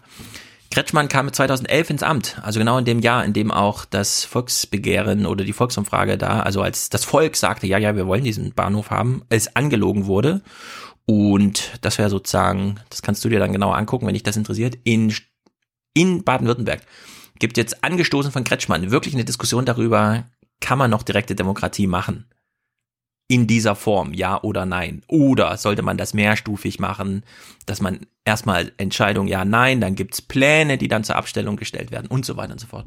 Weil das ist ein mega super Fail Ich hab- bis hierhin. Ich habe dir immer gesagt, und da warst du, hast du mir auch zugestimmt, dass ich gegen einmalige Volksabstimmungen bin, sondern Ja, ja, aber Genau. einmalig äh, heißt ja nicht, dass, also einmalig, also man kann es jetzt nicht revidieren. Dann hätte man zwar ein zweites und es wäre dann nicht einmalig, aber es wäre sozusagen, irgendwann muss man ja anfangen, die Effekte wirken zu lassen Ich und bin dafür, äh, mit der Gysi-Variante anzufangen, bei Bundestagswahlen parallel fünf Volksabstimmungen zu machen. Also jede Fraktion des Bundestages kann eine Frage, die abgestimmt mit dem Bundesverfassungsgericht ist, ja, also keine Frage stellen, die Mhm. Grundrechte betrifft, die werden bei der Bundestagswahl abgefragt. Ja, damit löst du aber genau das Problem nicht, was ja jetzt hier beschrieben ist, weil du kannst ja auch bei einer Bundestagswahl einfach dazu fragen, wollen Sie, dass Stuttgart 21 gebaut wird? Ja, nein. Und dann sagen die Leute ja und dann wird gebaut und dann stellt man aber fest, nee, die Kritiker hatten recht. Also man muss sozusagen irgendwie so ein Ding einbauen, ja? Dass man zum Beispiel wie beim Brexit sagt, wollt ihr einen Brexit? Ja, okay. Dann arbeiten wir jetzt mal ein Jahr lang daran herum und dann legen wir euch das nochmal vor, ohne dass irgendwer eine Schaufel in die Hand nimmt und schon mal Gräben Das kann- zubuddelt. das Sei es kann man- das kann man ja oder- vorsehen. Ja, klar. Ja. Ma- Macht aber alles halt auch dann noch viel länger und so, ne? Also es ist, es ist, äh, direkte Demokratie ist schwer. Stuttgart 21 ist seit gestern, weil Kretschmann sich da jetzt deutlich geäußert hat. Die Grünen mussten das ja umsetzen. Sie haben sich also gebunden gefühlt an das Ding. Jetzt kommt man nicht mehr zurück, aber jetzt äh, sieht Kretschmann auch, dass das hier, das geht so halt nicht weiter. Naja, interessanter Fall. Auch interessant, Taiwan. wo wir jetzt gerade bei Verkehr waren, ähm, wir hatten ja letztens mal eine Hessenschau gesehen, dass du in, äh, in deinem in deiner Wahlheimat jetzt auch mit Mhm. E-Bussen fahren kannst. In Diesen? Luxus, das weiß ich noch nicht genau, aber ja, bei Frankfurt musst du auch welche besorgt haben. Auf jeden Fall Ich habe noch nie Berlin, eingesehen. das arme Berlin. Wenn du Mhm. jetzt nach Berlin kommst am Dienstag, möchte ich von dir, dass du du Ja. fliegst ja bestimmt, du fliegst ja bestimmt ein. Ne? Nein. Ich war erste Klasse, habe ich doch schon gesagt, für 30 Euro. Pass auf, du, du, dann fährst du vom Hauptbahnhof mit einem E-Bus zum Basecamp. Ich laufe natürlich zu Fuß, ich brauche ja Schritte. Durch den lauten Straßenverkehr hört man leider nicht wirklich, wie viel leiser als stinkende Dieselbusse der neue E-Bus heransurrt. Am Steuer Manfred Reinke aus Frohnau, seit bald 40 Jahren Busfahrer. Für ihn ändert sich am Lenkrad so gut wie nichts, außer Akku statt Tankanzeige. Ich dachte erst, dass das Fahren anders ist, aber das ist sehr angenehm. Und äh, der fährt sehr, sehr sanft und äh, ist sehr gut zu, ähm, wie soll ich das sagen, ähm, beim Beschleunigen und beim Bremsen gut zu dosieren. Wunderbar. Die E-Testfahrt für die Journalisten will aber dann doch der BVG-Buschef selbst lenken. Der kann das. Also auch geil, ne? Ja, hier unser erfahrenster Busfahrer. Nee, weg da, weg da, wenn hier die Presse Putin da ist. fährt selbst. Ja. aber auch. Komfortabel für Fahrgäste wird dann auch das WLAN im Bus sein, Mhm. wie jetzt schon in den U-Bahnhöfen zu haben. Sogar USB-Ladestationen gibt es und keine Sorge, der eigene Handy-Akku wird nicht fürs Fahren angezapft. Was? Gegen Ah, anderslautende. Gerüchte brauchen wir nicht den Strom der Mobilfunkgeräte. Das wäre geil, ja. 600.000 Euro. Das, da, da kamen wieder Gerüchte auf in Berlin, ne? Ja, ja. Ey, nee, steck da nicht dein Handy rein, die laden Ja, da ja. mit dem Bus. Aber das ist doch geil. ja, oh Gott. Sch- sch- Stell dir vor, der Busfahrer sagt so, ah, hier, meine Batterien sind leer. Mhm. Haben Sie alle noch ein USB-Aufladegerät dabei? Ja. Bitte jetzt einstecken. Die Haltestelle ist da vorn. Ja. Naja. Der E-Bus doppelt so viel wie ein Diesel. 30 solcher Busse will die BVG dieses Jahr auf Berlins Straßen schicken. Dann ist geplant, mindestens 30, vielleicht auch doppelt so viele Busse jährlich dazukommen zu lassen bis zum Jahr 2021 und dann komplett bis zum Jahr 2030 alles auf Elektro umzustellen. Bis 2030. Wir wissen ja, Shenzhen, zehnmal so groß wie Berlin. Dafür nur drei Jahre gebraucht. Aber gut, 2030 ist ein sehr ambitioniertes Ziel, finde ich gut. Was mir jetzt gerade einfällt, also wenn die sagen, okay, so ein E-Bus kostet doppelt so viel, 600.000 Euro als ein normaler Bus, den sich die BVG äh, kaufen würde in Noch, Berlin, ja. in Stuttgart und so weiter und so fort. Ja, erstens noch. Aber ich erwarte da vom deutschen Staat, Mhm. dass er sagt, okay, wir subventionieren das und je, je, jeder Euro, der euch, der ein E-Bus mehr kostet als ein normaler Bus, wird von uns subventioniert. Damit ihr gar nicht auf die Idee kommt, den billigeren Benzinbus zu nehmen. Ja. Oder Dieselbus. Das Ja. wäre verantwortungsvolle Umweltpolitik. Dafür und brauchen auch wir- äh, Nahverkehrspolitik. Dafür brauchen wir irgendeine andere Partei im Verkehrsministerium. Irgendeine andere. Ich bin mir sicher, dass die Grünen oder die Linken diese Forderung auch noch nicht aufgestellt haben. Aber wir haben ja unsere, unsere Hörer. Doch, doch, doch. Die Grünen machen sowas natürlich. Würde mich wundern, wenn nicht. Nahverkehrsförderung und so ist da groß. liebe Hörer und Hörerinnen, klärt uns auf. Hm. Was haltet Als- ihr von diesem Vorschlag und hat eine Partei das schon übernommen? Als er eben sagte, der Fahrer, ja, der fährt sich ja ganz äh, lustig und so. Wir haben nachher einen Audiokommentar von Josie, die erklärt uns nochmal, BMW hat die Ersatzteile, die man braucht, um einen größeren Harnstofftank einzubauen, also um die Dieselabgase besser zu filtern, vorgesehen im Auto. Die sind im Modell, kann man reinklicken, ja, da sind die Löcher, sind im Motor drin. Nur werden diese Teile in Deutschland nicht gekauft, weil sie hier nicht notwendig sind, aus juristisch, ökonomisch, ökologischen Gründen. Also öko, ökologisch nicht, aber ökonomisch juristischen. In Amerika macht man einfach den BMW-Katalog auf und bestellt sich so ein Ding, ja, und klickt das dann in das Auto rein. Das, da verweist sich auf den YouTube-Video, ist ganz interessant diese Motoren, ja, die sind ja mittlerweile so raffiniert. BMW macht das ja nur nicht, weil wenn man mehr Harnstoff äh, reinmacht und da mehr filtert, dann äh, mindert das ja die Leistung des Motors. Also man will ja direkt Zug drinne haben, ja, nur darum geht's ja. Die Software-Updates nehmen ja auch ein paar Prozente der Leistung raus. So ein Elektromotor, ne? Also ich kenne mich ja nicht aus mit Elektromotoren. Ich habe ja mal gesagt, es ist nicht komplizierter als ein Föhn. Dazu stehe ich weiterhin, auch wenn mir die Reste fast egal sind. Aber was ich ja wirklich hochgradig faszinierend finde, die ganze, das ganze deutsche Know-how hinsichtlich Motorbewältigung und so weiter, das hat ja nur damit zu tun, dass ein Verbrennungsmotor halt einfach explodiert die ganze Zeit. So, also eine Explosion dauert halt eine gewisse Zeit und dann kommt dieser Druck und dann mit dem muss dann umgegangen werden und der ganze Kram. Das gibt's alles beim Elektromotor gar nicht. Da machst du einfach Strom an, Strom aus. Mehr Strom an, schneller, weniger Strom, langsamer. Das kannst du Nanosekunden genau steuern. Der Motor reagiert sofort. Du musst dann nicht erst im Nachhinein, oh, jetzt haben wir hier gerade zu viel Druck, aber wir wollen ja langsamer fahren, also machen wir mal ein Ventil auf und dann strömt der Druck daraus und so, ja. Also dieser, dieser ganze Kram, der fällt ja alles komplett weg. Du kannst mit so einem Auto, also viel, viel, viel geiler fahren mit so einem Elektroauto, als mit so einem, wie auch immer hochgerüsteten Getriebe in so einem Elek äh, äh, Verbrennungsmotor, das kriegt man gar nicht hin. Große Demütigung für die deutschen Ingenieure, glaube ich, wenn sie da jetzt allmählich überholt werden. Kann mir ein Hörer oder eine Hörerin diesen Soundclip umbasteln in einen Elektromotor? Wir sind nach wie vor das Land, äh, das äh, den europäischen Wirtschaftsmotor zieht. Den Einfach noch ein europäischen Elektro Wirtschaftselektromotor. Ja. Das Das geht bestimmt. Er redet ja zumindest oft vom Elektromotor bestimmt. Wir bleiben mal kurz in Berlin. Da Mhm. gibt es Nachrichten. Da bin ich gespannt, was du dazu sagst. Ey, ich meine, wir haben ja einen linksversifften Senat hier in Berlin, ne? Mhm. Rot, Rot, Grün regiert und du glaubst gar nicht, was die jetzt gemacht haben. Die haben dem freien Markt Wohnungen entzogen. Unglaublich. Der Mieterverein jubelt, Rot-Rot-Grün feiert sich für diesen Etappensieg auf dem Berliner Wohnungsmarkt, teuer erkauft und von der Opposition kritisiert. Ja, genau. Es kann nicht sein, dass wir in Berlin Hunderte von Millionen Euro nur für diejenigen ausgeben, die am lautesten schreien, sondern Genau. selbstverständlich müssen wir darauf achten, dass wir es für Zwecke ausgeben, von denen die gesamte Stadt, von denen alle Berlinerinnen und Berliner etwas haben. Das war gerade der Vertreter der CDU. Mhm. Der möchte, wenn schon Wohnungen gekauft werden, dass jeder Berliner Zutritt zu diesen Wohnungen hat. Na, stimmt. Kann, kann man einen Club draus machen. Hier profitieren die Mieter der Karl-Marx-Allee. Mehr als ein Viertel der Wohnungen geht in den nächsten Wochen öffentlichkeitswirksam an die landeseigene Gewobag, bezahlt mit öffentlichem Geld also. Ein. Präzedenzfall? Es kann ein äh, Modell werden für Einzelfälle. Es kann keine Strategie sein. Wir reden über rund 20 Milliarden Euro im Jahr, die äh, an Grundstückswerten, die veräußert werden in Berlin. Und wir können die Stadt nicht äh, zurückkaufen mit 20 Milliarden pro Jahr. Das dürfte auf der Hand liegen. Also müssen SPD, Linke und Grüne von Fall zu Fall entscheiden, ob und wann sie einspringen. In Milieuschutzgebieten ist das rechtlich am einfachsten. Berlin verkauft noch Grund und Boden, ne? macht es nicht über Erbrecht und sowas oder was? Das sind unglaubliche Nachrichten. Im Wert von 20 Milliarden im Jahr. Was ist denn da los? Das ist eine kranke Stadt. Frankfurt. Frankfurt ist so Bankenstadt und so, ne? Wird immer, aber das würde sich ja keiner trauen. Als Vorschlag. Frage ich mich natürlich, warum wollen die immer von Einzelfall zu Einzelfall entscheiden? Warum sagen sie nicht, okay, wir verkünden jetzt mal eine Politik? Ja, wir kaufen jetzt hier jede freistehende Wohnung zurück, die wir. Ja, aber das ist halt wirklich problematisch, Ja, ne? genau. Hm. Jetzt kommt ja noch ein Clip. Hm.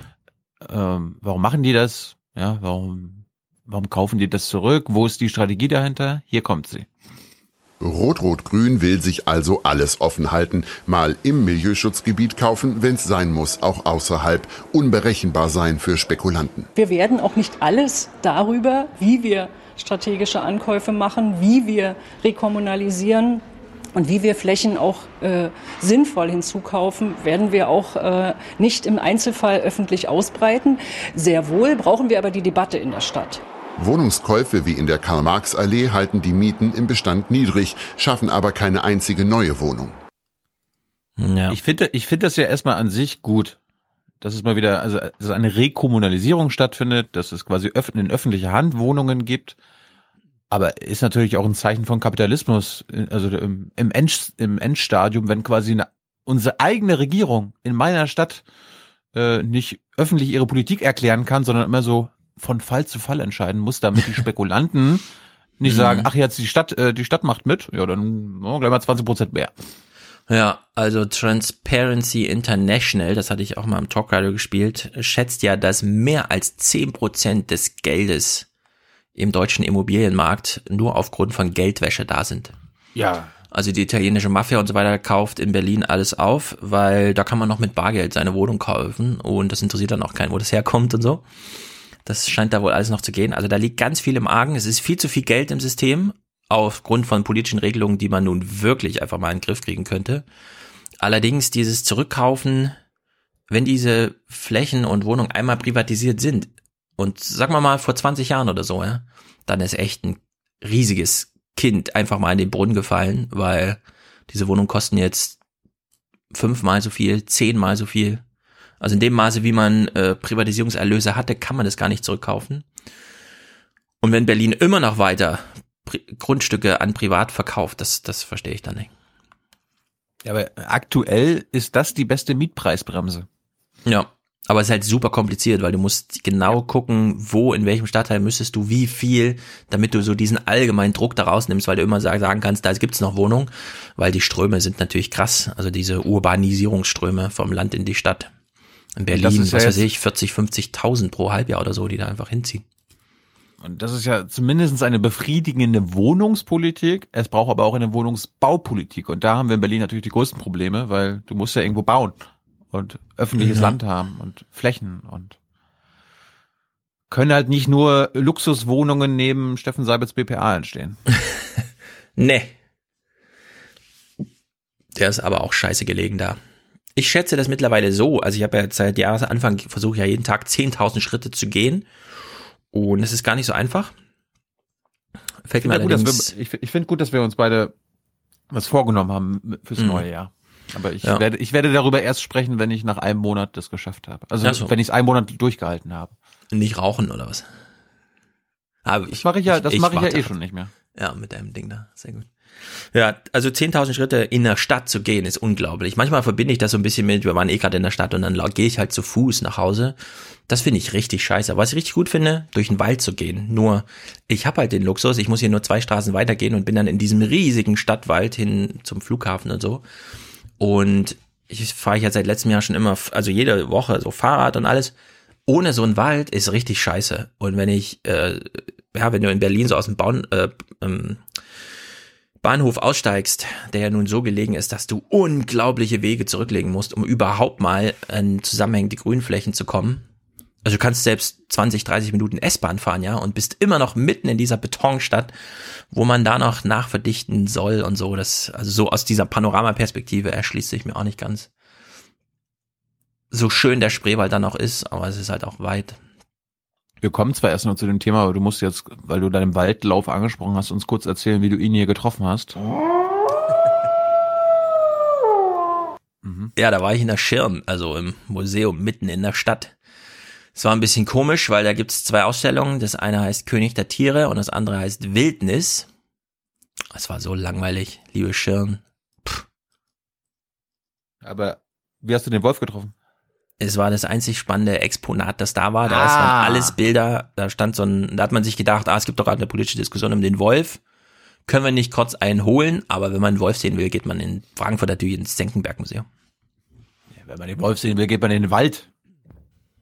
Oder in den Wald, wenn man Glück hat, ja. Im Senckenberg-Museum kannst du aber auch Dinos angucken. Da steht ein T-Rex vor der Tür.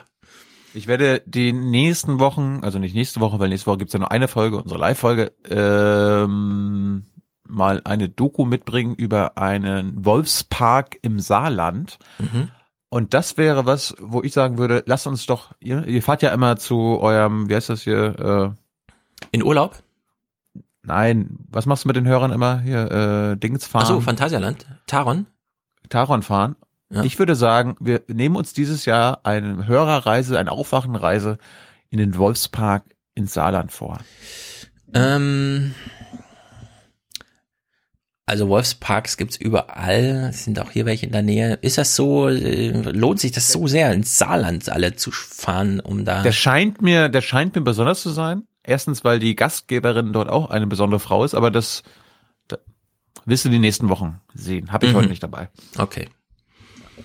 Ja, also Wölfe, ich habe schon ein paar Wölfe in Natur gesehen, natürlich nicht freilebend. Allerdings, Wölfe sind jetzt Ja, gar nicht ich so ich habe selten. ich hab, ich hab als Kind, wir hatten auch äh, Tierparks, da gab es auch mal irgendwo einen Wolf. Aber jetzt fällt mir ein, was ich tatsächlich nicht wusste, was ich nur durch Jenny gelernt habe und ich dachte erst, sie macht einen Witz auf Twitter, aber es gibt Elche in Brandenburg.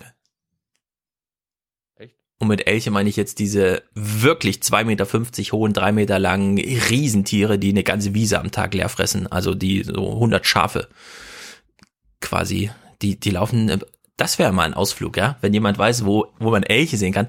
Weil ehrlich gesagt, im Senckenberg-Museum steht ein Elch, ein ausgesto also ausgestopfter. Und wenn man da so davor steht, also wenn ich mit meinen 1,92 so davor stehe und nach oben zu ihm gucke, das finde ich schon, das ist nochmal im Vergleich zu Pferd und so nochmal eine andere Qualität. Und dass sie tatsächlich frei rumlaufen in Brandenburg, wusste ich nicht. Wissen, wissen das unsere Jäger? Das wäre mal ein Ausflug wert, eine Elch in freier Bildbad zu sehen. Naja. Ja. Aber mit, mit, äh, mit Munition. Feuer! Wie auch immer, ich weiß nicht genau, wie viel es davon gibt. Wenn die eh weg müssen, wie die Wildschweine. Egal, du, wenn du Jäger fragst, gibt's immer zu viel. Äh, das stimmt, das stimmt.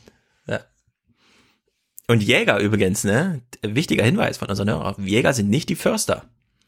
Die Förster, das sind die, es die gibt, gehen mit seinen gibt Kindern ab in und den zu Wald. beides. Ab, es gibt ab und zu beides, aber Ja, Regel- ja, aber, aber der Förster hat im Grunde ein riesiges Revier und der Jäger, der guckt in seinen Kalender, wo ist denn heute Jagd, dann fährt er in so einen Wald, den er gar nicht kennt, trifft sich da mit seinen Kumpels, bläst ins Horn und rennt durch, freut sich, dass der Wald noch abgesperrt wurde. Vor allem Jäger sind, Rena ist ja zum Beispiel auch eine Jägerin, Rena hat auch einen Jagdschein, aber Jäger sind für gewöhnlich, da wo ich sie sehe, wenn wir im Waldstadthaus oder so zu irgendwelchen Festivitäten sind, Jäger sind für gewöhnlich Hundertjährige, bei denen man Angst hat, dass sie das Gewehr nicht aus Versehen verlieren kurz vorm Schuss ja, und überhaupt noch sehen, auf was sie schießen. um mal das ein bisschen despektierlich zu sagen. Nicht zu Oh, verwechseln ich- mit dem ich- Förster, der sich sehr um die ich- Kinder und die Bildung kümmert. Und so. Ich erwarte schon wieder Hörerkommentare. Ja. Von Jägern. Ja, bitte. Habe ich euch meine E-Mail-Adresse genannt? tilo.aufwachenpod.de? Ja. Gut. Willst du was spielen? Sonst spiele ich Mach was. weiter. Mach weiter. Gut, Italien, äh, wichtig, witziges Szenario, das wusste ich auch nicht. Italien geht's jetzt an den Kragen. Es gab da so eine kleine Bank und für die hat man jetzt mal sowas anderes vorgesehen. Naja, sie ist zwar nicht die größte italienische Bank, die in Genua beheimatete Banca Carice zeigt aber all die Symptome, die typisch sind für die angeschlagene Bankenbranche des Landes. Sie schiebt einen Berg fauler Kredite vor sich her, ist stark in italienischen Staatsanleihen investiert und leidet unter der jahrelangen Konjunkturflaute. Insgesamt gab es bereits mehrere Anläufe, die Bank wieder in ruhigeres Fahrwasser zu bringen. Doch alle Versuche scheiterten. Zuletzt stellte sich ein Großaktionär quer. Größter Anteilseigner ist die Familie um den Großindustriellen Vittorio Malacalza. Für ihren Anteil an der Bank investierten sie einst 400 Millionen Euro, die an der Börse derzeit aber nur noch rund 20 Millionen wert sind. Ein Niedergang in Zahlen. So, soweit wurde jetzt ein Problem beschrieben. Was war die Lösung? Bitte klärt mich mal auf, es interessiert mich sehr. Diese Bank steht jetzt unter EZB Zwangsverwaltung. Also die EZB kauft nicht nur Anleihen von Banken, sondern sie nimmt jetzt auch Banken in Zwangsverwaltung. Was heißt denn das? Gibt es jetzt ein Büro hier in Frankfurt und die ist dann zuständig dafür und falls Geldnot da ist, druckt man was oder was bedeutet genau EZB Zwangsverwaltung? Das würde mich mal interessieren, denn wenn ich das selber bei Google eingebe, komme ich nur auf komische Texte. In Japan gibt's was Neues. Interessiert Tilo als Royal-Fan besonders natürlich. Ist er eigentlich tot? Japan Noch nicht steht vor dem Ende einer Ära. Kaiser Akihito will nach 30 Jahren im Amt im Frühjahr abdanken. Als erster Tenno seit mehr als zwei Jahrhunderten. Zu seiner letzten Neujahrsansprache kamen rund 155.000 Gäste. Im Lemminge. Beisein von Kaiserin Michiko sagte der 85-Jährige, er bete für den Frieden und das Glück der Menschen in Japan und in aller Welt. Im Mai soll Akihitos ältester Sohn, Kronprinz Naruhito, den Chrysanthementhron besteigen. Ja, da wird ein Alter gegen einen anderen Alten ausgetauscht. Japan ist zwar ein sehr altes Land, das älteste Land, aber der Kaiser, der neue Kaiser, der bald neue Kaiser ist immer noch zehn Jahre älter als das Durchschnittsalter in Japan. Naja, Amerika, da interessieren wir uns ja sehr für, denn wir haben ja ein neues Repräsentantenhaus und wir hören noch mal kurz rein, weil das Bild ist, glaube ich, ganz instruktiv. Eine Aktivistin ohne große finanzkräftige Lobby im Rücken. Sie hat sich mit Hilfe der Basis und kleinen Spenden durchgesetzt. Jetzt wollen viele sie kennenlernen. In den nächsten zwei Jahren wollen Neulinge wie der Parland das ab heute demokratisch dominierte Repräsentantenhaus prägen. Eine Rekordzahl an Frauen, an Schwarzen, an Vertretern von Minderheiten, vor allem unter den Demokraten. Sie wollen vieles anders machen, voller Idealismus und Euphorie. Ja, im Einzelnen porträtiert. Finde ich auch super lame, weil es überall in Deutschland die gleiche Geschichte war, heute schon Alltagsthemen und so weiter. Es gibt jetzt Cortez? zwei. Nee, nee. Cortez? Äh, nein, nein, nein, nicht, nicht. Äh, Es gab, es gibt jetzt zwei, wie sagt man denn? Indianer darf man ja nicht sagen, sondern eingeborene Urabstellende, Native keine Ahnung, Americans? Native Americans. Auch noch weiblich zudem, die dieses ohnehin sehr bunte Bild vervollständigen. Ich finde immer Originaleinwohner ganz gut. Originaleinwohner, ja, das finde ich auch gut. Also die zwei, es gibt jetzt zwei Originaleinwohner. Genau, ohne große Lobby natürlich. Und das Bild ist wirklich erstaunlich bunt und weiblich, äh, gerade auch im Vergleich mit der. Es gibt ja in Deutschland immer die Bio, die Bio-Deutschen. Stimmt. Die Bio-Amis. Die, die, die Bio, ja, ich finde Originalamerikaner finde ich noch besser.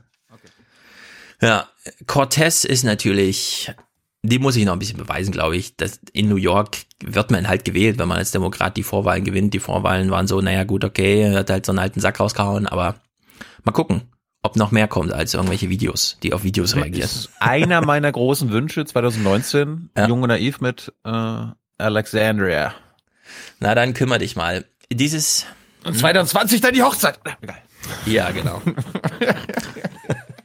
da kannst du dich hinten anstellen, glaube ich. Amerika ist für uns interessant. Haben alle gesagt. Ja, weil Trump ja immer noch und so. Ihr wisst ja, es gibt einen Shutdown. Was ist der Shutdown? Man weiß es ehrlich gesagt nicht so genau. Amerikanische Verwaltungen arbeiten nicht, weil die Budgets eingefroren sind, da man sich nicht auf den großen Haushalt einigt. Arbeiten auch die Ministerien so weiter nicht, außer natürlich an der Grenze und so, da wo es unerlässlich ist.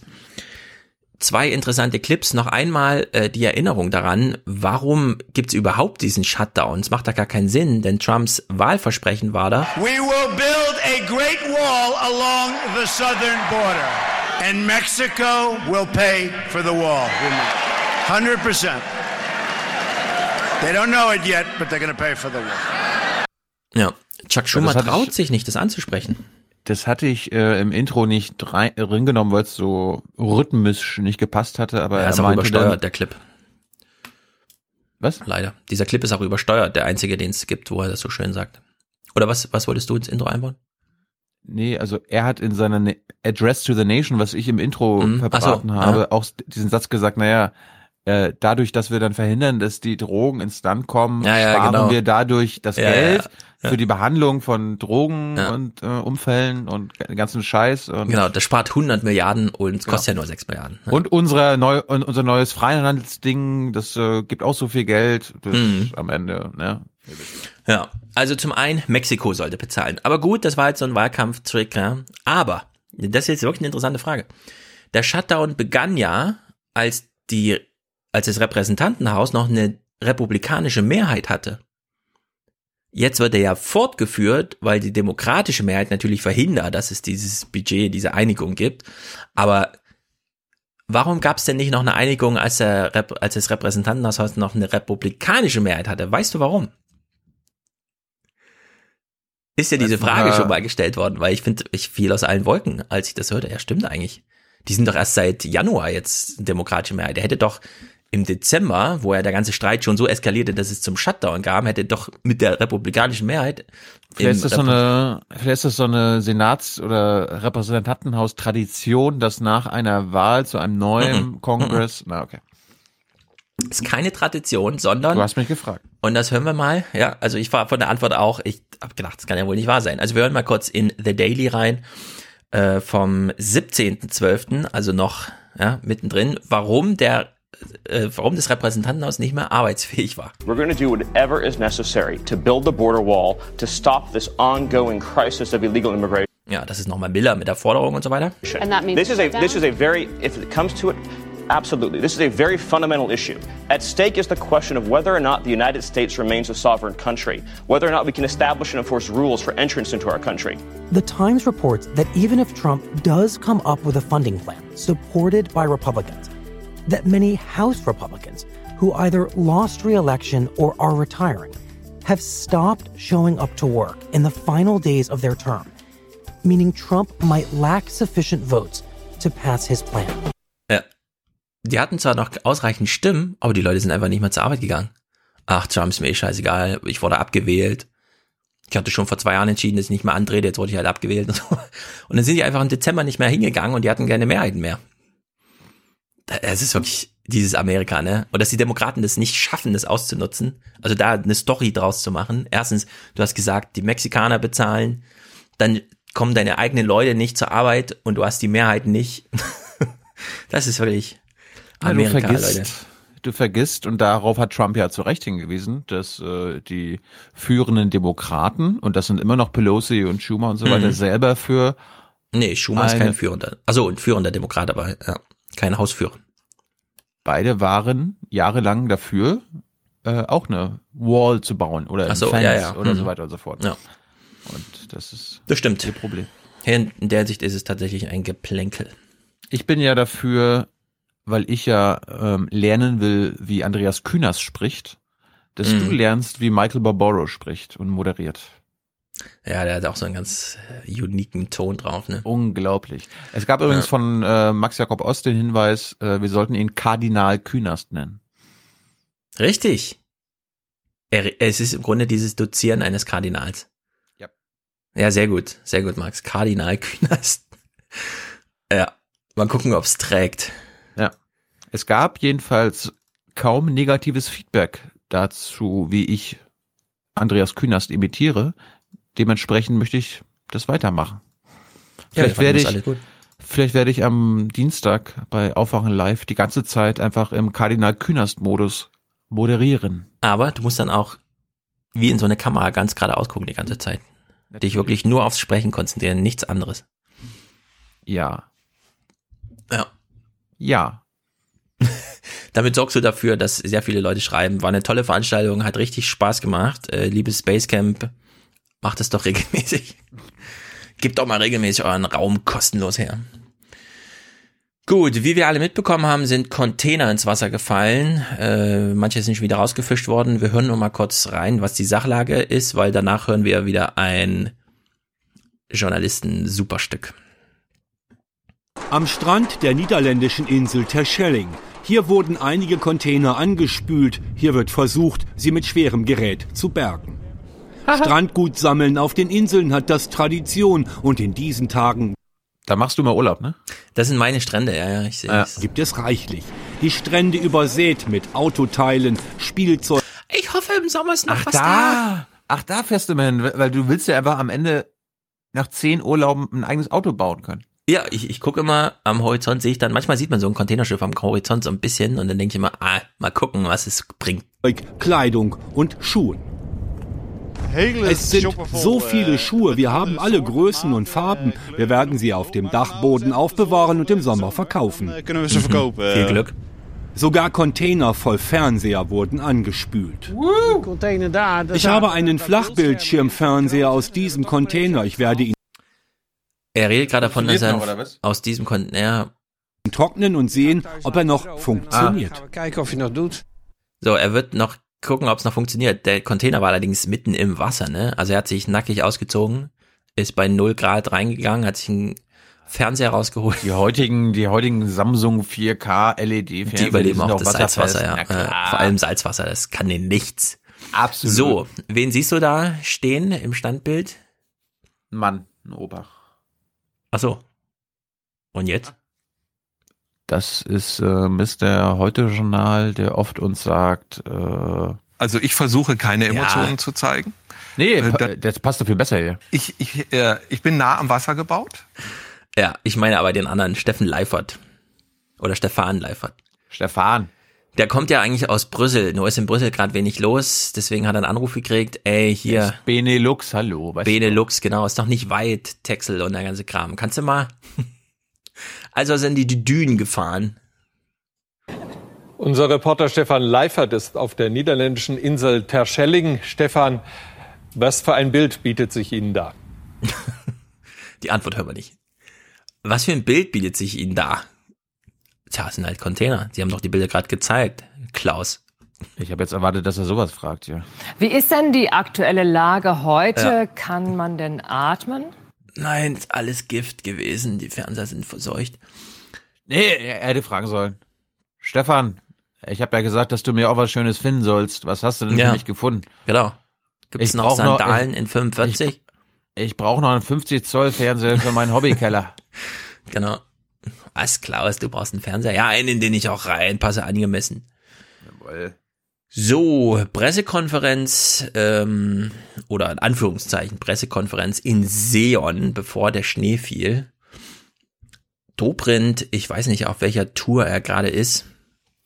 Hast du gehört, wie AKK da war und meinte, ja, ja, wir haben hier in einen Abgrund geschaut, als Seehofer seine Show abgezogen hat und er dann sagte, ja, das mit dem Abgrund, das Bild gefällt mir nicht so, weil ich war ja da beteiligt.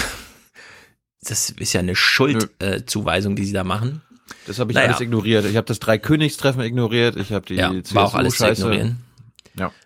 Allerdings, ähm, diesen einen Move hier habe ich nicht verstanden. Dobrindt ist tatsächlich, weiß ja nicht, die Distanzen in der Bundespressekonferenz sind ja so ein bisschen, ne? Da ist, sind ja schon so ein, zwei Meter, auch wenn es gestern wieder ein Bild gab, wie du mit Seibert da rumschnackst und so. Aber Dobrindt äh, hat sich immer zugewandt.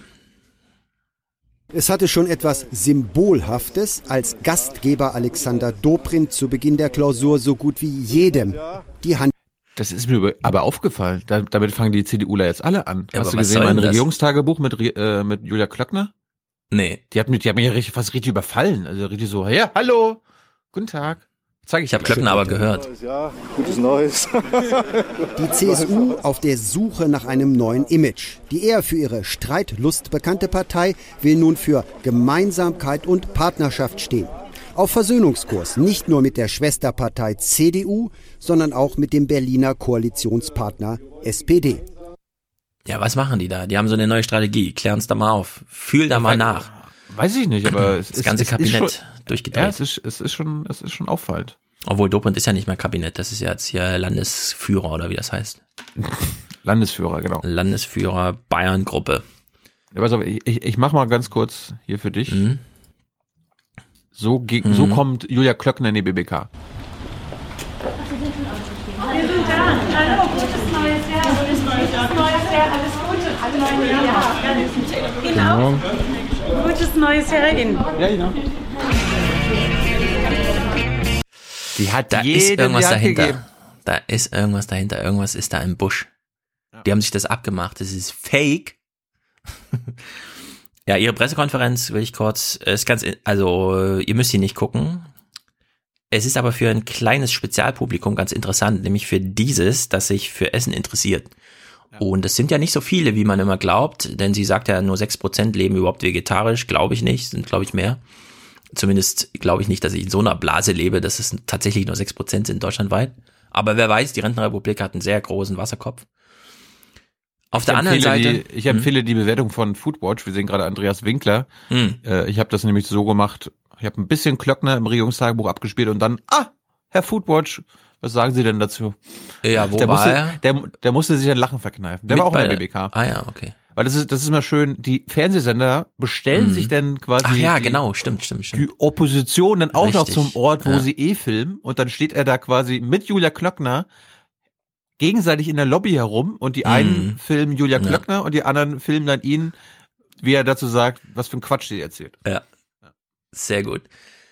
Also mir ist aufgefallen, und ich will nur kurz darauf hinweisen, aber wenn man so ein bisschen, was weiß ich, den Ernährungskompass von Baskast liest und eine App hat, die einem bei jedem Strichcode bis auf die letzte Natriumzutat nochmal aufschlüsselt, was da so ist.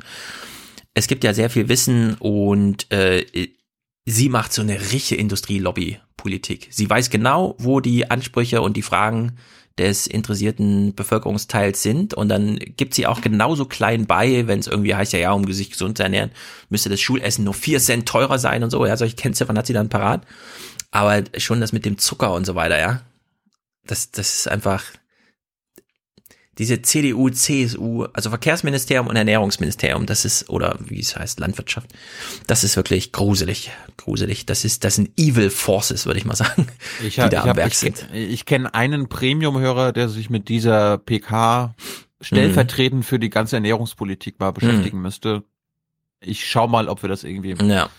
Vereinbaren können. Ja, also diese, auch diese, wie soll man sagen, passive Aggressi- Aggressivität, die da drin Oh ja. steckt, in diesem, Oh also ja. die ganze Zeit so in diesem, mein Thema, ich bearbeite das hier, glauben Sie mir doch und so, und wie sie dich da auch äh, so zurückweist. Sag ich, Ich bin unglaublich, keine, unglaublich. bin keine Fetischistin. Ja, ja, das ist einfach, da, es passt sehr, dass sie diese Begrüßung da auch mit diesem, ich steig mal ein paar Meter mehr aus, damit ich an niemanden vorbeifahre, das wäre ja unhöflich und dann zack, klapper, klapper ich jeden ab. Das ist wirklich, äh, es ist zu überdeutlich, da steckt irgendwas dahinter. Mich würde die beste- interessieren, wie die da so intern reden. Die beste, die beste Szene in der BBK mit ihr und Güllner. Güllner ist der Infratest Mhm. DIMAP-Chef, nee, oder Forsa. Eins von beiden, Ja. der die Umfrage gemacht hat. Ja. Äh, war dann, hat ein Kollege gefragt, ja, wir haben jetzt hier nur die Antworten zu ihrer Ernährungsumfrage. Wo sind denn die Fragen? Woher wissen wir denn, dass sie keine Ja. Suggestivfragen gestellt haben? Und der Güllner so, äh, ja, ich, die, die, die, die, die Fragen habe ich jetzt nicht dabei. Ja. Also, Ja, vor allem, leid. wenn du eine Umfrage machst, bei der, der, Umfragechef hat nicht die Fragen dabei. Ja, bei der du die Fragen verheimlichst. Im Grunde nur zur BBK gehst, um neben der Ministerin nochmal zu untermauern, nee, 1000 reicht, Telefon ist super geil und so. Und dann kommt aber raus, 99 Prozent ist wichtig, dass es schmeckt. Oder 80 Prozent, keine Ahnung wie. Also Konnte ja keine ahnen, ja. ja, wichtig ist, dass es schmeckt, Gesundheit und Preis und so, okay und so. Wichtig ist, dass es schmeckt. Das geht einfach überhaupt gar nicht. Das ist einfach, das ist so Pseudo-Scheißpolitik und sich da noch so zu verkaufen als Umfrageinstitut, das ist wirklich, also es war eine ganz gruselige Veranstaltung, möchte ich sagen. Ja. Euro, letztes Thema meinerseits. Äh, der Euro ist ja nun 20, 20 Jahre alt schon, fast. Nee, warte mal, Liebe- doch, doch. Die nicht, Liebe Hörer und Hörerinnen, ja, Hinweis, ihr könnt Mhm. am 25.01. zur Bundesbank kommen und dort durch mich Fragen an den Bundesbankchef stellen. Nee, Es wird eine, es wird eine Fischbowl-Veranstaltung, wo ich hoffe, dass Stefan Schulz dabei sein wird und uns berichten wird. Ich versuche alles es einzurichten. Ist das tagsüber und so? Ist das, ist Ja, ja, das ja, familiengerecht? Okay. Ja, sehr. Ist schon mal gut. Was ist das für ein Wochentag? Ein Freitag. So. Der Euro ist 20 Jahre alt, aber der wurde erst 2002 eingeführt, ja, als Geld, das man am Automat holen kann. Vorher gab es ihn ja auch schon, drei Jahre lang als Testmoney an den Finanzmärkten und so weiter und so fort.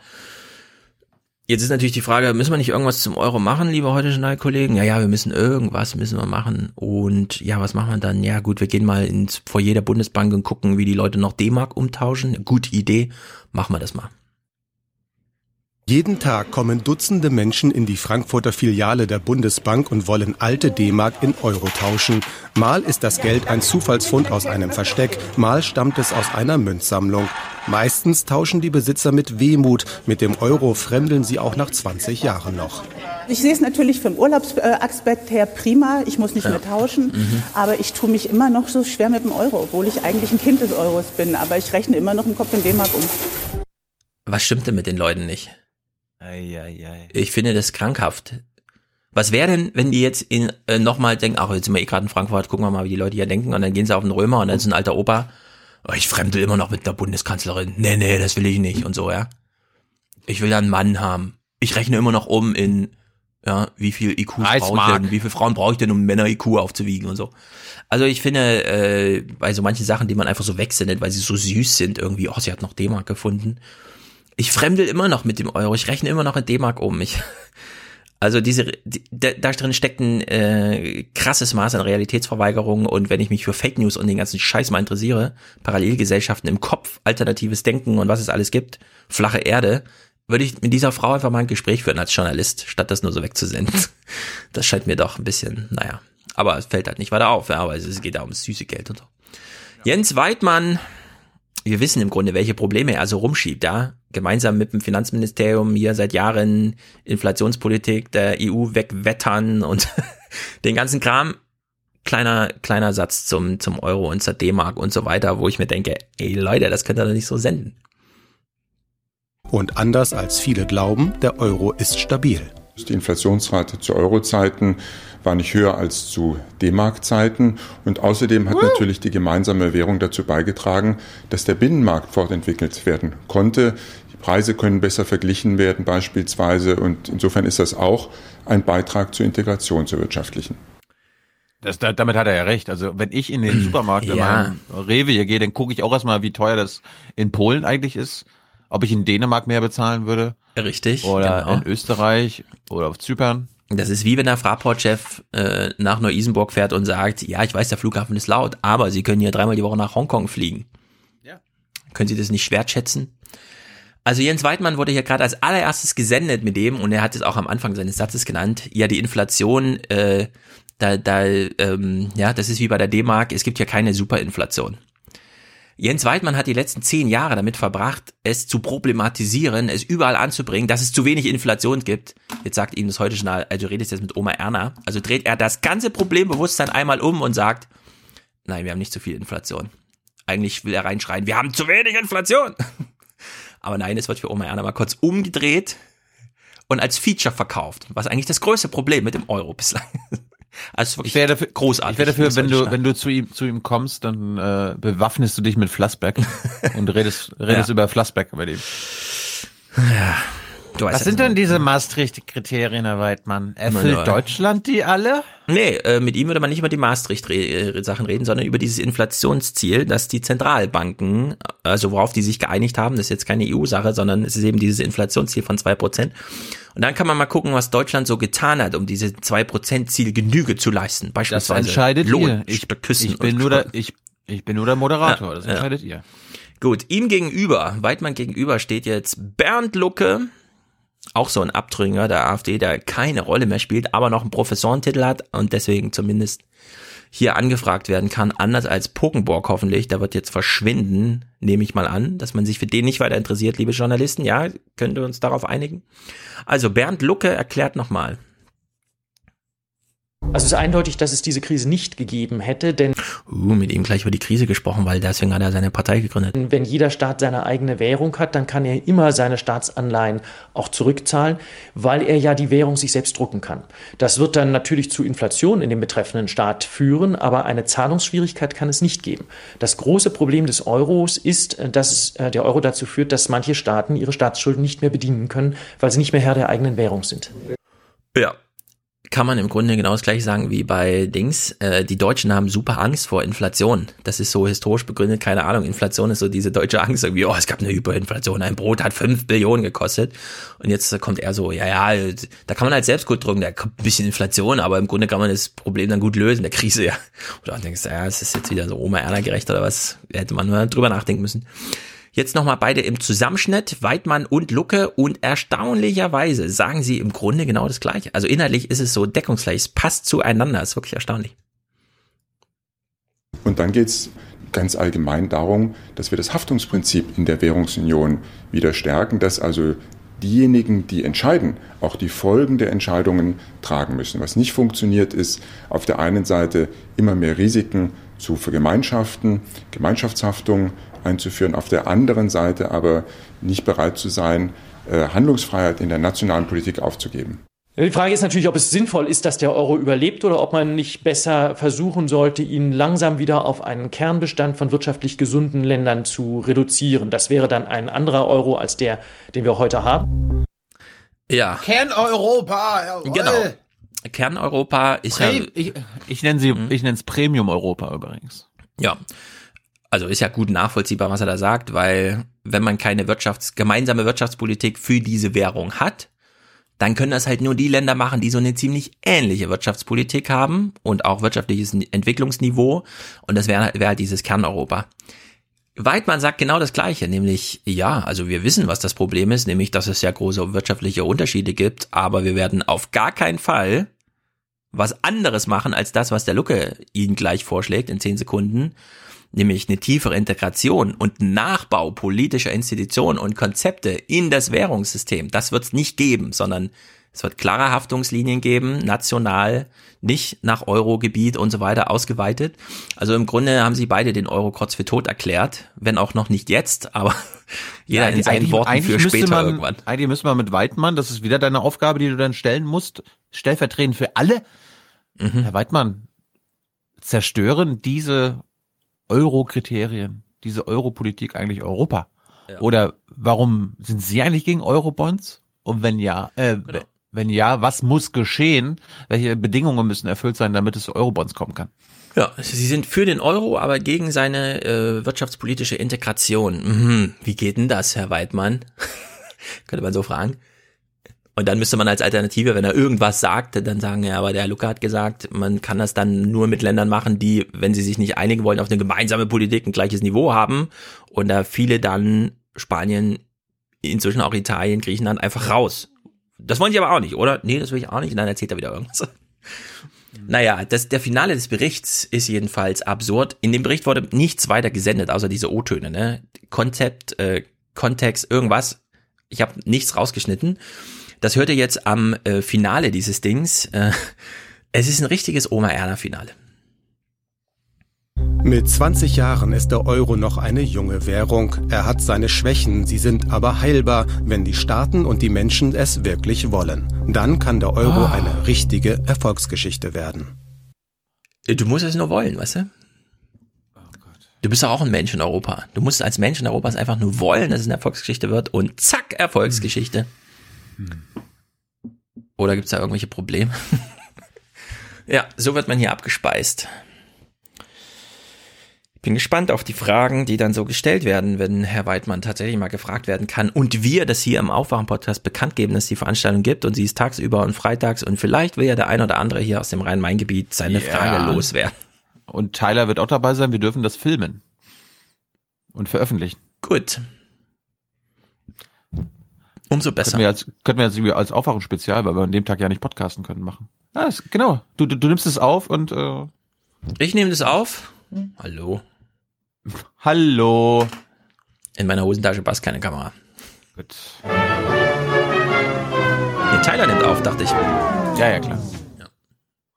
Gut, äh, wo wir schon mal bei Europa waren und Brüssel und äh, ZDF-Reporter, fand ich mal ganz interessant, es wurde ein Afrika-Museum in Belgien, in Brüssel, wieder eröffnet. Und weißt du vielleicht, Belgien hat, war auch mal Kolonialmacht. Mhm. Wer nicht? Auch, und es ist auch im 21. Jahrhundert immer noch ein problematisches Thema. Bewusst bescheiden, fast demütig gehalten ist die Wiedereröffnung des Afrika-Museums. Fünf Jahre hat es gedauert, bis das Gebäude saniert war. Doch viel länger war der Weg, den man ging, um mit Belgiens Kolonialgeschichte aufzuräumen. Unermüdlich hat sich der Museumsdirektor dafür eingesetzt. Man hat uns oft das letzte koloniale Museum der Welt genannt. Mit dieser Renovierung wollen wir einen kritischen Blick auf die Kolonialvergangenheit werfen und sie auch durch die Augen der Afrikaner betrachten. Der belgische König nehme nie an Gebäudewiedereröffnungen teil, sagt der Palast, doch jeder weiß, sein Vorfahre König Leopold II. wird hier öffentlich an den Pranger gestellt. Er ließ von 1885 bis 1908 den Kongo plündern und scheffelte so Belgiens Reichtum. Grausam und menschenverachtend waren Ausbeutung und Zwangsarbeit. Jedem, der nicht schnell genug Kautschuk erntete, wurden die Hände abgehackt. Millionen Menschen, schätzungsweise die Hälfte der kongolesischen Bevölkerung, kam damals ums Leben. Darüber berichtet dieses Museum. Statuen, die zum Gebäude gehören, durften nicht entfernt werden, obwohl sie die Eroberer verherrlichen und betitelt sind mit Belgien hat dem Kongo die Zivilisation geschenkt. Doch das korrespondiert nun mit modernen Skulpturen, die den Stolz der Afrikaner symbolisieren sollen. Also liebe Hörer oder Hörerinnen, falls wir jemand haben, der sich in Brüssel befindet, sich da auskennt, warum durften diese Statuen bleiben? Ja, und warum hieß dieses Museum, äh, galt dieses Museum noch als das letzte Kolonialmuseum, wo es doch gar nicht danach aussieht, so architektonisch, mit diesem ja, Elefant im Foyer und so. Ja, es gab so einige Ausstellungsstücke, die immer ganz vorne standen und die mhm. jetzt in den Keller gewandert sind. Mhm. Zusammengedrängt in einem Nebenraum die Statuen, die früher das Museum prägten, damals Arbeitskraft und Unterentwicklung der Kongolesen zeigen sollten. Um deren Erhalt wurde viel gestritten im Museumskomitee, zu dem auch afrikanische Vereinigungen gehören. Deren Präsident Billy Kaloni hat durchgesetzt, dass draußen im Park eine Gedenktafel aufgestellt wurde.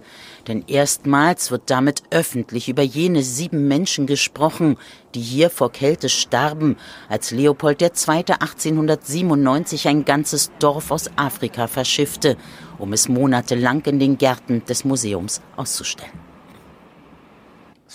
Dieses Museum gibt uns nun die Chance zu verstehen, wo wir herkommen, wo wir heute sind und wo wir hingehen. Denn das Museum zeigt auch, die Geschichte Afrikas begann tausende Jahre vor der Kolonialisierung und der Kontinent schreibt ohne Kolonialherren seine eigene Geschichte. Die der haben das Dorf hierher Dorf, gebracht ja. und die sind dann hier erfroren, weil man denen keine Sachen gegeben hat, damit die aussehen wie in Afrika. Mhm. Tja, Belgien. So ja. geht's nicht. Gibt es eigentlich ein deutsches, äh, nicht, nicht Kolonialmuseum, aber ein Museum über die deutsche Kolonialzeit? Äh, bestimmt. Bitte Kultur, äh, liebe Feuilleton-Leser und Leserinnen, lässt es uns ja. wissen. Äh, wir kommen mal auch mal zur Vergangenheitsbewältigung in Deutschland.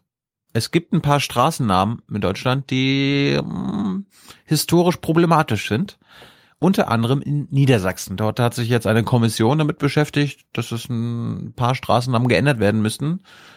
Einige, die wir auch kennen. Aber wir kommen erstmal dazu, dass die Kommission, die da die Straßen umbenennen will, äh, nicht nur auf Gegenliebe stößt. Ingrid Wettberg ist Vorsitzende der liberalen jüdischen Gemeinde in Hannover und war eine von sieben Mitgliedern des Beirats. Der habe sich die Arbeit nicht leicht gemacht, sagt sie. Das zeige allein die Tatsache, dass bei 500 Namen am Ende nur 17 Straßenumbenennungen empfohlen wurden. Wir haben nach bestem Wissen und Gewissen haben wir lange, lange, lange und intensive Debatten und Diskussionen gehabt darüber. Und wenn wir uns dann wirklich durchgerungen hatten, ähm, dann konnten wir nur eine Empfehlung herausgeben. In seinem Abschlussbericht begründet der Beirat jede einzelne seiner Empfehlungen. Im Fall Hindenburg etwa kommen die Experten zu dem Fazit, der Reichspräsident Hindenburg hatte bei der Zerstörung der Republik und beim Ausbau der Diktatur unter einem antisemitischen Regierungsprogramm die zentrale Rolle. Beispiel Ferdinand Porsche. In seinem Verantwortungsbereich kamen KZ-Häftlinge und Kleinkinder ums Leben. Er war eine wesentliche Stütze des NS-Systems bereits vor 1939. Ähm, wie heißt die Straße, wo der VW-Konzern in Wolfsburg seine Heimat hat? Hattest du letztens sogar erraten? Du meinst den Familiennamen, dem immer noch die Hälfte des VW-Konzerns gehört? Der naja. Porsche-Weg? Also es ist ja so, äh, ja, aber, Quartz, ja, warte, warte. Quartz.com hat mal äh, darauf hingewiesen, heute Morgen, äh, die im 14. Jahrhundert reichen Familien in, von Florenz sind immer noch die reichen Familien. Egal, Zweiter, Erster Weltkrieg und so weiter und so fort. Ja, so ist das in Deutschland natürlich auch. Nur begann die Geschichte der Deutschen nicht mit den, ähm, na gut, Augsburg-Fugger und so ein bisschen, aber es war dann eben doch dieser industrielle Staat da mit Autos und so. Und deswegen sind diese Familien, Quant ja auch, so reich und werden das auch immer sein, egal was passiert. Ja, und das, obwohl Ferdinand Porsche in, also dessen Verantwortungsbereich kam, KZ-Häftlinge und Kleinkinder ums Leben. Ja, ich bin gespannt, ob die äh, Straße in Wolfsburg jetzt auch umbenannt werden sollte. Aber wir hören mal weiter. Und auch Verhaltensforscher und Nobelpreisträger Konrad Lorenz landet auf der Negativliste des Beirats. Lorenz hat sich in seinen Publikationen eindeutig zur rassistischen Ideologie des Nationalsozialismus positioniert. Ja, wobei, warte mal, also wenn wir jetzt über die Familiennamen Porsche und so weiter, ne? Das ist ja nicht äh, 1923 aufwärts, sondern wenn heute Straßen nach Porsche benannt werden, dann sind das ja die Porsche-Familienmitglieder vor dieser Zeit und so. Ist, die Straßen werden ja nicht, nach. Glaube ich nicht. Mh, hm. Porsche, Wikipedia, mal gucken. Was ist hier zum Familiennamen zu wissen? Das ist doch alles schon. Äh, warte mal. Die Geschichte von Porsche, die begann jedenfalls nicht im Zweiten Weltkrieg oder im Dritten Reich. Glaube also ich. Ferdinand Porsche ist der Gründer von Porsche und der ist 1875 geboren und das ist genau der, den wir gerade gehört haben, der für unter anderem KZs verantwortlich war. Hm. Na gut. Aufklärung folgt. Jawohl. Vielleicht haben wir ja Hörer oder Hörerinnen, die sich damit auskennen. Es gibt jedenfalls genug Anwohner jetzt in Niedersachsen, die sich dagegen wehren. Die möchten nicht, dass ihre schönen Straßen, egal ob da jetzt Kriegsverbrecher dabei sind oder nicht, umbenannt werden. Die Erkenntnisse über Lorenz, immerhin Träger des Bundesverdienstkreuzes, haben ihn nachdenklich gemacht. Eine Umbenennung des Platzes sowie drei weiterer Straßen in seinem Bezirk komme aber nicht in Frage. Genau. Mein Ziel ist es, dass wir nicht nur mit einfachen Legendenschildern arbeiten, sondern auch weitere zusätzliche erklärende Texte mit einem QR-Code also den, äh, da versehen und das als Lernort, als Geschichtsort hier im Stadtbezirk Buchholz-Kleefeld dann äh, initiieren, damit man dauerhaft sich mit Geschichte auseinandersetzt. Aufklären, nicht ausradieren, wie es Unbekannte hier im Porsche-Weg offenbar versuchen wollen.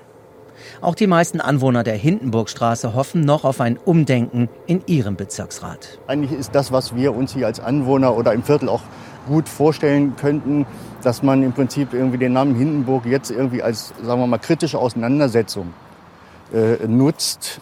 Dieses einfache Auslöschen des Namens halten wir einfach nicht für den richtigen Weg. Meine Empfehlung für die Zukunft ist ganz einfach, sorgfältiger damit umzugehen, äh, wenn es ist ja eine Ehre, es ist ja äh, etwas Ehrenvolles, eine Straße nach einem nach einer Person zu benennen. Und da sollte man schon ein wenig sorgfältiger und intensiver drüber nachdenken. Ich habe jetzt die Anwohner der Hitlerallee rausgenommen, da war ja klar, ja. wie die argumentieren. Ja, also ähm, diese Porsche-Geschichte macht uns doch gerne mal einen Audiokommentar, denn irgendwann wurde ja die Industrie auch wirklich unter Zwangsverwaltung gestellt, um alles nur noch auf Panzer auszulegen und so. Da spielten dann natürlich auch die KZ-Häftlinge als Zwangsarbeiter eine Rolle, aber inwieweit man also hier Porsche, so äh, Porsche hat auf Drängen Hitlers die tschechoslowakische Staatsangehörigkeit abgelegt und nahm die deutsche an und wurde 1937 NSDAP-Mitglied. Ja, also. später auch in die SS aufgenommen, trat aber immer nur in Zivil auf und so weiter. Die Geschichte Scheißegal. ist kompliziert, Aber äh, es ist, man darf sich auch ein nicht Nazi. zu einfach machen. Er war ein Ah, Nazi. Das will ich noch mal in einem Audiokommentar ausführlich hören.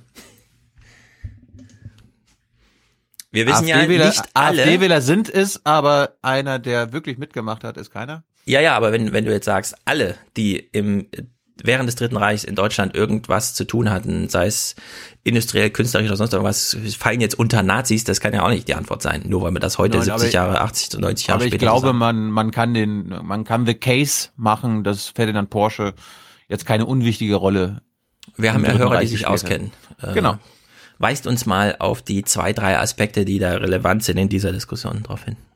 Wir kommen mal zu einem Thema, was du, was dich ja immer gerne interessiert, ne? Das Dorfleben. Wie geht's den Alten? Fühlen sie sich wohl? Ja, wie geht's denn dem Alten im Dorf? Ja, in MacPom wurde jetzt das schönste Dorf des Landes gekürt. Sehr gut. Gratulation Und, äh, schon mal, unbekannterweise egal an wen. Da machen wir dann 2020 auch ein Hörertreffen, nämlich in Mühlrosin. Pass mal auf. Um diese Bronzeplakette, 4000 Euro Preisgeld und weitere 30.000 Euro Fördermittelzusage ist Mühlrosin seit diesem Wochenende reicher. Das schönste Dorf Mecklenburg-Vorpommerns liegt nahe Güstrow am Inselsee. 1180 Einwohner leben aktuell in der Gemeinde Mhm. Mühlrosin. Die Dorfstraßen sind intakt, die Häuser kuscheln sich in die Landschaft, das Grün wird gepflegt. Schön, schön. Wir haben hier wirklich ein schönes Dorf, vor allen Dingen viele Möglichkeiten. Also die Natur ist ja rundherum so schön, also viel Wälder und eben der See vor der Tür. Keine Wölfe. Uwe Grolik hat hier schon als Kind geangelt, wohnt schon immer in Mühlrosin. das Wohnen allgemein und die sportlichen Aktivitäten, die hier aufgebaut wurden. Man lebt hier eigentlich noch sehr in Harmonie. Wie früher. Wer Ja, hier wie früher. wegzieht, der muss gestorben sein oder Ja. was auch immer. Freiwillig zieht hier Wer hier wegzieht, raus. muss gestorben sein. Das ist so. Kickende Knirpse im Verein. Eine neue Kinderkrippe, Kindergarten, Grundschule und Hort. 80 Einwohner, vor allem Internet gibt's noch nicht, aber Familien mit kleinen Kindern, sind vergangenes Jahr hierher gezogen. Unser Ziel war es immer, ein Dorf zu entwickeln, das auch zukunftsträchtig ist. Deswegen auch die äh, Entwicklung der Infrastruktur. Aber an einen Wettbewerb zum Beispiel habe ich nie gedacht. Trotzdem haben die Mühlrosiner jetzt erstmals mitgemacht. Alte Gebäude neu nutzen. Hier im Dorfgemeinschaftszentrum sind verschiedenste Interessengemeinschaften aktiv. Und die Mühlrosiner bleiben aktiv. Im kommenden Frühjahr werden sie Mecklenburg-Vorpommern beim Bundeswettbewerb in Berlin vertreten. Gut. da werden wir gewinnen. Da werden wir gewinnen. Allerdings, also ich finde es gut, dass Sie hier drauf abstellen, wie die Lebensqualität ist. Die hängt nämlich nicht nur davon ab, wie das Dorf aussieht, weil wenn die darauf Wert legen, wir haben ja jetzt alle Smartphones und Instagram und wenn man diese skandinavischen Dörfer am Wasser gebaut sieht, äh, da können die Deutschen aber alle abstinken. Aber ob die da eine Turnhalle haben, in der die noch den alten Volkstanz machen, das weiß ich natürlich nicht. Da müssen wir auch mitmachen. Also das müssen wir mit dem Hörertreffen verbinden. Nein. Veto. Gut. Wir kommen jetzt zum Whistleblowing äh, und wie wie's, wie der Stand beim Whistleblowing in Deutschland ist. Da gibt es einen lustigen Fall in Niedersachsen. Äh, wird uns das gleich mal erklärt. Und ich möchte mal von dir wissen, ob du das moralisch vertretbar findest, was er macht. Hermann Theisen ist für den Prozess heute aus der Nähe von Heidelberg angereist. Nicht der erste Gerichtstermin des Familienvaters. Theisen ist Wiederholungstäter. Im Mai hat er nun erstmals in Niedersachsen seine umstrittenen Flugblätter verteilt. An Rheinmetall-Mitarbeiter im Landkreis Celle.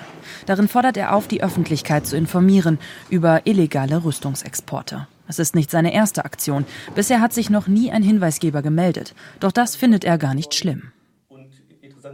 Es geht ja darum, eine Diskussion anzustoßen in der Öffentlichkeit. Äh, Rüstungsfirmen scheuen wie der Teufel das Weihwasser, äh, die Medien und die öffentliche Beschäftigung mit, mit diesen Fragen. Und zudem ist es so, dass äh, illegale Geschäftsgeheimnisse aus meiner Sicht keinen Geheimhaltungsschutz für sich beanspruchen können.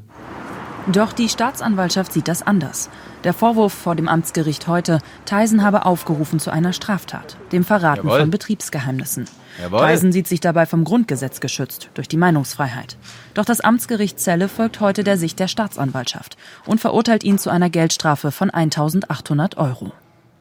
Es war sicherlich eine Rechtsfrage, ob hier die Äußerungen oder das Handeln des Angeklagten noch von der Meinungsfreiheit erfasst sind. Das Gericht ist hier zu der Auffassung gelangt, dass die Meinungsfreiheit eingeschränkt ist durch den Straftatbestand. Doch nicht jedes Gericht sieht das so. Mehr als zwei Dutzend Mal wurde Theisen bereits angeklagt. Doch egal, ob er seine Flugblätter vor einem Fliegerhorst oder dem Rüstungskonzern Heckler und Koch verteilte. In höheren Instanzen wurde er fast immer freigesprochen. Ja, ich frage mich auch, dieses Anstiften, er hat ja jetzt nicht namentlich jemanden und so, weißt du? Also persönlich, sondern es ist ja eher so ein, ein Flugblatt halt, ja, es hat ja keine Anschrift. Es ist halt ein verwirrter, ist halt ein verwirrter Linksradikaler, der einfach nicht die deutsche Losung kennt. Man kann auch ja, mit deutschen Waffenexporten zum Frieden beitragen. Man kann übrigens sich auch schuldig machen, indem man keine Waffen liefert. Durch Rüstung verhindere ich Krieg. Leider ist unsere Welt so, dass Waffen auch manchmal Frieden schaffen können. Den hören wir viel zu selten. Ja, ähm, nee, finde ich eine gute Aktion. Ich hoffe, er wird wieder freigesprochen.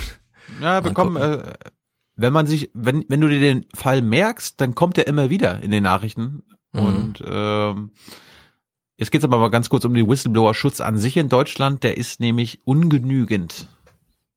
Das Komplizierte? In Tysons Prozessen ist entscheidend, ob der Geheimnisverrat selbst eine Straftat wäre, also das sogenannte Whistleblowing. Experten meinen, die Politik muss die Rechtslage endlich klären. Es ist eine sehr notwendige gesellschaftspolitische Debatte, wobei ich den Eindruck habe, dass in den letzten Jahren tatsächlich der Ruf des Whistleblowers in Deutschland besser geworden ist. Das Problem ist nur, der Schutz des Whistleblowers ist nicht besser geworden. Das heißt, man interessiert sich für ihn, wie im Fall Snowden, möchte ihn vielleicht auch schützen. Aber die schwierige Debatte, die dann rechtliche Veränderungen nach sich zieht, die wird in Deutschland leider viel zu selten geführt. Stefan, meinst du, dass quasi das, was nach Snowden passiert ist, also dass der BND jetzt hm. das macht oder machen möchte, was die NSA kann und dass Leute wie Snowden es jetzt noch schwerer hätten, in Deutschland gehört zu werden, dass das die richtigen Schlüsse waren aus Snowdens Veröffentlichung?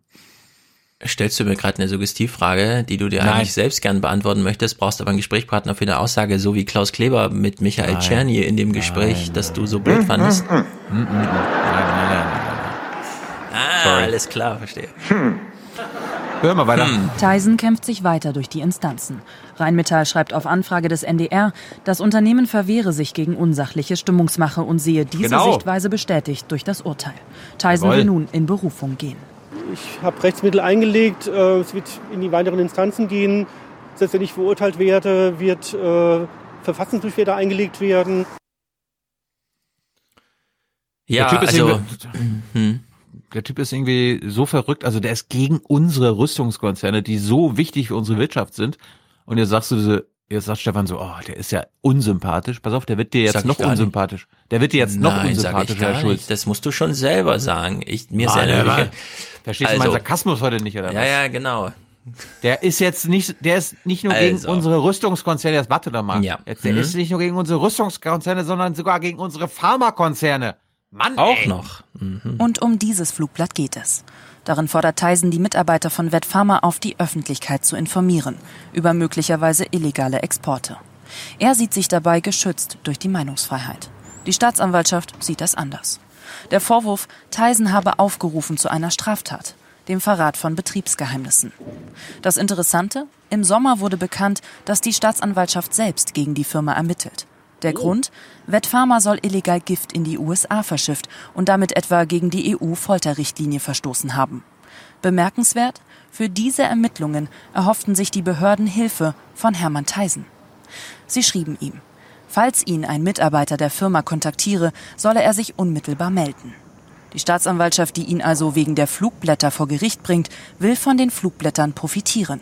Juristen halten das für problematisch. Die Staatsanwaltschaft findet das nicht problematisch, erklärt, sie dürfe jede Art von Information verwerten und auch nach ihr fragen, ob rechtswidrig erlangt oder nicht. Hermann Theisen wurde in Kloppenburg heute schuldig gesprochen. Er soll eine Geldstrafe zahlen von 750 Euro. Ich habe es jetzt nicht ganz verstanden, aber die Staatsanwaltschaft ruft jetzt selbst zum Whistleblowing auf, oder was? Nein, die, denjenigen, der zum Whistleblowing ja. aufruft, hat ja. sie angeklagt und gleichzeitig ihn gebeten, falls da was rauskommt, melden Sie sich mal bei uns. Ach, so rum, so rum. Also stiftet sie im Grunde ihn auch an. Ja. Okay.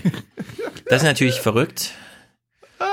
Auf der anderen Seite, ich finde, selbst wenn man jetzt äh, kurz eingesteht, ja, der hat natürlich die Ziele, die wir teilen, deswegen finden wir das grundsätzlich eine gute Aktion. Aber selbst wenn man das mal äh, weg ähm, subtrahiert aus den ganzen Argumenten, ich finde, zu dem, was er aufruft, kann es ja, also egal welche Branche jetzt, ja, es gibt nirgendwo, finde ich jetzt aus dieser politischen Argumentation heraus, eine Rechtfertigung für diese Geheimniskrämerei. Also weder beim Cola-Rezept, wie viel Zucker ist es wirklich, noch bei sowas oder was passiert in Universitäten, wenn Noten vergeben werden und so weiter und so fort, ja. Deswegen finde ich es ganz gut, dass er einfach sagt, ich leg's drauf an, hier einen Rechtsweg zu gehen. Und den gehe ich dann halt bis zu den höchsten Gerichten und dann mal gucken, was da so als Präzedenzfälle ja doch irgendwie gibt, ja.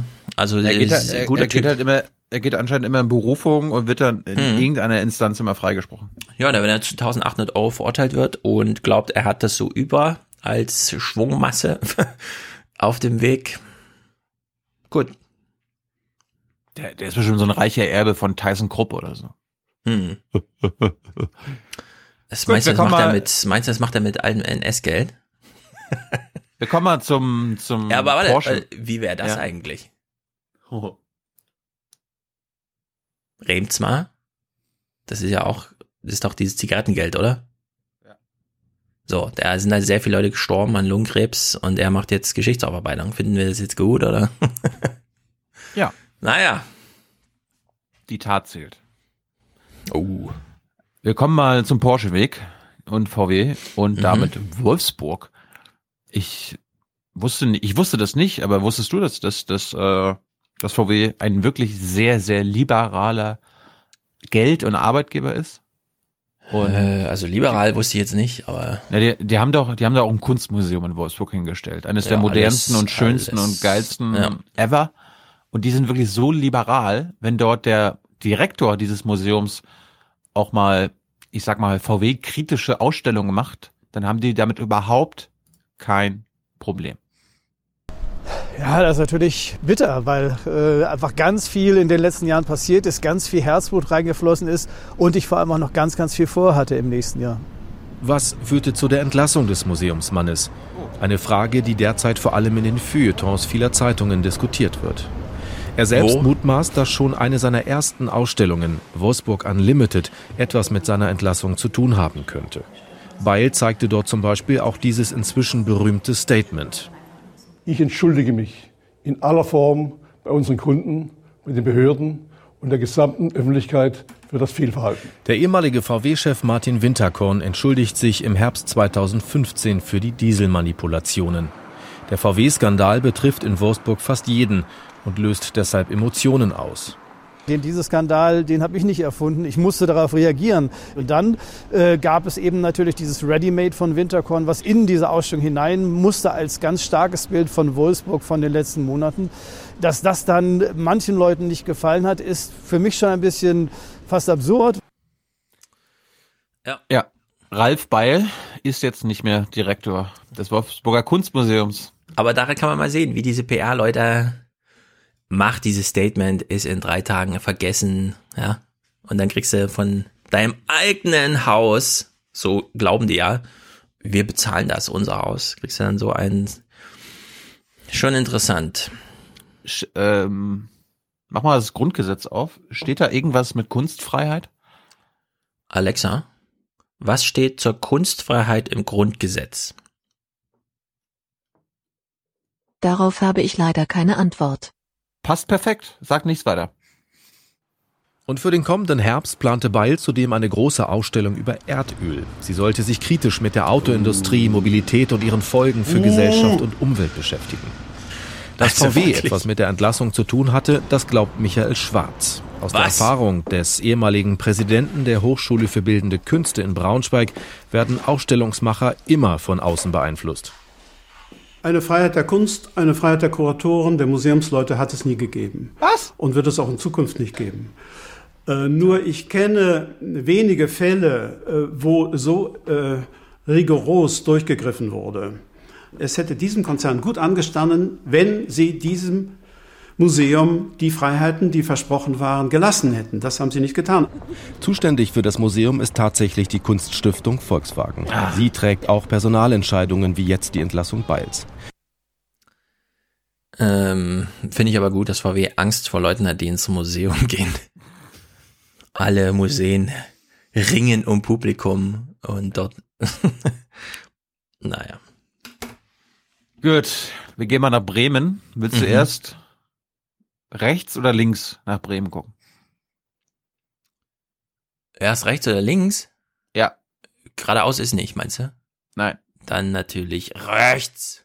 Nein, links, links, links, links. Andrea Nahles war in Bremerhaven und zum Glück gibt es die Hans-Jessen, äh, äh, Buten und Binnen, die das mal dokumentiert haben. Und achte jetzt mal bitte drauf auf ihr letztes Argument, was sie bringt. Sie ist SPD-Chefin, ne? Sie ist SPD. Vorsitzende. Pass mal auf. Seeleute, Werft- und Hafenarbeiter sind am Nachmittag ins Seemannsheim nach Bremerhaven gekommen, um Klartext zu reden. Mit der SPD-Chefin Andrea Nahles und dem Bundestagsabgeordneten Uwe Schmidt. Automatisierung in den Häfen, die Auswirkungen des Brexit. Viele Beschäftigte in der maritimen Wirtschaft machen sich Sorgen um ihre Jobs. Für die SPD geht es auch darum, an der Basis Flagge zu zeigen. Denn die Landtagswahlen im Mai dürften schwierig werden. Das weiß auch die Parteivorsitzende. Ja, die Bremenwahl ist für mich sehr wichtig. Wir haben Bremen auch unter schwierigen Bedingungen immer äh, gut geführt. Das wollen wir auch weiterhin. Und äh, wir sind da auch selbstbewusst bei aller, bei allen Kritik. Es kommt nach 74 Jahren auch schon mal ein Punkt, wo die Leute sagen, na ja, man könnte ja mal was anderes probieren. Ich rate davon dringend ab. Ja. Man könnte ja mal was anderes probieren, als die schlechtesten Schulen in ganz Deutschland seit 30 Jahren zu haben. Oder auch das ärmste Bundesland. zu- Aber dass sie das, dass sie das aber so bringt, ja, die Ja. Menschen könnten nur sagen, ja, nach 74 Ja. Jahren SPD-Regierung mal was Da Neues. wir mal Nein, nein, nein, dafür bin ich nicht. Aber ich Mhm. wollte Ihnen das jetzt nicht in den Kopf setzen, Oma Erna, aber Hm. äh, also ich bin dagegen, ja, aber das wär's. Ja. Mensch, Das Andrea.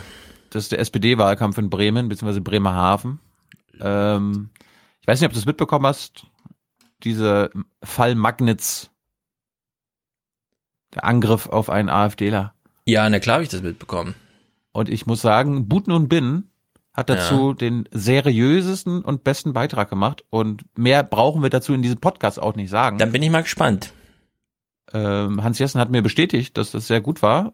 Und Hans meinte sogar, dass das, was die hier jetzt berichten, erst im Mainstream, also in Berlin, ja, erst einen Tag später aufgetaucht ist. Die hatten noch viele andere Sachen vermeldet, die entweder gar nicht gestimmt haben oder, oder, oder. Butenbin hat sich auf die Fakten und auf die Tatsachen beruht und äh, hat es mal gegenübergestellt. Bitteschön. Frank Magnitz hat sich heute selbst aus dem Krankenhaus entlassen. Erinnerungen an den Überfall habe er keine. Er wisse nur das, was ihm der Bauarbeiter erzählt hat, der den Krankenwagen rief. Den ich dann in meiner Verwirrtheit gefragt habe, was denn überhaupt los gewesen ist und der mir dann geschildert hat, was da abgelaufen ist, dass da eben halt drei Leute hinter mir hergelaufen sind und der mir dann auch gesagt hat, äh, weil ich dann fragte, weil ich habe fürchterlich geblutet und das lief überall runter, und mir gefragt, was denn da wäre, ja, da war wohl ein Kantholz mit im Spiel, hat er dann gesagt, oder irgendwas anderes. Er wusste Irgendwas es anderes. selber nicht genau, aber daher habe ich die Information mit diesem Kantholz. Das reicht der AfD. Auf ihrer Facebook-Seite wird der Überfall bis heute so beschrieben. Mit einem Kantholz schlugen sie ihn bewusstlos und traten weiter gegen seinen Kopf, als er bereits am Boden lag. Der Vorsitzende der AfD hatte sein Urteil gestern schon vor den Ermittlungen der Staatsanwaltschaft gefällt. Es ist ganz klar ein Mordversuch an Herrn Magnitz. Es ist die Folge von Ausgrenzung und Hetze gegen die AfD. Von Mordversuch hat die Bremer Staatsanwaltschaft aber nie gesprochen.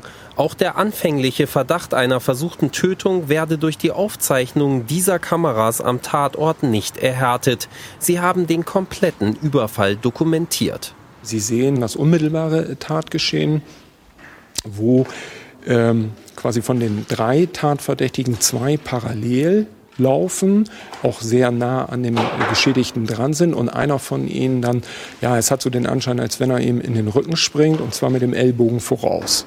Daraufhin kommt dann der Geschädigte zu Fall und noch in dieser Situation, so wird man es deuten müssen, ergreifen die Tatverdächtigen die Flucht.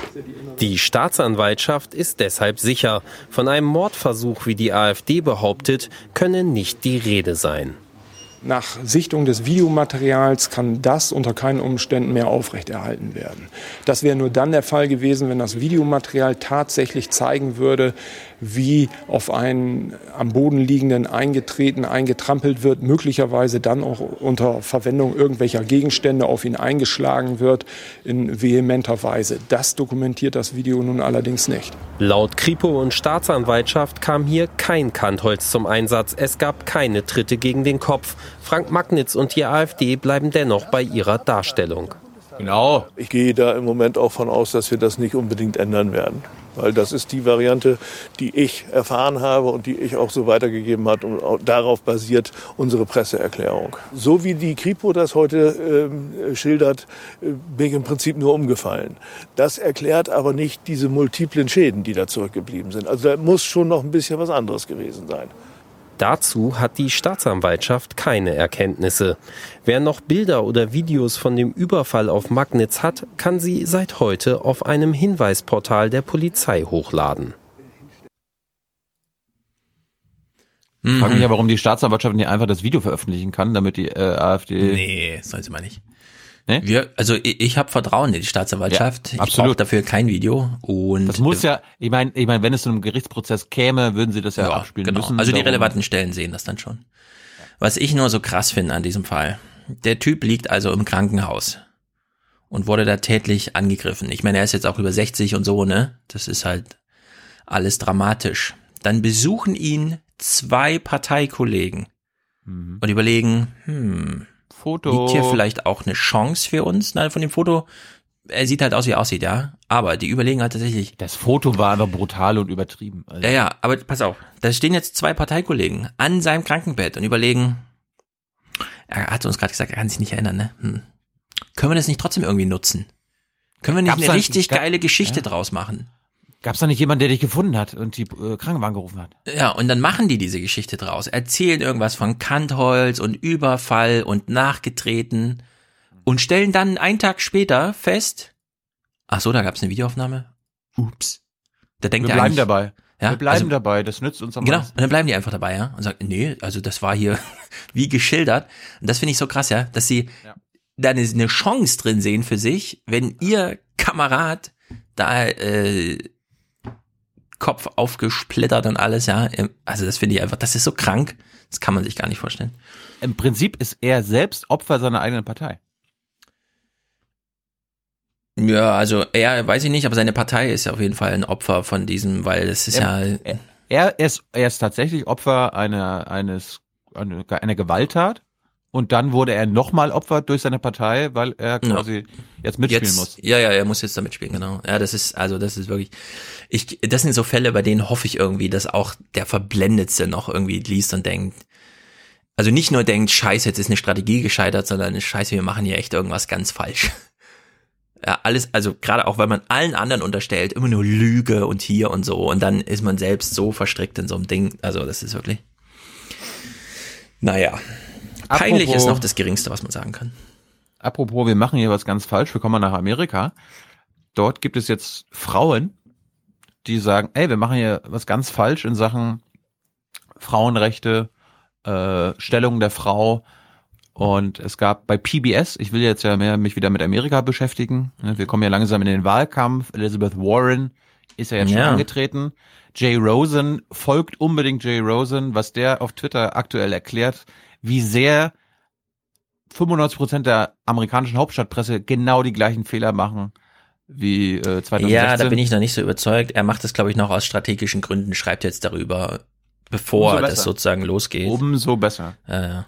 Ich habe trotzdem keine großen Erwartungen, weil das Prinzip der Nachrichtensender ist profitorientiert. Ja, aber so wie er sagt, dass jetzt wieder alles äh, Trump in die Hände spielt, was da passiert, also da muss man jetzt wirklich mal abwarten, weil also es ist jetzt einfach ein anderes Spiel, auch für Trump.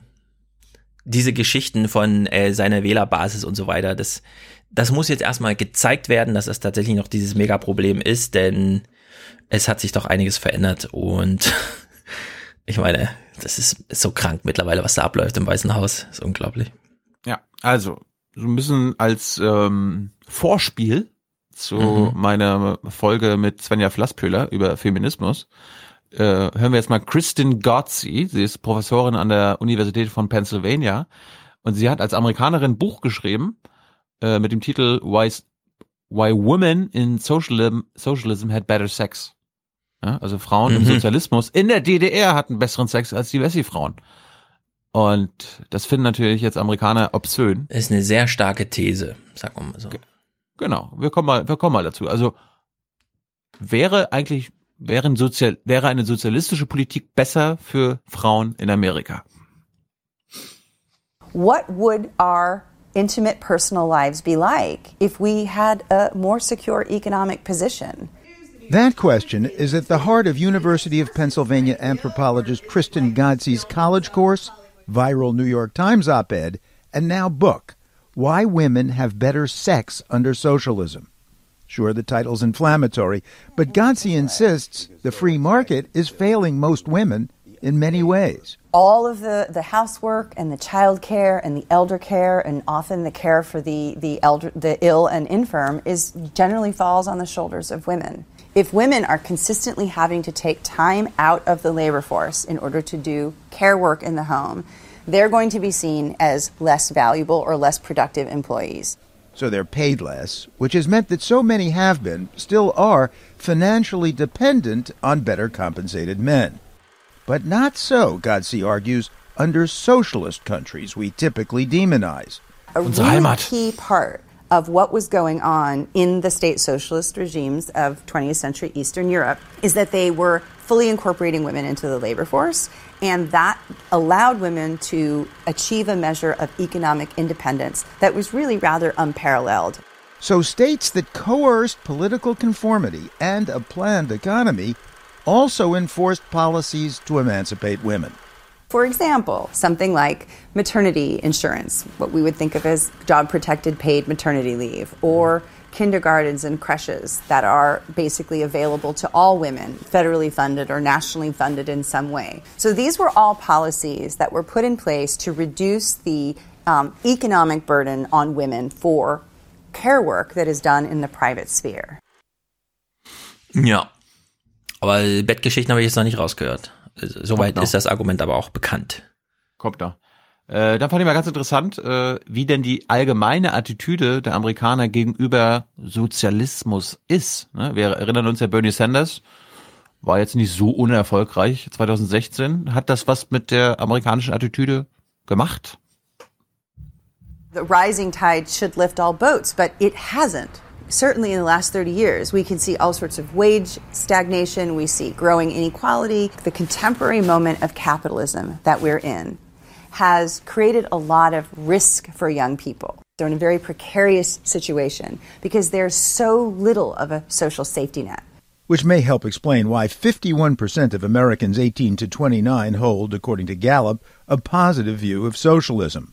The top one tenth of 1% now owns almost as much wealth as the bottom 90%. Gut, ich hatte jetzt im Kopf, dass 51 Prozent aller Amerikaner positiv eingestellt sind. Mhm. Es sind doch nur 18 bis 29-Jährige. Ja. Gut, ähm, das sind eben die, die, also sobald die Geld verdienen, ist das auch anders, ne? Oh, das ist die Frage. Wir hören, wir hören jetzt mal äh, Studentinnen, was äh, sie von dem Sozialismusmodell halten. The University of Pennsylvania, those beliefs resonate with Professor Godsey's students.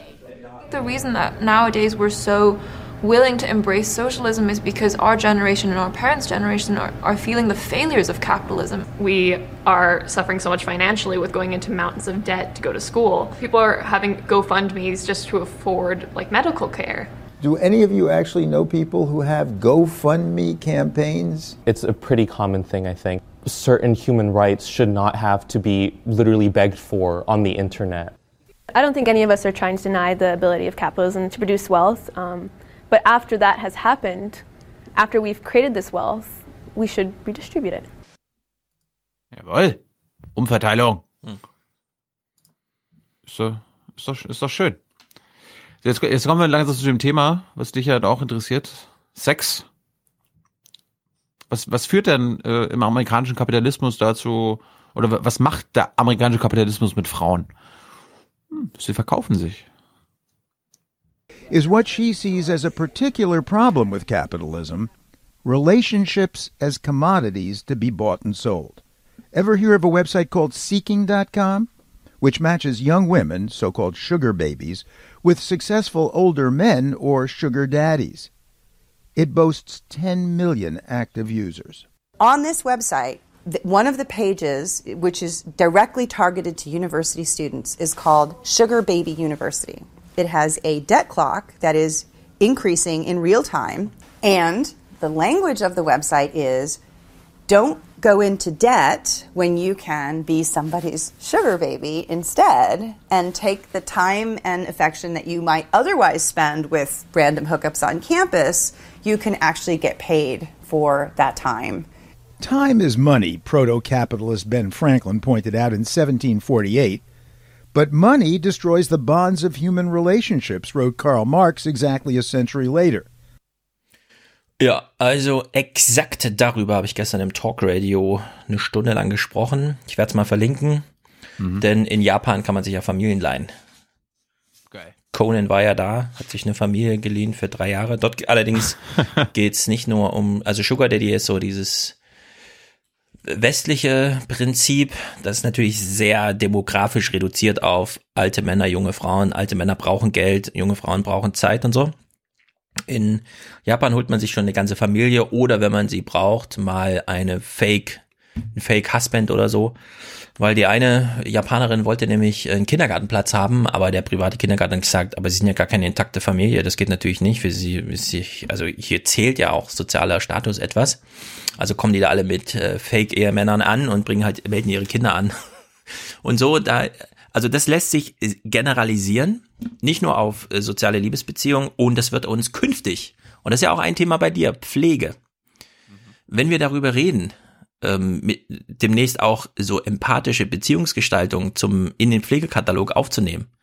Begrüßung, ja, nicht reinkommen, ausziehen, waschen, anziehen, Nudeln reinstopfen, gehen, sondern das sozusagen noch sozial rahmen, ja, psychisch angenehm machen, dann wird das genauso abgerechnet wie so ein Sugar Daddy-Dings, ja. Dann heißt es einfach fünf Minuten Begrüßung, höflich, nett und fröhlich sein, äh, 5,80 Euro steht dann dafür, lohnabrechnungsmäßig im Katalog.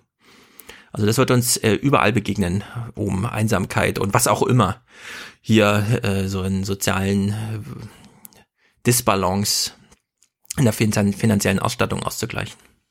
Gut, und jetzt erfahren wir mal, warum, warum, äh, warum unsere Mütter besseren Sex hatten in der DDR. But Gansey asks, why not at least try socialist policies that empower women, like Denmark and Sweden do? One of the most insidious legacies of the Cold War is that we have completely lost our ability to look into these 20th century state socialist uh, countries and see if there was anything good, if there was Anything. anything, anything at all. They thought a society where the sort of profits of society are kind of invested back into social services and where women had opportunities for economic independence outside of marriage, that relationships would be more authentic and more satisfying ultimately because people are not looking at each other in a transactional way. But wait, the book's sales pitch, for a monetary transaction, mind you, is the claim that women have better sex under socialism. Based on what? In part, on surveys of East Germans before and after reunification. Women and men too say that they had much more natural and satisfying personal intimate lives prior to 89 than they did in reunified Germany when it was commercialized. I'm only using this word because it's in the title of your book. They had better sex. Right. They had better sex before- Self reported. What I want to do is to say, hey, look, there are these interesting facts about Eastern Europe, and that we can actually also see them operating in Scandinavia. And so, why not have a conversation about how socialist policies don't only impact our economy, But what about our personal lives? Ja, jetzt haben wir, glaube ich, gelernt, wie der amerikanische Buchmarkt funktioniert. Baue ein ganz geschlossenes Weltbild, das du am besten in einem 5-Minuten-Interview bauen kannst. Klebe da dann noch irgendwas mit Sex dran, schreibe das aber auch auf den Titel und erkläre das in einem Gespräch ganz am Ende, weil man nochmal auf das Thema zu sprechen kommt.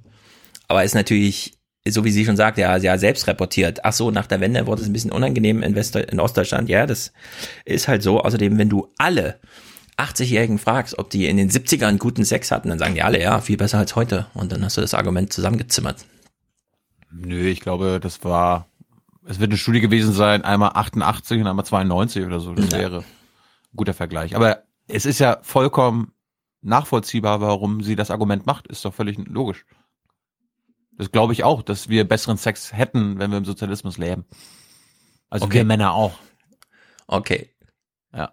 Ich treffe mich auch nur mit Frauen, äh, also hier in Berlin, die reich sind und die mir äh, mein, mein, schön, mein schönes Hobby hier vergolden, weil im Podcast, wir bekommen das ja jedes Mal mit. Also gibt ja keiner Geld.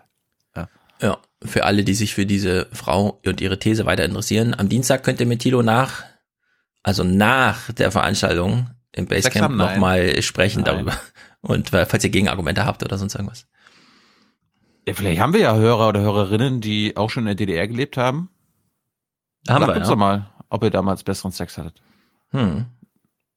Gut. Zwei kleine Themen noch. Ich habe mal zusammengefasst, ist mir im Dezember und Januar aufgefallen. Es gibt immer so Hafenbilanzen. Es gibt ja unsere großen Häfen und die kleinen Häfen. Äh, wie läuft's denn bei denen so? Ja? Was, was macht der Schiffsverkehr in Deutschland und Europa? Wir gehen mal nach Stralsund, da ist der Seehafen. Wie, wie lief's da so letztes Jahr? Der Hafen Stralsund hat seinen Umschlag in diesem Jahr massiv steigern können. Im Vergleich zum Vorjahr lag er um 21 Prozent höher. Etwas mehr als zwei Millionen Tonnen Güter sind in diesem Jahr in Stralsund über die Kaikante gegangen. Das ist ein Umschlagrekord und laut Betreiber ein Indiz dafür, dass die Geschäfte seiner Kunden florieren. Also die Hauptlast des Hafens im Umschlag macht natürlich nach wie vor der Reagips aus im Export Richtung Skandinavien oder Großbritannien. Aber eben auch positive Entwicklungen in diesem Jahr durch, die, durch das Wiederanfahren der Produktion auf den Werften. Bleche im Import, Profilstahl im Import für die maritime Industrie, für die Werftindustrie. Äh, Baustoffe in großem Stile, dies Jahr auch mit erheblicher Mehrmenge am, am Standort. Auch das Schrottgeschäft lief besser als im vergangenen Jahr. Einzig der Agrarbereich war schwierig. Getreideumschlag und Düngerimport sind weiterhin rückläufig. Hm. Also läuft, jedenfalls in Stralsund. Mal gucken, wie es in Lubmin läuft. Das ist ein Industriehafen. Hatte der Probleme?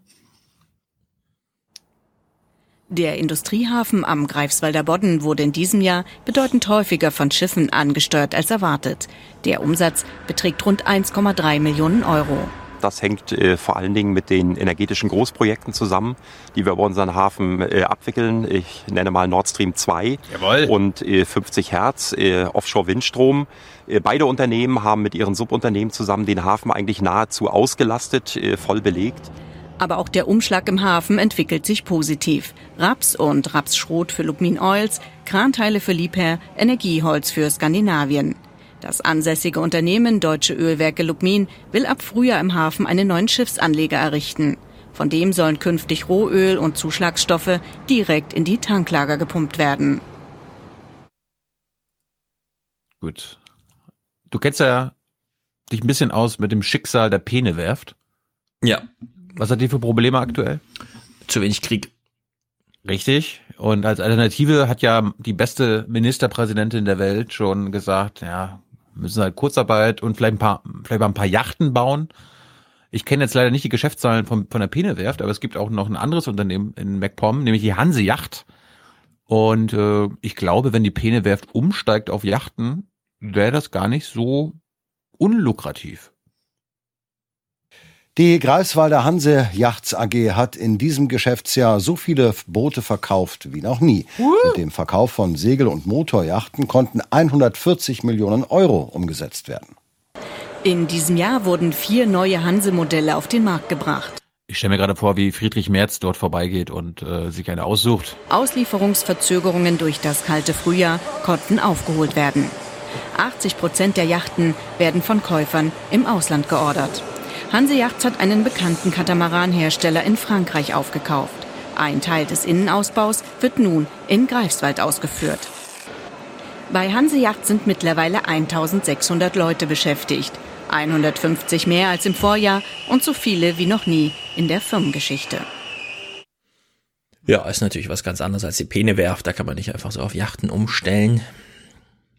Ich wollte ein bisschen witzig. Ja, auf der anderen Seite, äh, Friedrich Merz wird ja mal nachgesagt, er hat ein Privatflugzeug. Weißt du, was für eins? Eine Cessna, ne? Ja, 15.000 Euro. Aber hieß es nicht, dass er zwei hat oder so? Ach so, er hat ein, er hat ein BlackRock Geschäftsflugzeug oder sowas war das, ne? Ja, aber das nutzt er irgendwie nicht, hat er gesagt. Keine Ahnung. Sagt er, sagt er. er. Er nutzt es nicht Ja. privat, so. Ja. Eine Sache, die ich noch interessant fand, äh, hat weniger mit, mit Häfen zu tun, aber mit der Holzindustrie, die natürlich nahe von Häfen stationiert ist, in Wismar.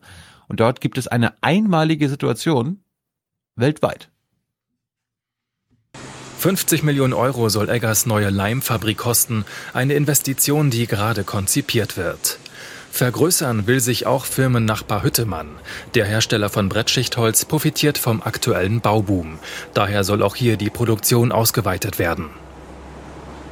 Es wird wohl eine neue Linie geben oder eine Erweiterung der Linien hier, ähm, so dass wir einfach der, das Material schneller durch die Produktion fließt und der Kunde nicht wie heute innerhalb von ein bis zwei Wochen äh, sein, seine Ware bekommt, sondern dann schon nach vier bis fünf Tagen letztendlich bekommen kann.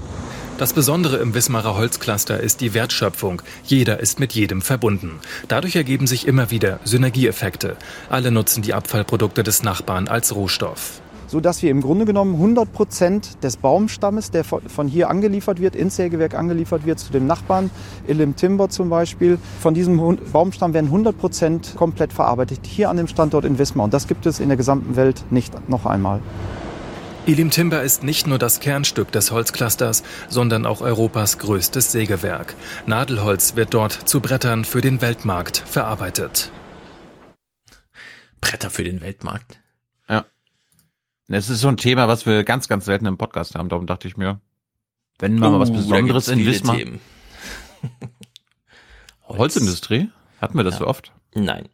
Ich meine, es gibt viele Themen, die wir, die wir nie ähm, haben. Das stimmt.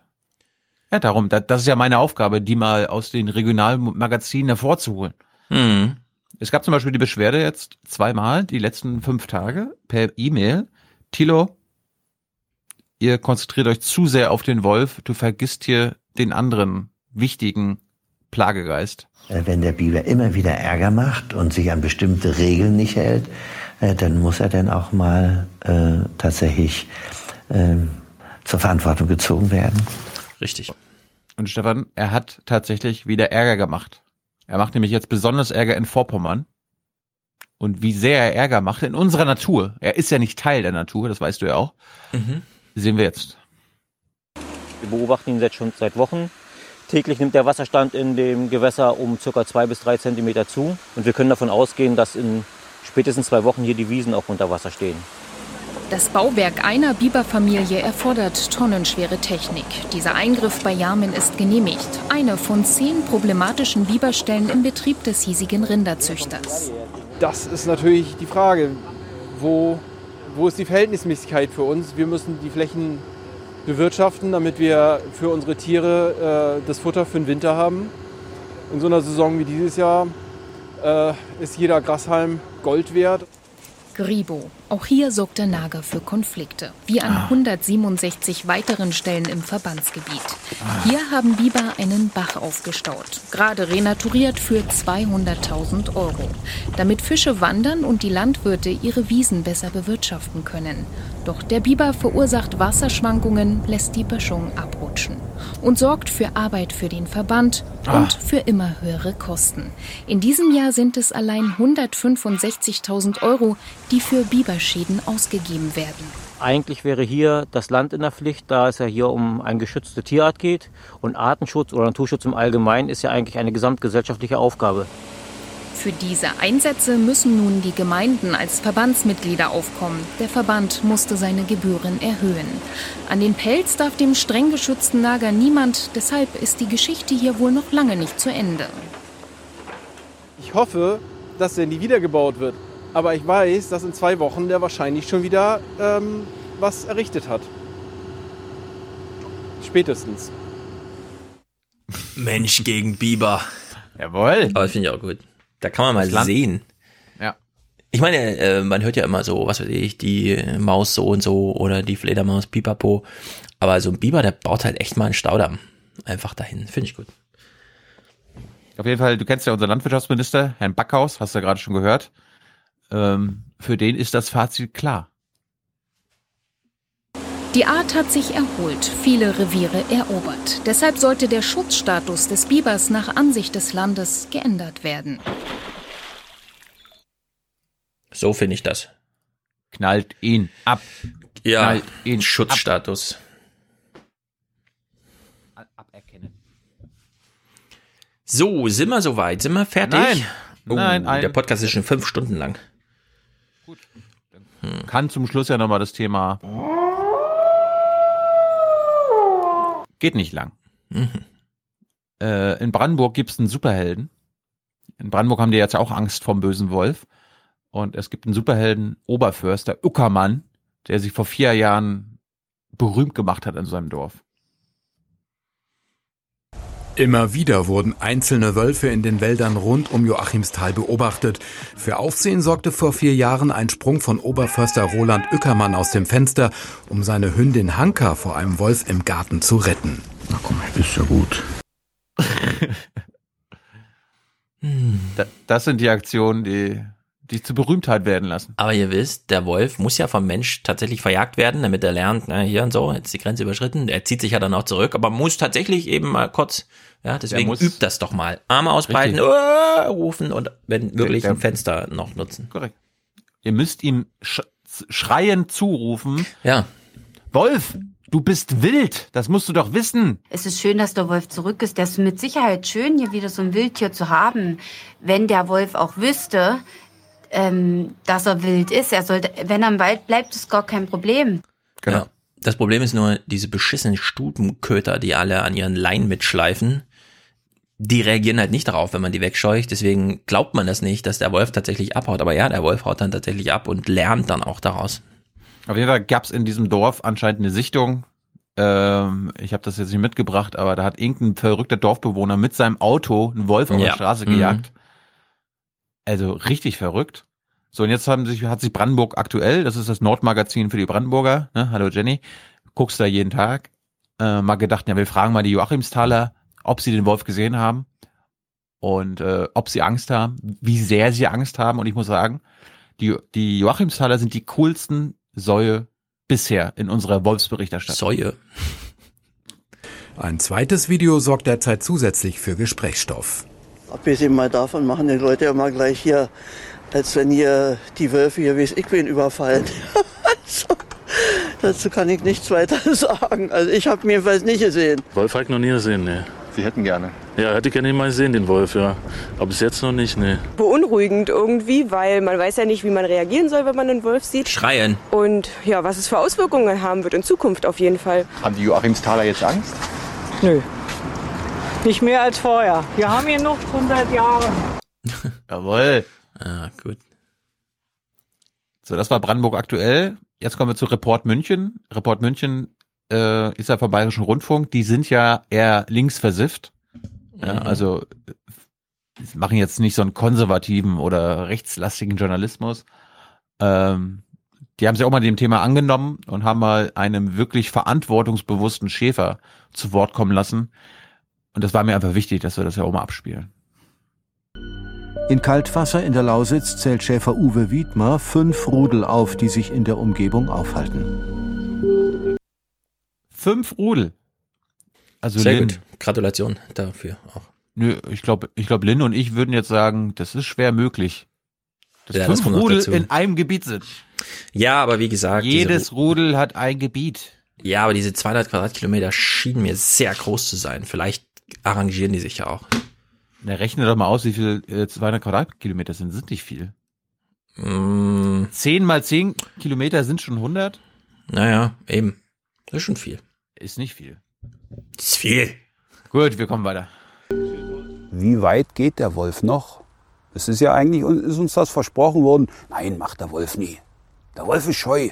Der bleibt im Wald. Der kommt nie raus. Das ist nur eure eigene Dämlichkeit, dass ihr die Schafe nicht schützen könnt. Es sind Bilder solcher Übergriffe, mit denen die Familien der Schäfer nicht klarkommen. Und da redet niemand drüber. Es redet immer nur der Wolf, der Wolf. Es redet kaum jemand über die Schafe. Nur genau. weil hier irgendwelche grüne Spinner denken, der Wolf muss jetzt ausufernderweise hier äh, überall rumlaufen. Ja. ist ein grüner Spinner. Ja, wirklich. Stefan Schulz ist ein grüner Spinner. Ich bin ein grüner ich? Spinner. Warum? Warum? Du bist ich, auch pro Wolf. Ja, und? Ich bin doch deswegen. Du, sa du sagst ja auch nicht im Podcast. Für mich muss der Wolf hier nicht existieren. Der soll dahin gehen, wo er hergekommen ist, von früher her. Gar nicht. Sag's.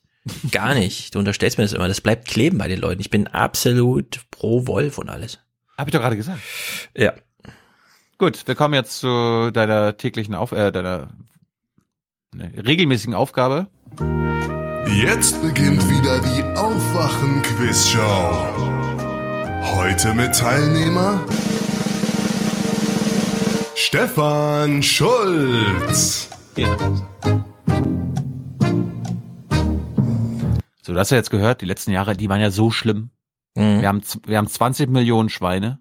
Wir haben mhm. 20 Millionen Kühe. Nee, nee, nee, nee, nee, nee, nicht 20 Millionen Schweine, nee? 60 Millionen Schweine. Das macht's ja noch schlimmer. 60 Millionen Schweine, 20 Millionen Kühe, 1,6 Millionen Schafe.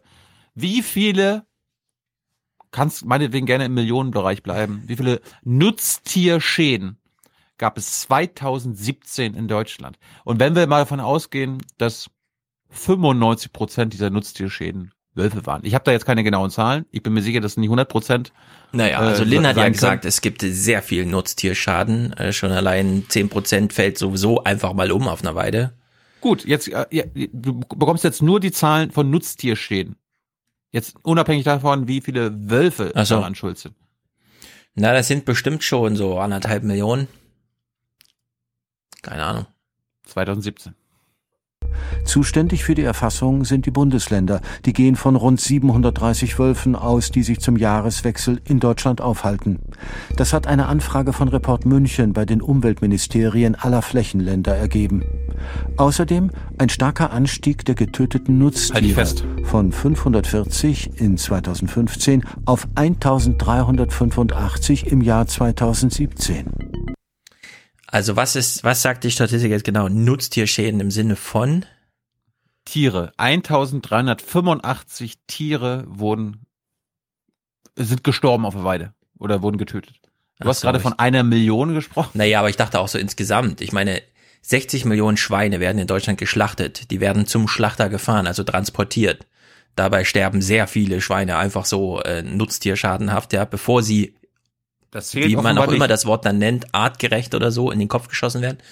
Das, das zählte ich jetzt alles das zählt dazu. offenbar nicht. Nee. Ja, Wenn es nur um, äh, was weiß ich, um was auch immer es da gerade ging, dann ist die Zahl anscheinend geringer. Was auch immer sie sagt. Keine Ahnung. Ja, aber was ist denn das für eine, also das unterstreicht nochmal, wie absurd diese Diskussion ist.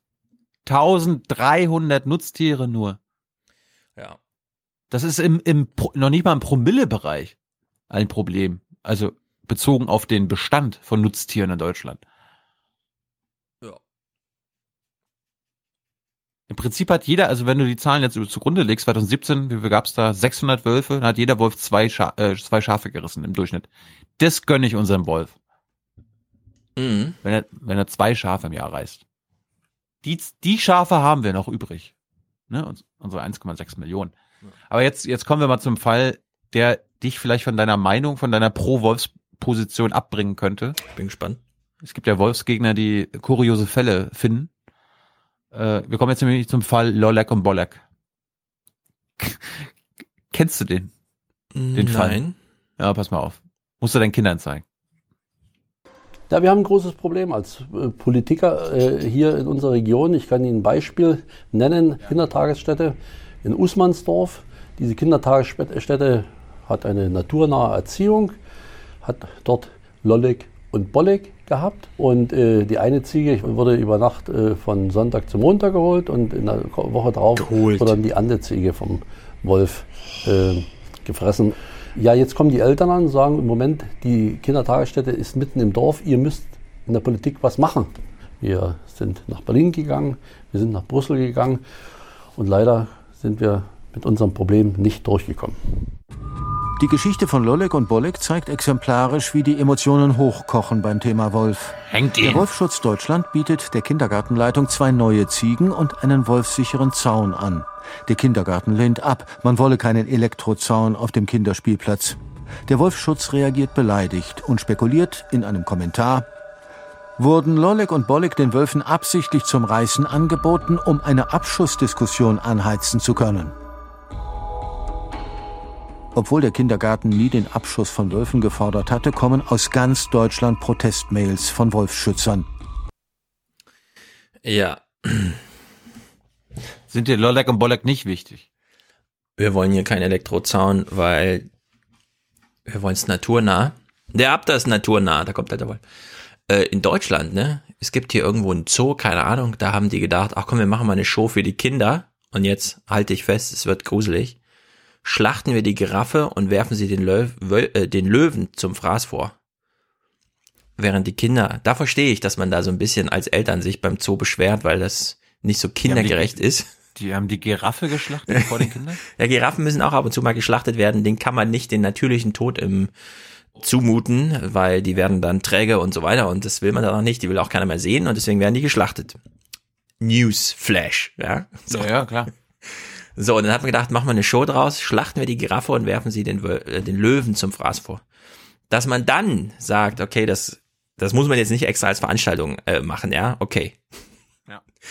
Aber wenn Ziegen vom Wolf gefressen werden, im Garten, nachts, und man kommt morgens hin und dann ruft man auch gleich die Polizei, die räumt das weg und so weiter und die Die Kinder waren, sehen das die erst gar waren nicht, nicht ne? entsprechend geschützt. Ja, das, das gehört halt zum Lauf der Dinge dazu, finde ich. Irgendwie. Also die, die, diese, Kinder auch, dieses Zugeständnis an Natur, wie gesagt, ja, wenn man es naturnah haben will und deswegen keinen Elektrozaun, dann kriegt man halt auch Natur geboten. Die sieht dann halt ein bisschen anders aus als im Bilderbuch, wo Lolek und Bolek ganz toll rummähen oder was sie auch immer machen als Ziegen. Schreien. Ziegen schreien ja wie wir. Aber ja, gut. Ja, so, ne? so, so haben sie Ja. geschrien, als der Wolf kam. Ja, ich meine, eine Ziege ähm, einfach in so ein Gatter zu stellen, das nicht weiter zu schützen, das erinnert mich so ein bisschen an die Szene von Jurassic World, dem ersten, Ja. wo sie Ja, oben Park, genau. einfach so eine Ziege hinhalten und dann springt von unten der Ding rein und so. Und es ist halt eine gute, gute Show für alle. Das war bei Jurassic Park doch auch. Da haben sie die Ziege einfach hingestellt. in- Ja, aber bei Jurassic. World machen die halt eine Show draus. Da sitzen ja alle auf diesen riesigen Tribünen und dann kommt das Ding da auch geflogen. Hm. Böser, böser Wolf. Und das ist mal wieder das Ding, ne? Die, der CDUler denkt dann, naja, wenn der Wolf sich jetzt die beiden Ziegen vom Kindergarten geholt hat, dann kann ja nur das nächste Ziel ja. ein Kind sein. Tagsüber in so einen lauten Ja. Kindergarten, ja. Genau. Da kommt nämlich der Wolf und denkt, ach, das ist bestimmt lecker hier.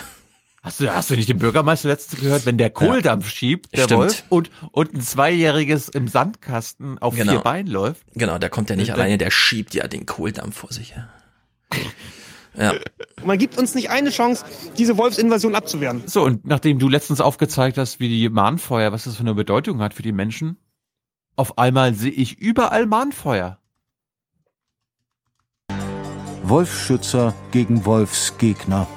In Bayern kommen die Wölfe erst langsam an. Schäden sind vergleichsweise gering. Trotzdem nehmen die Proteste im Süden zu, ob in München oder beim Mahnfeuer in der Oberpfalz. Die Distanzen zwischen den Wölfen und den Menschen werden immer kürzer. Und ich möchte nicht erleben, dass ein Kind, das aus Angst wegläuft, damit den Beutetrieb eines Wolfes auslöst. Es muss doch jetzt irgendwann passieren, Wenn ich Angst um meinem Leben hätte, würde ich mal das Lagerfeuer ausmachen da hinten. dass man sagt, es gibt eine Obergrenze und jetzt ist Schluss. Jawohl! Hat Obergrenze gesagt. Ho, ho, ho, ho, ho. Da sind wir natürlich gleich wieder hier, ne? Schlimme Nazi-Vergleiche! Noch wieder bei den Obergrenzen. Jetzt kommt ja, jetzt kommt ja mal Hans Jessen Show und mancher unserer Hörer, der es unanständig findet, dass wir hier. Wir hören das von Frank Pagelan mal an nächstes Mal. Äh, ich habe schon, ich habe sie schon geschickt. Du hast es verlinkt, ja, ja, wir verlinken es, aber wir hören uns das dann auch mal an. Bitte, ich ja, glaube, da steckt was drin. Ja, ja, gerne. Kannst du, kannst du mal übernehmen. Du kannst auch mal den Wolf übernehmen. Aber es gibt ja mal Kritik Ich übernehme auch den von, Deutschlandfunk, ich spiele ja gerne Jawohl, du bist ja unser Champions League. Medien. Jawohl. Ja, aber es gibt ja immer so, äh, warum, das, ich, das ist ganz schön unsensibel von euch, dass ihr da äh, Wolfsdebatte mit Flüchtlingsdebatte vergleicht. Ja, Finde ich auch, finde ich auch, äh, darauf käme auch im Report München niemand, das irgendwie begrifflich in eine Ecke zu schieben. Im Bundesrat läuft eine ähnliche Initiative. Schluss mit der Willkommenskultur. Zur Abwehr ernster Schäden sollen Wölfe zum Abschuss freigegeben werden. Was? Schluss mit der Willkommenskultur. Ja. Ja, Das es gab's ist, bei der, äh, das gab's bei der Flüchtlingsdebatte nicht, ne? Nein.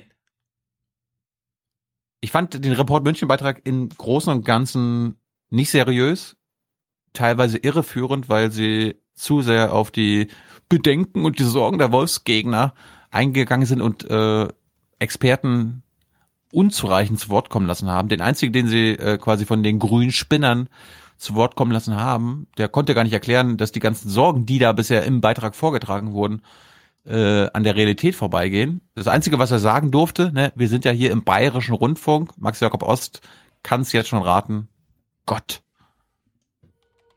Dabei wäre in Deutschland noch viel Platz für Wölfe, meint Experte Ulrich Wojcikowski. Aber brauchen wir die Wölfe? Die Frage ist anmaßend. Die Frage bedeutet, wir fragen den Schöpfer, warum hast du uns diese Tiere gegeben? Ich sehe das anders. Ich bin nicht religiös. Aber ich bin der Meinung, wir haben die Schöpfung möglichst so zu erhalten, wie wir sie übernommen haben. Hallo, dazu habe ich nur einen Kommentar. Das ist irre. Das ist Quatsch, das stimmt nicht. Schöpfung. Was soll denn der Quatsch? Wir sind hier die letzten Vegetarier auf der Welt. Inzwischen laufen verdammt viele Fleischfresser rum. Wölfe kommen. Ich finde das schlimm, was du für eine Propaganda verbreitest. Ja. Naja.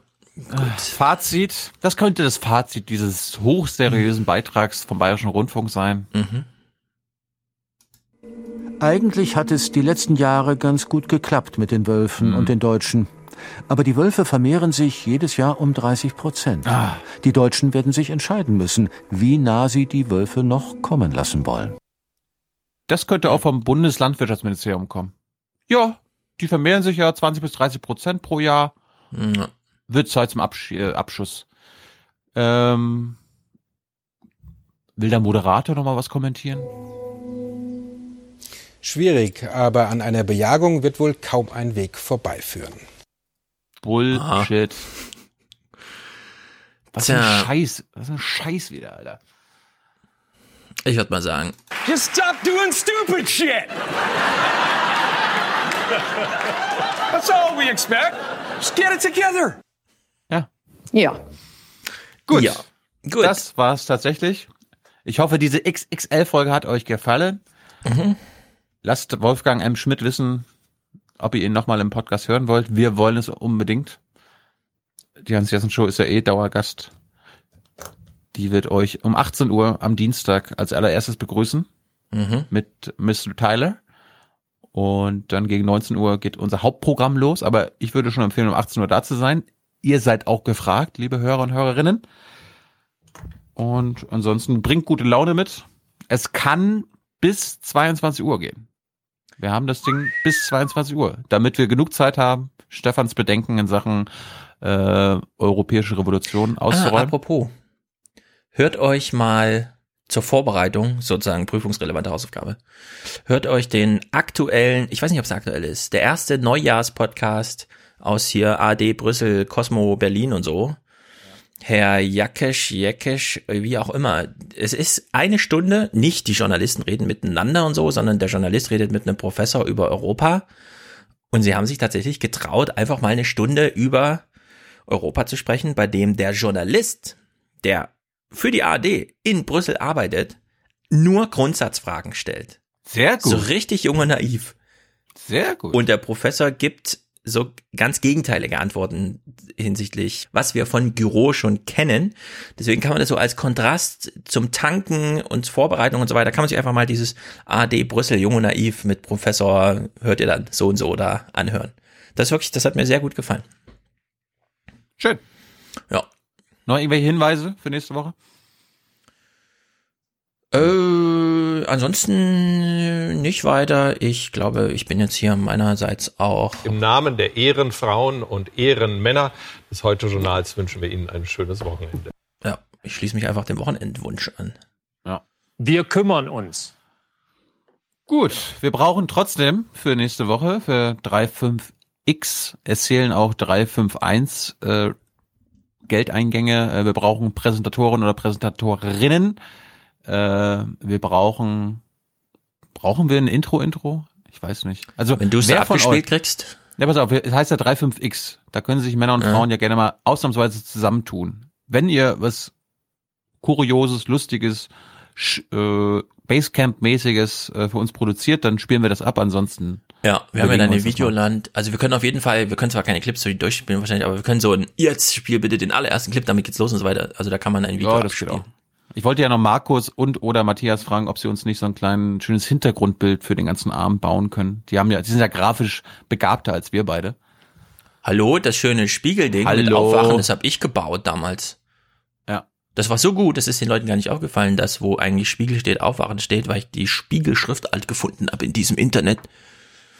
Eine Sache, eine Sache, bevor ich das vergesse, gibt's Mhm. dann doch noch. Es gibt den wissenschaftlichen Dienst des Bundestages, das werden wir jetzt hier verlinken. Und die haben mal äh, was ausgearbeitet zum Thema Wolfsangriffe in Europa, Russland, Asien und Nordamerika. Mhm. Kann man, könnt ihr euch durchlesen und dann gibt es ein Fazit. Und ich lese mal einen Teil des Fazits vor. Vergleicht man die Häufigkeit wölfischer Übergriffe auf Menschen mit denen anderer großer Beutegreifer oder Wildtiere allgemein, wird offensichtlich, dass Wölfe in Bezug auf ihre Größe und ihr räuberisches Potenzial zu den am wenigsten gefährlichen Tieren gehören. Was? Basierend auf den, basierend auf den Fakten, dass Wölfe eine Gefahr für Menschen darstellten, ist es leicht zu verstehen, warum wir eine kulturelle Angst vor Wölfen haben, die durch Mythen und Geschichten noch bestärkt wird. Also der Bundestag selbst, der wissenschaftliche Dienstag, der Wolf ist eines der gef wenigsten gefährlichen Tiere überhaupt. Hm. Ja, ich meine, der Wolf rennt hier rum wie vor 10.000 Jahren. Unser einer hat jetzt Smartphone und so ein Kram, ja. Man muss den Wolf auch mal ein bisschen bemitleiden und ihm seinen Raum zugestehen. Und wenn es 200 Quadratmeter, Kilometer sind, gerne. Von mir aus kann er die haben. Gut, dann Ringehauen. Nochmal, nochmal Hinweis, Svenja Flasspöhler bei Jung Naiv. Zwei Stunden über Sex, Sexualität und Feminismus. Was, ihr- was ihr schon immer über mein Sexleben wissen wolltet. Entschuldigung. Ja, sage ich schon mal vor, vorab. Wir freuen uns auf euch, auf Dienstag, auf die Hans-Jessen-Show, auf Alexander Theile, auf Ulrike Gero, auf äh, den Mann, der uns immer wieder versichert. Der Verlierer ist die SPD. Und ansonsten schönen Abend, schönen Tag, schönes Wochenende. Herzlichen Dank und Ihnen und Ihren Zuschauerinnen und Zuschauern einen schönen Abend. Herzlichen Dank und äh, Deutschland alles Gute. So viel heute von uns. Ihnen noch einen schönen Abend bei uns im Ersten. Selbstverständlich werden Sie die Tagesschau und die Tagesthemen auf dem Laufenden halten. Machen Sie es gut. Wie oft sehen Sie durchschnittlich Fern pro Woche? Jede, jeden Abend praktisch drei Stunden. Ich sehe jeden Abend fern. Ja, fast jeden Abend. Täglich. Wie viel? Von, von, 8, von 8 Uhr ab bis 11. Bis zum Schluss, bis alles. Es ist schön, dass der Wolf zurück ist. Das ist mit Sicherheit schön, hier wieder so ein Wildtier zu haben. Wenn der Wolf auch wüsste, ähm, dass er wild ist, er sollte, wenn er im Wald bleibt, ist gar kein Problem. Also ein auffälliger Wolf ist erstens nach Sicherheits- und Ordnungsgesetz, wenn er in Dörfer eindringt und sich dort permanent notorisch aufhält. Dann kann er nur getötet werden. Man gibt uns nicht eine Chance, diese Wolfsinvasion abzuwehren. Für mich muss der Wolf hier nicht existieren. Der soll dahin gehen, wo er hergekommen ist, von früher her. Wir brauchen Wölfe, weil sie der Natur dienen. Aber die Wölfe, die dummes Zeug tun, die gehören konsequent erschossen. Und da redet niemand drüber. Es redet immer nur der Wolf, der Wolf. Es redet kaum jemand über die Schafe. Nur weil hier irgendwelche grüne Spinner denken, der Wolf muss jetzt ausufernderweise hier äh, überall rumlaufen. Als wenn hier die Wölfe hier, wie es ich bin, überfallen. also, dazu kann ich nichts weiter sagen. Also ich habe mir jedenfalls nicht gesehen. Herr Budin, Wir als Dresdner schätzen Sie sehr. Kommen Sie nach Dresden und räumen Sie hier auf für ganz, für ganz Deutschland. Es kommen die Ausländer hier rein, machen die Hand auf und kriegen Handy, kriegen Klamotten und wisst ihr, Kuckuck, das kann nicht sein so. Die Merkel, die hat das deutsche Ra- Deutschland und Europa zunichte gerammelt, hat die das mit ihrer Politik. Es waren so 45 Euro über den Schnitt. Bereut? Na, überhaupt nicht. Wir haben Riesenrad gegessen und haben schön Puffjes gefahren. You say you love your children above all else, and yet you're stealing their future in front of their very eyes. Wenn ich mir für unser Land eins wünschen darf, dann mehr davon. Our biosphere is being sacrificed so that rich people in countries like mine can live in luxury. Unsere Demokratie ist stark. Millionen Menschen sorgen dafür. Sie sorgen dafür. We have come here to let you know that change is coming, whether you like it or not. The real power belongs to the people. Es ist unser Land. Es ist unsere Demokratie. Das sind nun erste Eindrücke am Tag danach. Wer am Ende wirklich politisch Sieger und Verlierer ist, weiß man meist erst sehr viel später. Ein toller Nachmittag, der allen Beteiligten richtig Spaß gemacht hat. Never. Und jetzt wollen wir alle mal duschen, denn wir haben lang und äh, hart die letzten Stunden verhandelt. Es ist eine insgesamt gute Botschaft für unser Land und für unsere Mitbürgerinnen und Mitbürger. Vielen Dank. And we've ended uh, the war on beautiful, clean coal. Nee, ich kann nicht, ja, ich kann nicht meckern. Bin zufrieden. Mir geht's gut. Wir sind nach wie vor das Land, äh, das äh, den europäischen Wirtschaftsmotor zieht. Für Deutschland! Tschüss zusammen. Wiedersehen. Ciao. Vielen Dank. Der künftige US-Präsident Trump hat ein weiteres Kabinettsmitglied präsentiert. Neuer Verteidigungsminister soll der ehemalige Vier-Sterne-General James Mattis werden. Mattis gilt als ausgezeichneter Militärstratege, verfügt aber über keine diplomatische Erfahrung. Politisch steht der 66-Jährige für eine härtere Politik gegenüber Ländern wie Russland und dem Iran. Trump kündigte im Sender Fox News an, bis Ende kommender Woche die meisten seiner Kabinettsposten zu besetzen. We are going to appoint Mad Dog Mattis. We are going to appoint Mad Donald Trump tourt wieder Dog.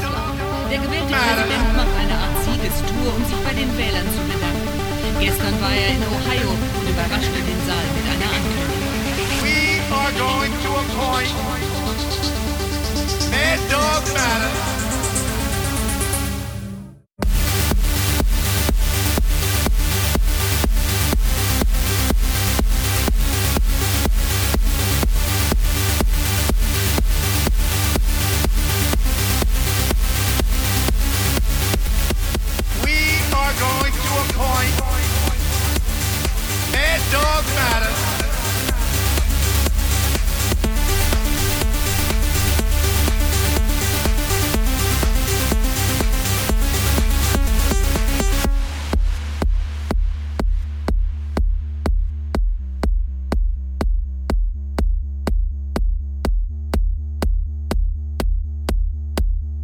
James Mattis hat 40 Jahre Militärdienst hinter sich, zuletzt als Chef des wichtigen US-Zentralkommandos für Einsätze im Nahen und Mittleren Osten. Mad Dog, der Spitzname bedeutet harter Hund. Mattis gilt als Hardliner und als Gegner von Obamas Außenpolitik. Dennoch genießt er parteiübergreifend Respekt. Dieser Rücktritt hat eine andere Qualität als die vielen Personalwechsel in Trumps chaotischer Regierung. James Mattis wurde nicht gefeuert wie der frühere Außenminister Tillerson.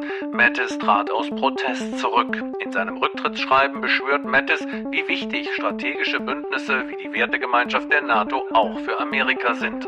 Zwischen den Zeilen liest man unverhohlene Kritik, dass dieser US-Präsident härter mit Amerikas Verbündeten umspringt als mit Autokraten, Diktatoren und Amerikas. Mattis war die Stimme der Experten vermuten, dass auf Trump eine Lawine rechtlicher und Mattis war die Stimme der verletzte Erwachsene in Trumps Umfeld. Mattis dahinter geschaltet damals der neue Trump-Ströme Amerikas Freunde stecken, wer unsere Feinde sind.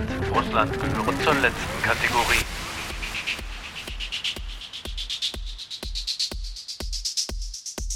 Hasselmeier, Washington.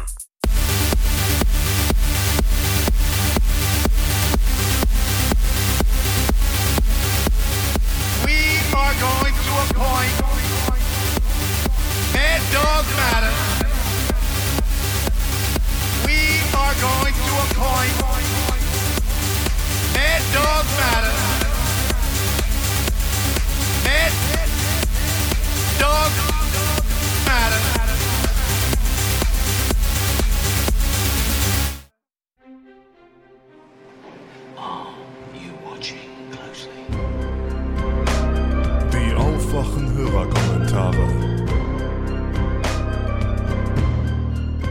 stage is yours.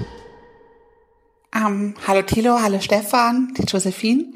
Und zwar möchte ich euch über was berichten, wo ich gerade drüber gestolpert bin.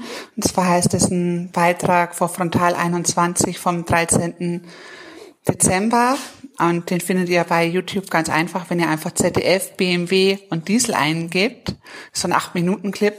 Und was da gesagt wurde, hat mich wirklich völlig aus den Socken gehauen. Also ich bin gerade immer noch ziemlich in Rage, weil sowas Dreistes habe ich noch nie erlebt. Und zwar ging es darum, ähm, dass in der Reportage gezeigt haben, dass BMW, die sich ja bei uns in der Öffentlichkeit ja relativ querstellen gegen Hardware-Nachrüstungen, weil zu teuer, Technologie haben wir nicht, müssen wir erst jahrelang entwickeln, können wir nicht.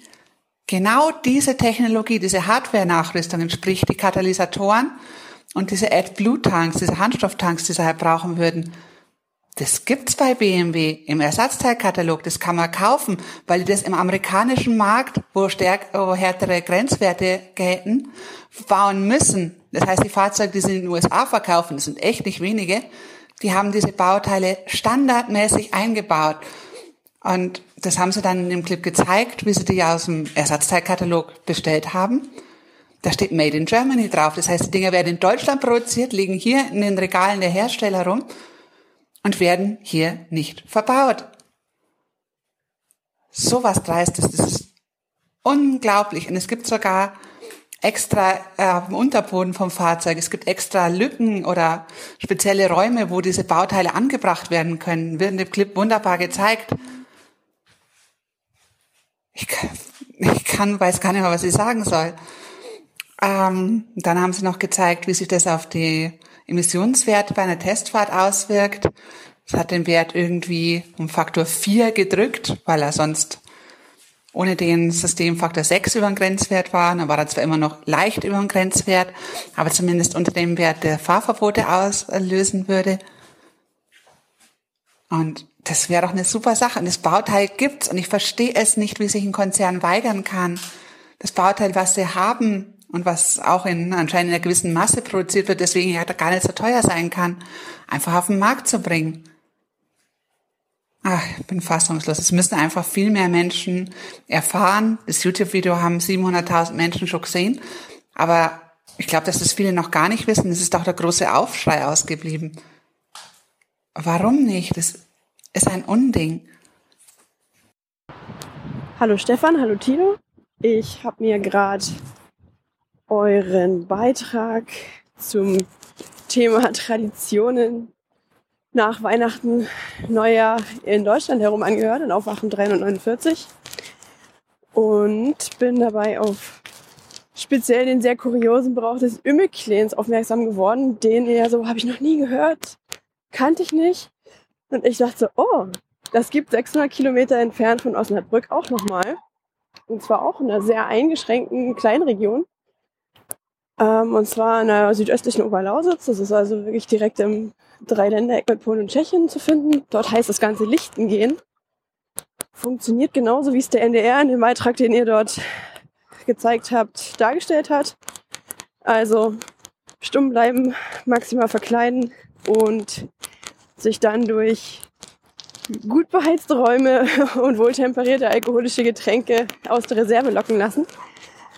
Ähm, das kann mich auch erinnern, dass das bei meinen Eltern ein paar Mal stattgefunden hat, dass irgendwie Gruppen zwischen zwei und acht Leuten in ärgsten Kostümen dort aufgetreten sind. Und auch da ist gar nicht wirklich klar, wo es herkommt. Bei uns ist eben die beste Erklärung, die es gibt, dass das eine Version des Faschingsfeierns ist. Also ansonsten kann man sich die Herkunft von dem Brauch auch nicht wirklich erklären.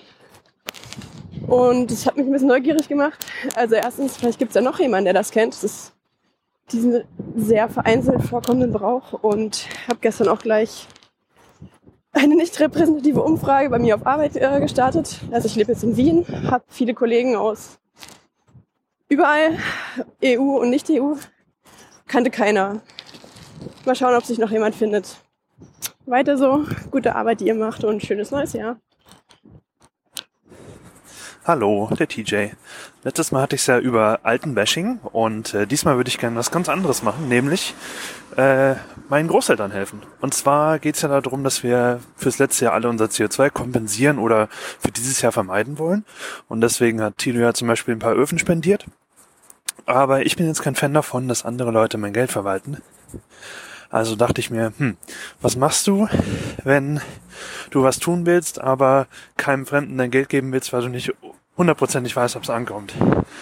Na klar, du versuchst lokal CO2-Vermeidung zu schaffen, indem ich zum Beispiel die alten Stromverträge meiner Großeltern jetzt umstelle und die Mehrkosten für den Ökostrom äh, einfach selber übernehme. Das sind dann bei beiden kumuliert ungefähr 1500 Kilogramm CO2 im Jahr, was schon eine ganz gute Summe ist. Und so kann man einfach lokal auch mal dazu beitragen, dass wir hier ähm, noch mehr in erneuerbare Energien investieren.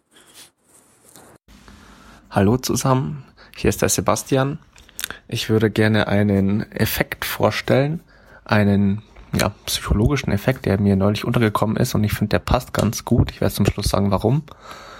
Ich werde jetzt aus Wikipedia vorlesen, weil ich bin jetzt nicht geisteswissenschaftlich studiert. Ähm, ja, naturwissenschaftlich eher, aber egal. Also der Dunning-Kruger-Effekt, viele werden ihn vielleicht schon kennen. Ansonsten jetzt der Wikipedia-Artikel. Sind ein paar Sätze. Also als Dunning-Kruger-Effekt wird die systematisch fehlerhafte Neigung relativ inkompetenter Menschen bezeichnet, das eigene Wissen und Können zu überschätzen und die Kompetenz anderer zu unterschätzen. Also sie haben aus Studien bemerkt, dass etwa beim Erfassen von Texten, beim Schachspielen oder beim Autofahren Unwissenheit oft mehr zu Selbstvertrauen führt als Wissen.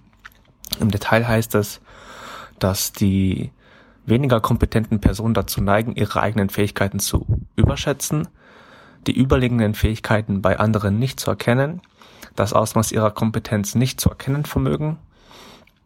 Und sie haben noch äh, erkannt, dass durch Bildung oder Übung nicht nur ihre Kompetenz steigern können, sondern auch lernen könnten, sich selbst und andere besser einzuschätzen. Letzter Satz von dem Artikel. Wenn jemand inkompetent ist, dann kann er auch nicht wissen, dass er inkompetent ist. Die Fähigkeit, die man braucht, um eine richtige Lösung zu finden, sind genau diejenigen Fähigkeiten, die man braucht, um eine Lösung richtig zu erkennen. So, jetzt habe ich noch einen äh, passenden, äh, ja, ein weiteres passendes Zitat, und zwar vom Unknown Unknown. Das haben viele schon mal, bestimmt schon mal gehört. Und zwar ist es ein Zitat von Donald Rumsfeld. Der Kontext ist jetzt egal. Ich glaube, da ging es um den Irakkrieg. Aber er hat in dem Satz ähm, von Known und Unknowns, also bekannte Dinge und unbekannte Dinge, einen Satz zum Schluss gesagt, und zwar der lautet, But there are also unknown unknowns. There are things we do not know, we don't know. Sprich, es gibt also auch unbekannte Unbekannte, also Dinge, von denen wir nicht wissen, dass wir sie nicht wissen. So, warum sage ich dich jetzt? Äh, warum sage ich das jetzt? Und zwar, äh, ich ist es bestimmt jedem von euch schon mal gegangen, wenn jemand einen Audiokommentar hier spricht und ihr hört zu oder ihr hört Thilo und Stefan zu. Man hat jetzt nicht die Weisheit mit dem Löffel gefressen, ich auch nicht, aber manchmal denkt man sich bei manchen Kommentaren, ja, das ist ja totaler Schwachsinn und man weiß wirklich, also, äh, dass diejenige Person falsch liegt. In ja, meiner Filterbubble, sag ich mal, ist es Thema Technik oder Thema Wirtschaft, dass manchmal ja, die einfachen Lösungen, also jemand liest was und dann denkt er, okay, ich habe was verstanden, es ist gar nicht so schwer, es ist einfach, ich bin jetzt selbstbewusst, ich sag jetzt die Idee, auch wenn es ähm, jemand, der mehr Ahnung zu dem Thema hat, dann Daniel Krüger wissen wir ja, der, der in Anführungsstrichen weniger Ahnung hat, der neigt dazu, selbstbewusster zu sein und darüber zu schreiben, darüber zu erzählen. Und jemand, der dann äh, viel Ahnung hat über ein Thema, der neigt dazu eher zu sagen, oh, da ist noch so viel mehr. Ähm, ich halte mich da jetzt lieber zurück, weil dass ich hier mit hundertprozentiger Sicherheit sagen kann, die Behauptung ist richtig, das traue ich mich gar nicht. Und ja, ich hoffe, ihr könnt alle verstehen, was ich meine. Ansonsten habe ich noch einen ganz kurzen, eine kurze Anmerkung. Ich finde es gut, wenn der Stefan, das macht er schon manchmal am Ende der Podcast-Folge immer kurz referiert, worum es in den Audiokommentaren geht. Also da fragt der Tilo ab und zu ja mal, gibt's Audiokommentare und dann sagt der Stefan, ist ja schon ein paar Mal passiert. Ja, und da ein Satz dazu oder ein Wort, worum geht's in dem Kommentar. Okay, das war's dann. Ciao, macht weiter so. Kurzer Nachtrag zum Dunning-Kruger-Effekt. Ich habe die Idee beziehungsweise den Inhalt mehr oder weniger eins zu eins aus, ja, aus einem YouTube-Video und das findet ihr, wenn ihr eingebt, Dunning-Kruger-Effekt Horst Lüning. Also ein älterer Herr, der redet da, muss jetzt nicht alles auf die Goldwaage nehmen, was er sagt. Ist auch seine Intention, aber ich empfehle das Video anzuschauen, damit klar wird, was ich meine. Aber im Allgemeinen ist das auch ein empfehlenswerter Kanal, der ja zur Filterbubble Durchbrechung dienen kann. Halli, hallo, liebe Hörer.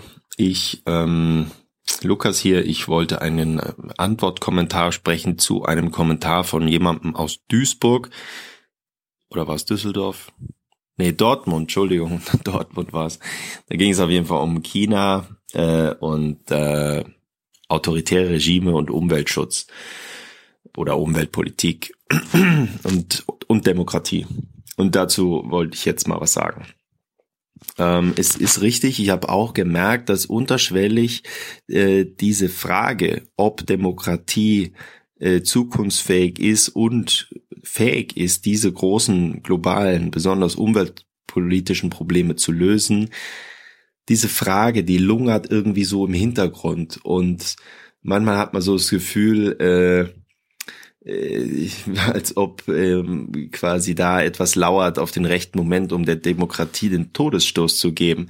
Vielleicht ist das aber auch ein bisschen übertrieben, äh, aber so ähm, kommt es mir manchmal vor. Es ist auf jeden Fall, steht im Raum, weil auf der ganzen Welt Demokratien zu scheitern, äh, scheitern zu scheinen, zu, sche zu scheitern scheinen. äh, zum Beispiel die USA, ähm, aber auch andere Länder. Und ich weiß nicht, ob das, äh, ob man das so äh, tatsächlich äh, so krass sagen kann.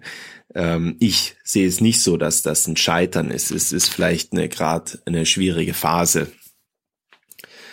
Und zu dieser schwierigen Phase habe ich auch eine Theorie, nämlich dass äh, Demokratie ist ja jetzt noch nicht so alt und Demokratie hat Demokratie, wie wir sie heute kennen.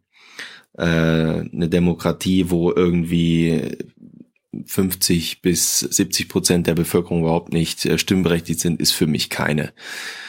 Äh, also die Demokratie, wie wir sie heute kennen, ist relativ jung und ähm, die Demokratie hat natürlich auch durch die neuen Medien, äh, durch die neue Medienwirklichkeit und das Internet eine eine Beschleunigung und einen eine eine eine Reichweite und, und Tiefe erfahren, die es vorher nicht gab. Und meine Theorie dazu ist, dass ähm, möglicherweise, was wir jetzt wahrnehmen als als Krisen, ähm, dass das auf dem, dass das im Grunde nur ein Teil einer äh, Anpassung ist, die wir machen, wir Menschen oder Gesellschaften auf dem Weg, die Demokratie äh, richtig zu verstehen und richtig, äh, ja, zu verstehen, wie man nun dieses Werkzeug richtig anwendet im Zusammenspiel mit auch Medien. Ähm, und vielleicht haben wir das eben noch nicht richtig gelernt vielleicht äh, überfordern uns, äh, überfordert uns die Komplexität. Ähm, nur das finde ich trotzdem nicht, dass das begründen sollte, zu einer äh, ganz einfachen Form zurückzukehren äh, und die Komplexität dadurch runterzubrechen, indem man sagt, gut, dann machen wir halt wieder einen Alleinherrscher oder eine alleinherrschende Partei, weil das ist es letztlich, was eine Autokratie ist. Ähm, und jetzt sind wir bei China. Äh, China ist ein komplexes und kompliziertes Land.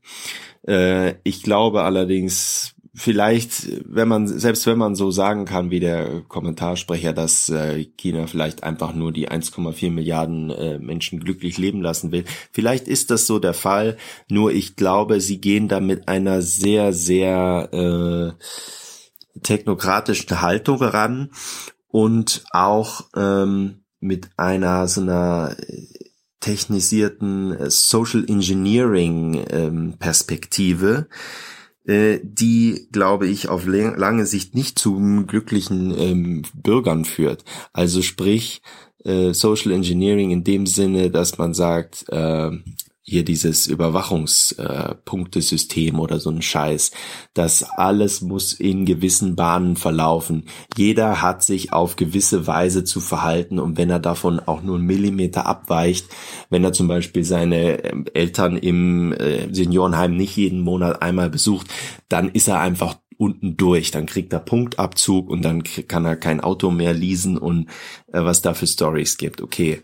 Ähm, das ist einfach, das ist äh, so ein Korsett, so ein gesellschaftliches, äh, in dem du dann, äh, äh, in den du, in das du reingezwängt wirst und dann äh, steht einer äh, da neben dir und sagt, so, jetzt bist du ja hier in diesem wunderschönen Korsett, äh, da hast du genauso viel Platz, wie wir glauben, dass du halt Platz haben musst. Es passt ja ausgezeichnet und jetzt sei glücklich. Und das funktioniert meiner Meinung nach nicht auf, auf lange Zeit. Äh, das heißt, selbst wenn man davon ausgehen sollte, dass äh, die Machthaber in China nur das Beste für ihre Bevölkerung wollen, glaube ich, dass sie da, äh, dass sie da ein bisschen vielleicht das Menschliche vergessen und zu sehr die Menschen mit mit Robotern irgendwie gleichsetzen. Aber vielleicht tue ich ihnen auch Unrecht. Und jetzt komme ich zum Klimaschutz noch, äh, obwohl es jetzt schon relativ äh, lang geworden ist. Aber natürlich kann jedes, äh, und das scheint mir sehr logisch, jedes autori autoritäre Regime kann Sachen von heute auf gleich äh, umsetzen. Das ist so, äh, wenn das Regime die entsprechende Macht und Festigkeit hat. China kann morgen sagen, wir registrieren jetzt nur noch elektrische äh, Autos, also Neuregistrierungen. Kann, können die machen und äh, dann ist das so, ja. Und wenn einer das, dem, wenn es einem nicht passt, dann hat er halt Pech gehabt. Und das ist toll, dass man so Umweltschutz so durchsetzen kann. Ähm, man kann natürlich so auch, äh, es könnte jetzt auch Kim Jong-un sagen, morgen schieße ich eine Atomrakete nach Seoul, äh, nach Seoul. Ähm, ist auch eine autokratische, äh, ist auch ein autokratisches Regime. Dahinter fragt halt auch keiner, was der Obermacker sagt. Also man sieht hier, ähm, es hat eigentlich nichts mit Umweltschutz zu tun. Es hat einfach nur damit zu tun, dass ein autoritäres Regime alles umsetzen kann, was es will, und das ziemlich schnell. Äh, ich muss nicht näher darauf eingehen, aber äh, im Dritten Reich wurde auch ziemlich vieles ziemlich schnell umgesetzt, ziemlich erfolgreich aus Sicht äh, des Regimes selber, bis es dann äh, in die Hose ging, ähm, wenn ich das mal so verharmlosend ausdrücken kann.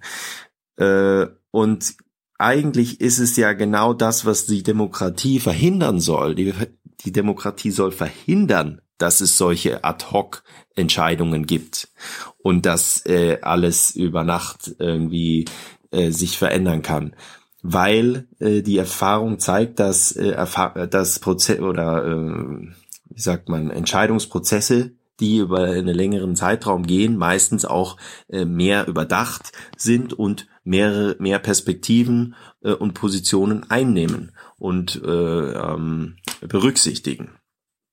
Und deswegen äh, kann man natürlich sagen, wenn alle Länder auf der Welt jetzt autoritär wären und super Klimafreunde, dann wäre das super gut. Ja, wird aber nie so sein und ist auch vollkommen unlogisch. Äh, es gibt so massenhaft autoritäre Regime wie zum Beispiel Saudi-Arabien, die äh, also weniger als ein Scheiß äh, in den letzten was weiß ich, 50, 60, 70 Jahre auf Umweltschutz ge ge gesetzt haben. Also wer in der Wüste äh, einen, einen Skislope baut, äh, der kann es nicht so mit der Umwelt äh, so gut meinen. Ähm, und damit muss ich das jetzt hier abbrechen, sonst ich könnte jetzt noch lang reden. Aber äh, ich glaube nicht, dass wir uns äh, in die Autokratie äh, flüchten sollten, nur weil äh, nur weil die ähm, die Umwelt irgendwie Weil selbst dann retten wir die Umwelt und dann ist aber unsere Gesellschaft am Arsch. Also ähm, entweder wir machen es auf dem rechten Weg oder wir machen es gar nicht. Oder wir schaffen es quasi auf dem richtigen Weg oder unser Kack äh, ähm, in, wie sagt man, Spezies ist halt einfach nicht fähig und dann ist es wahrscheinlich auch besser so, wenn es Schluss ist.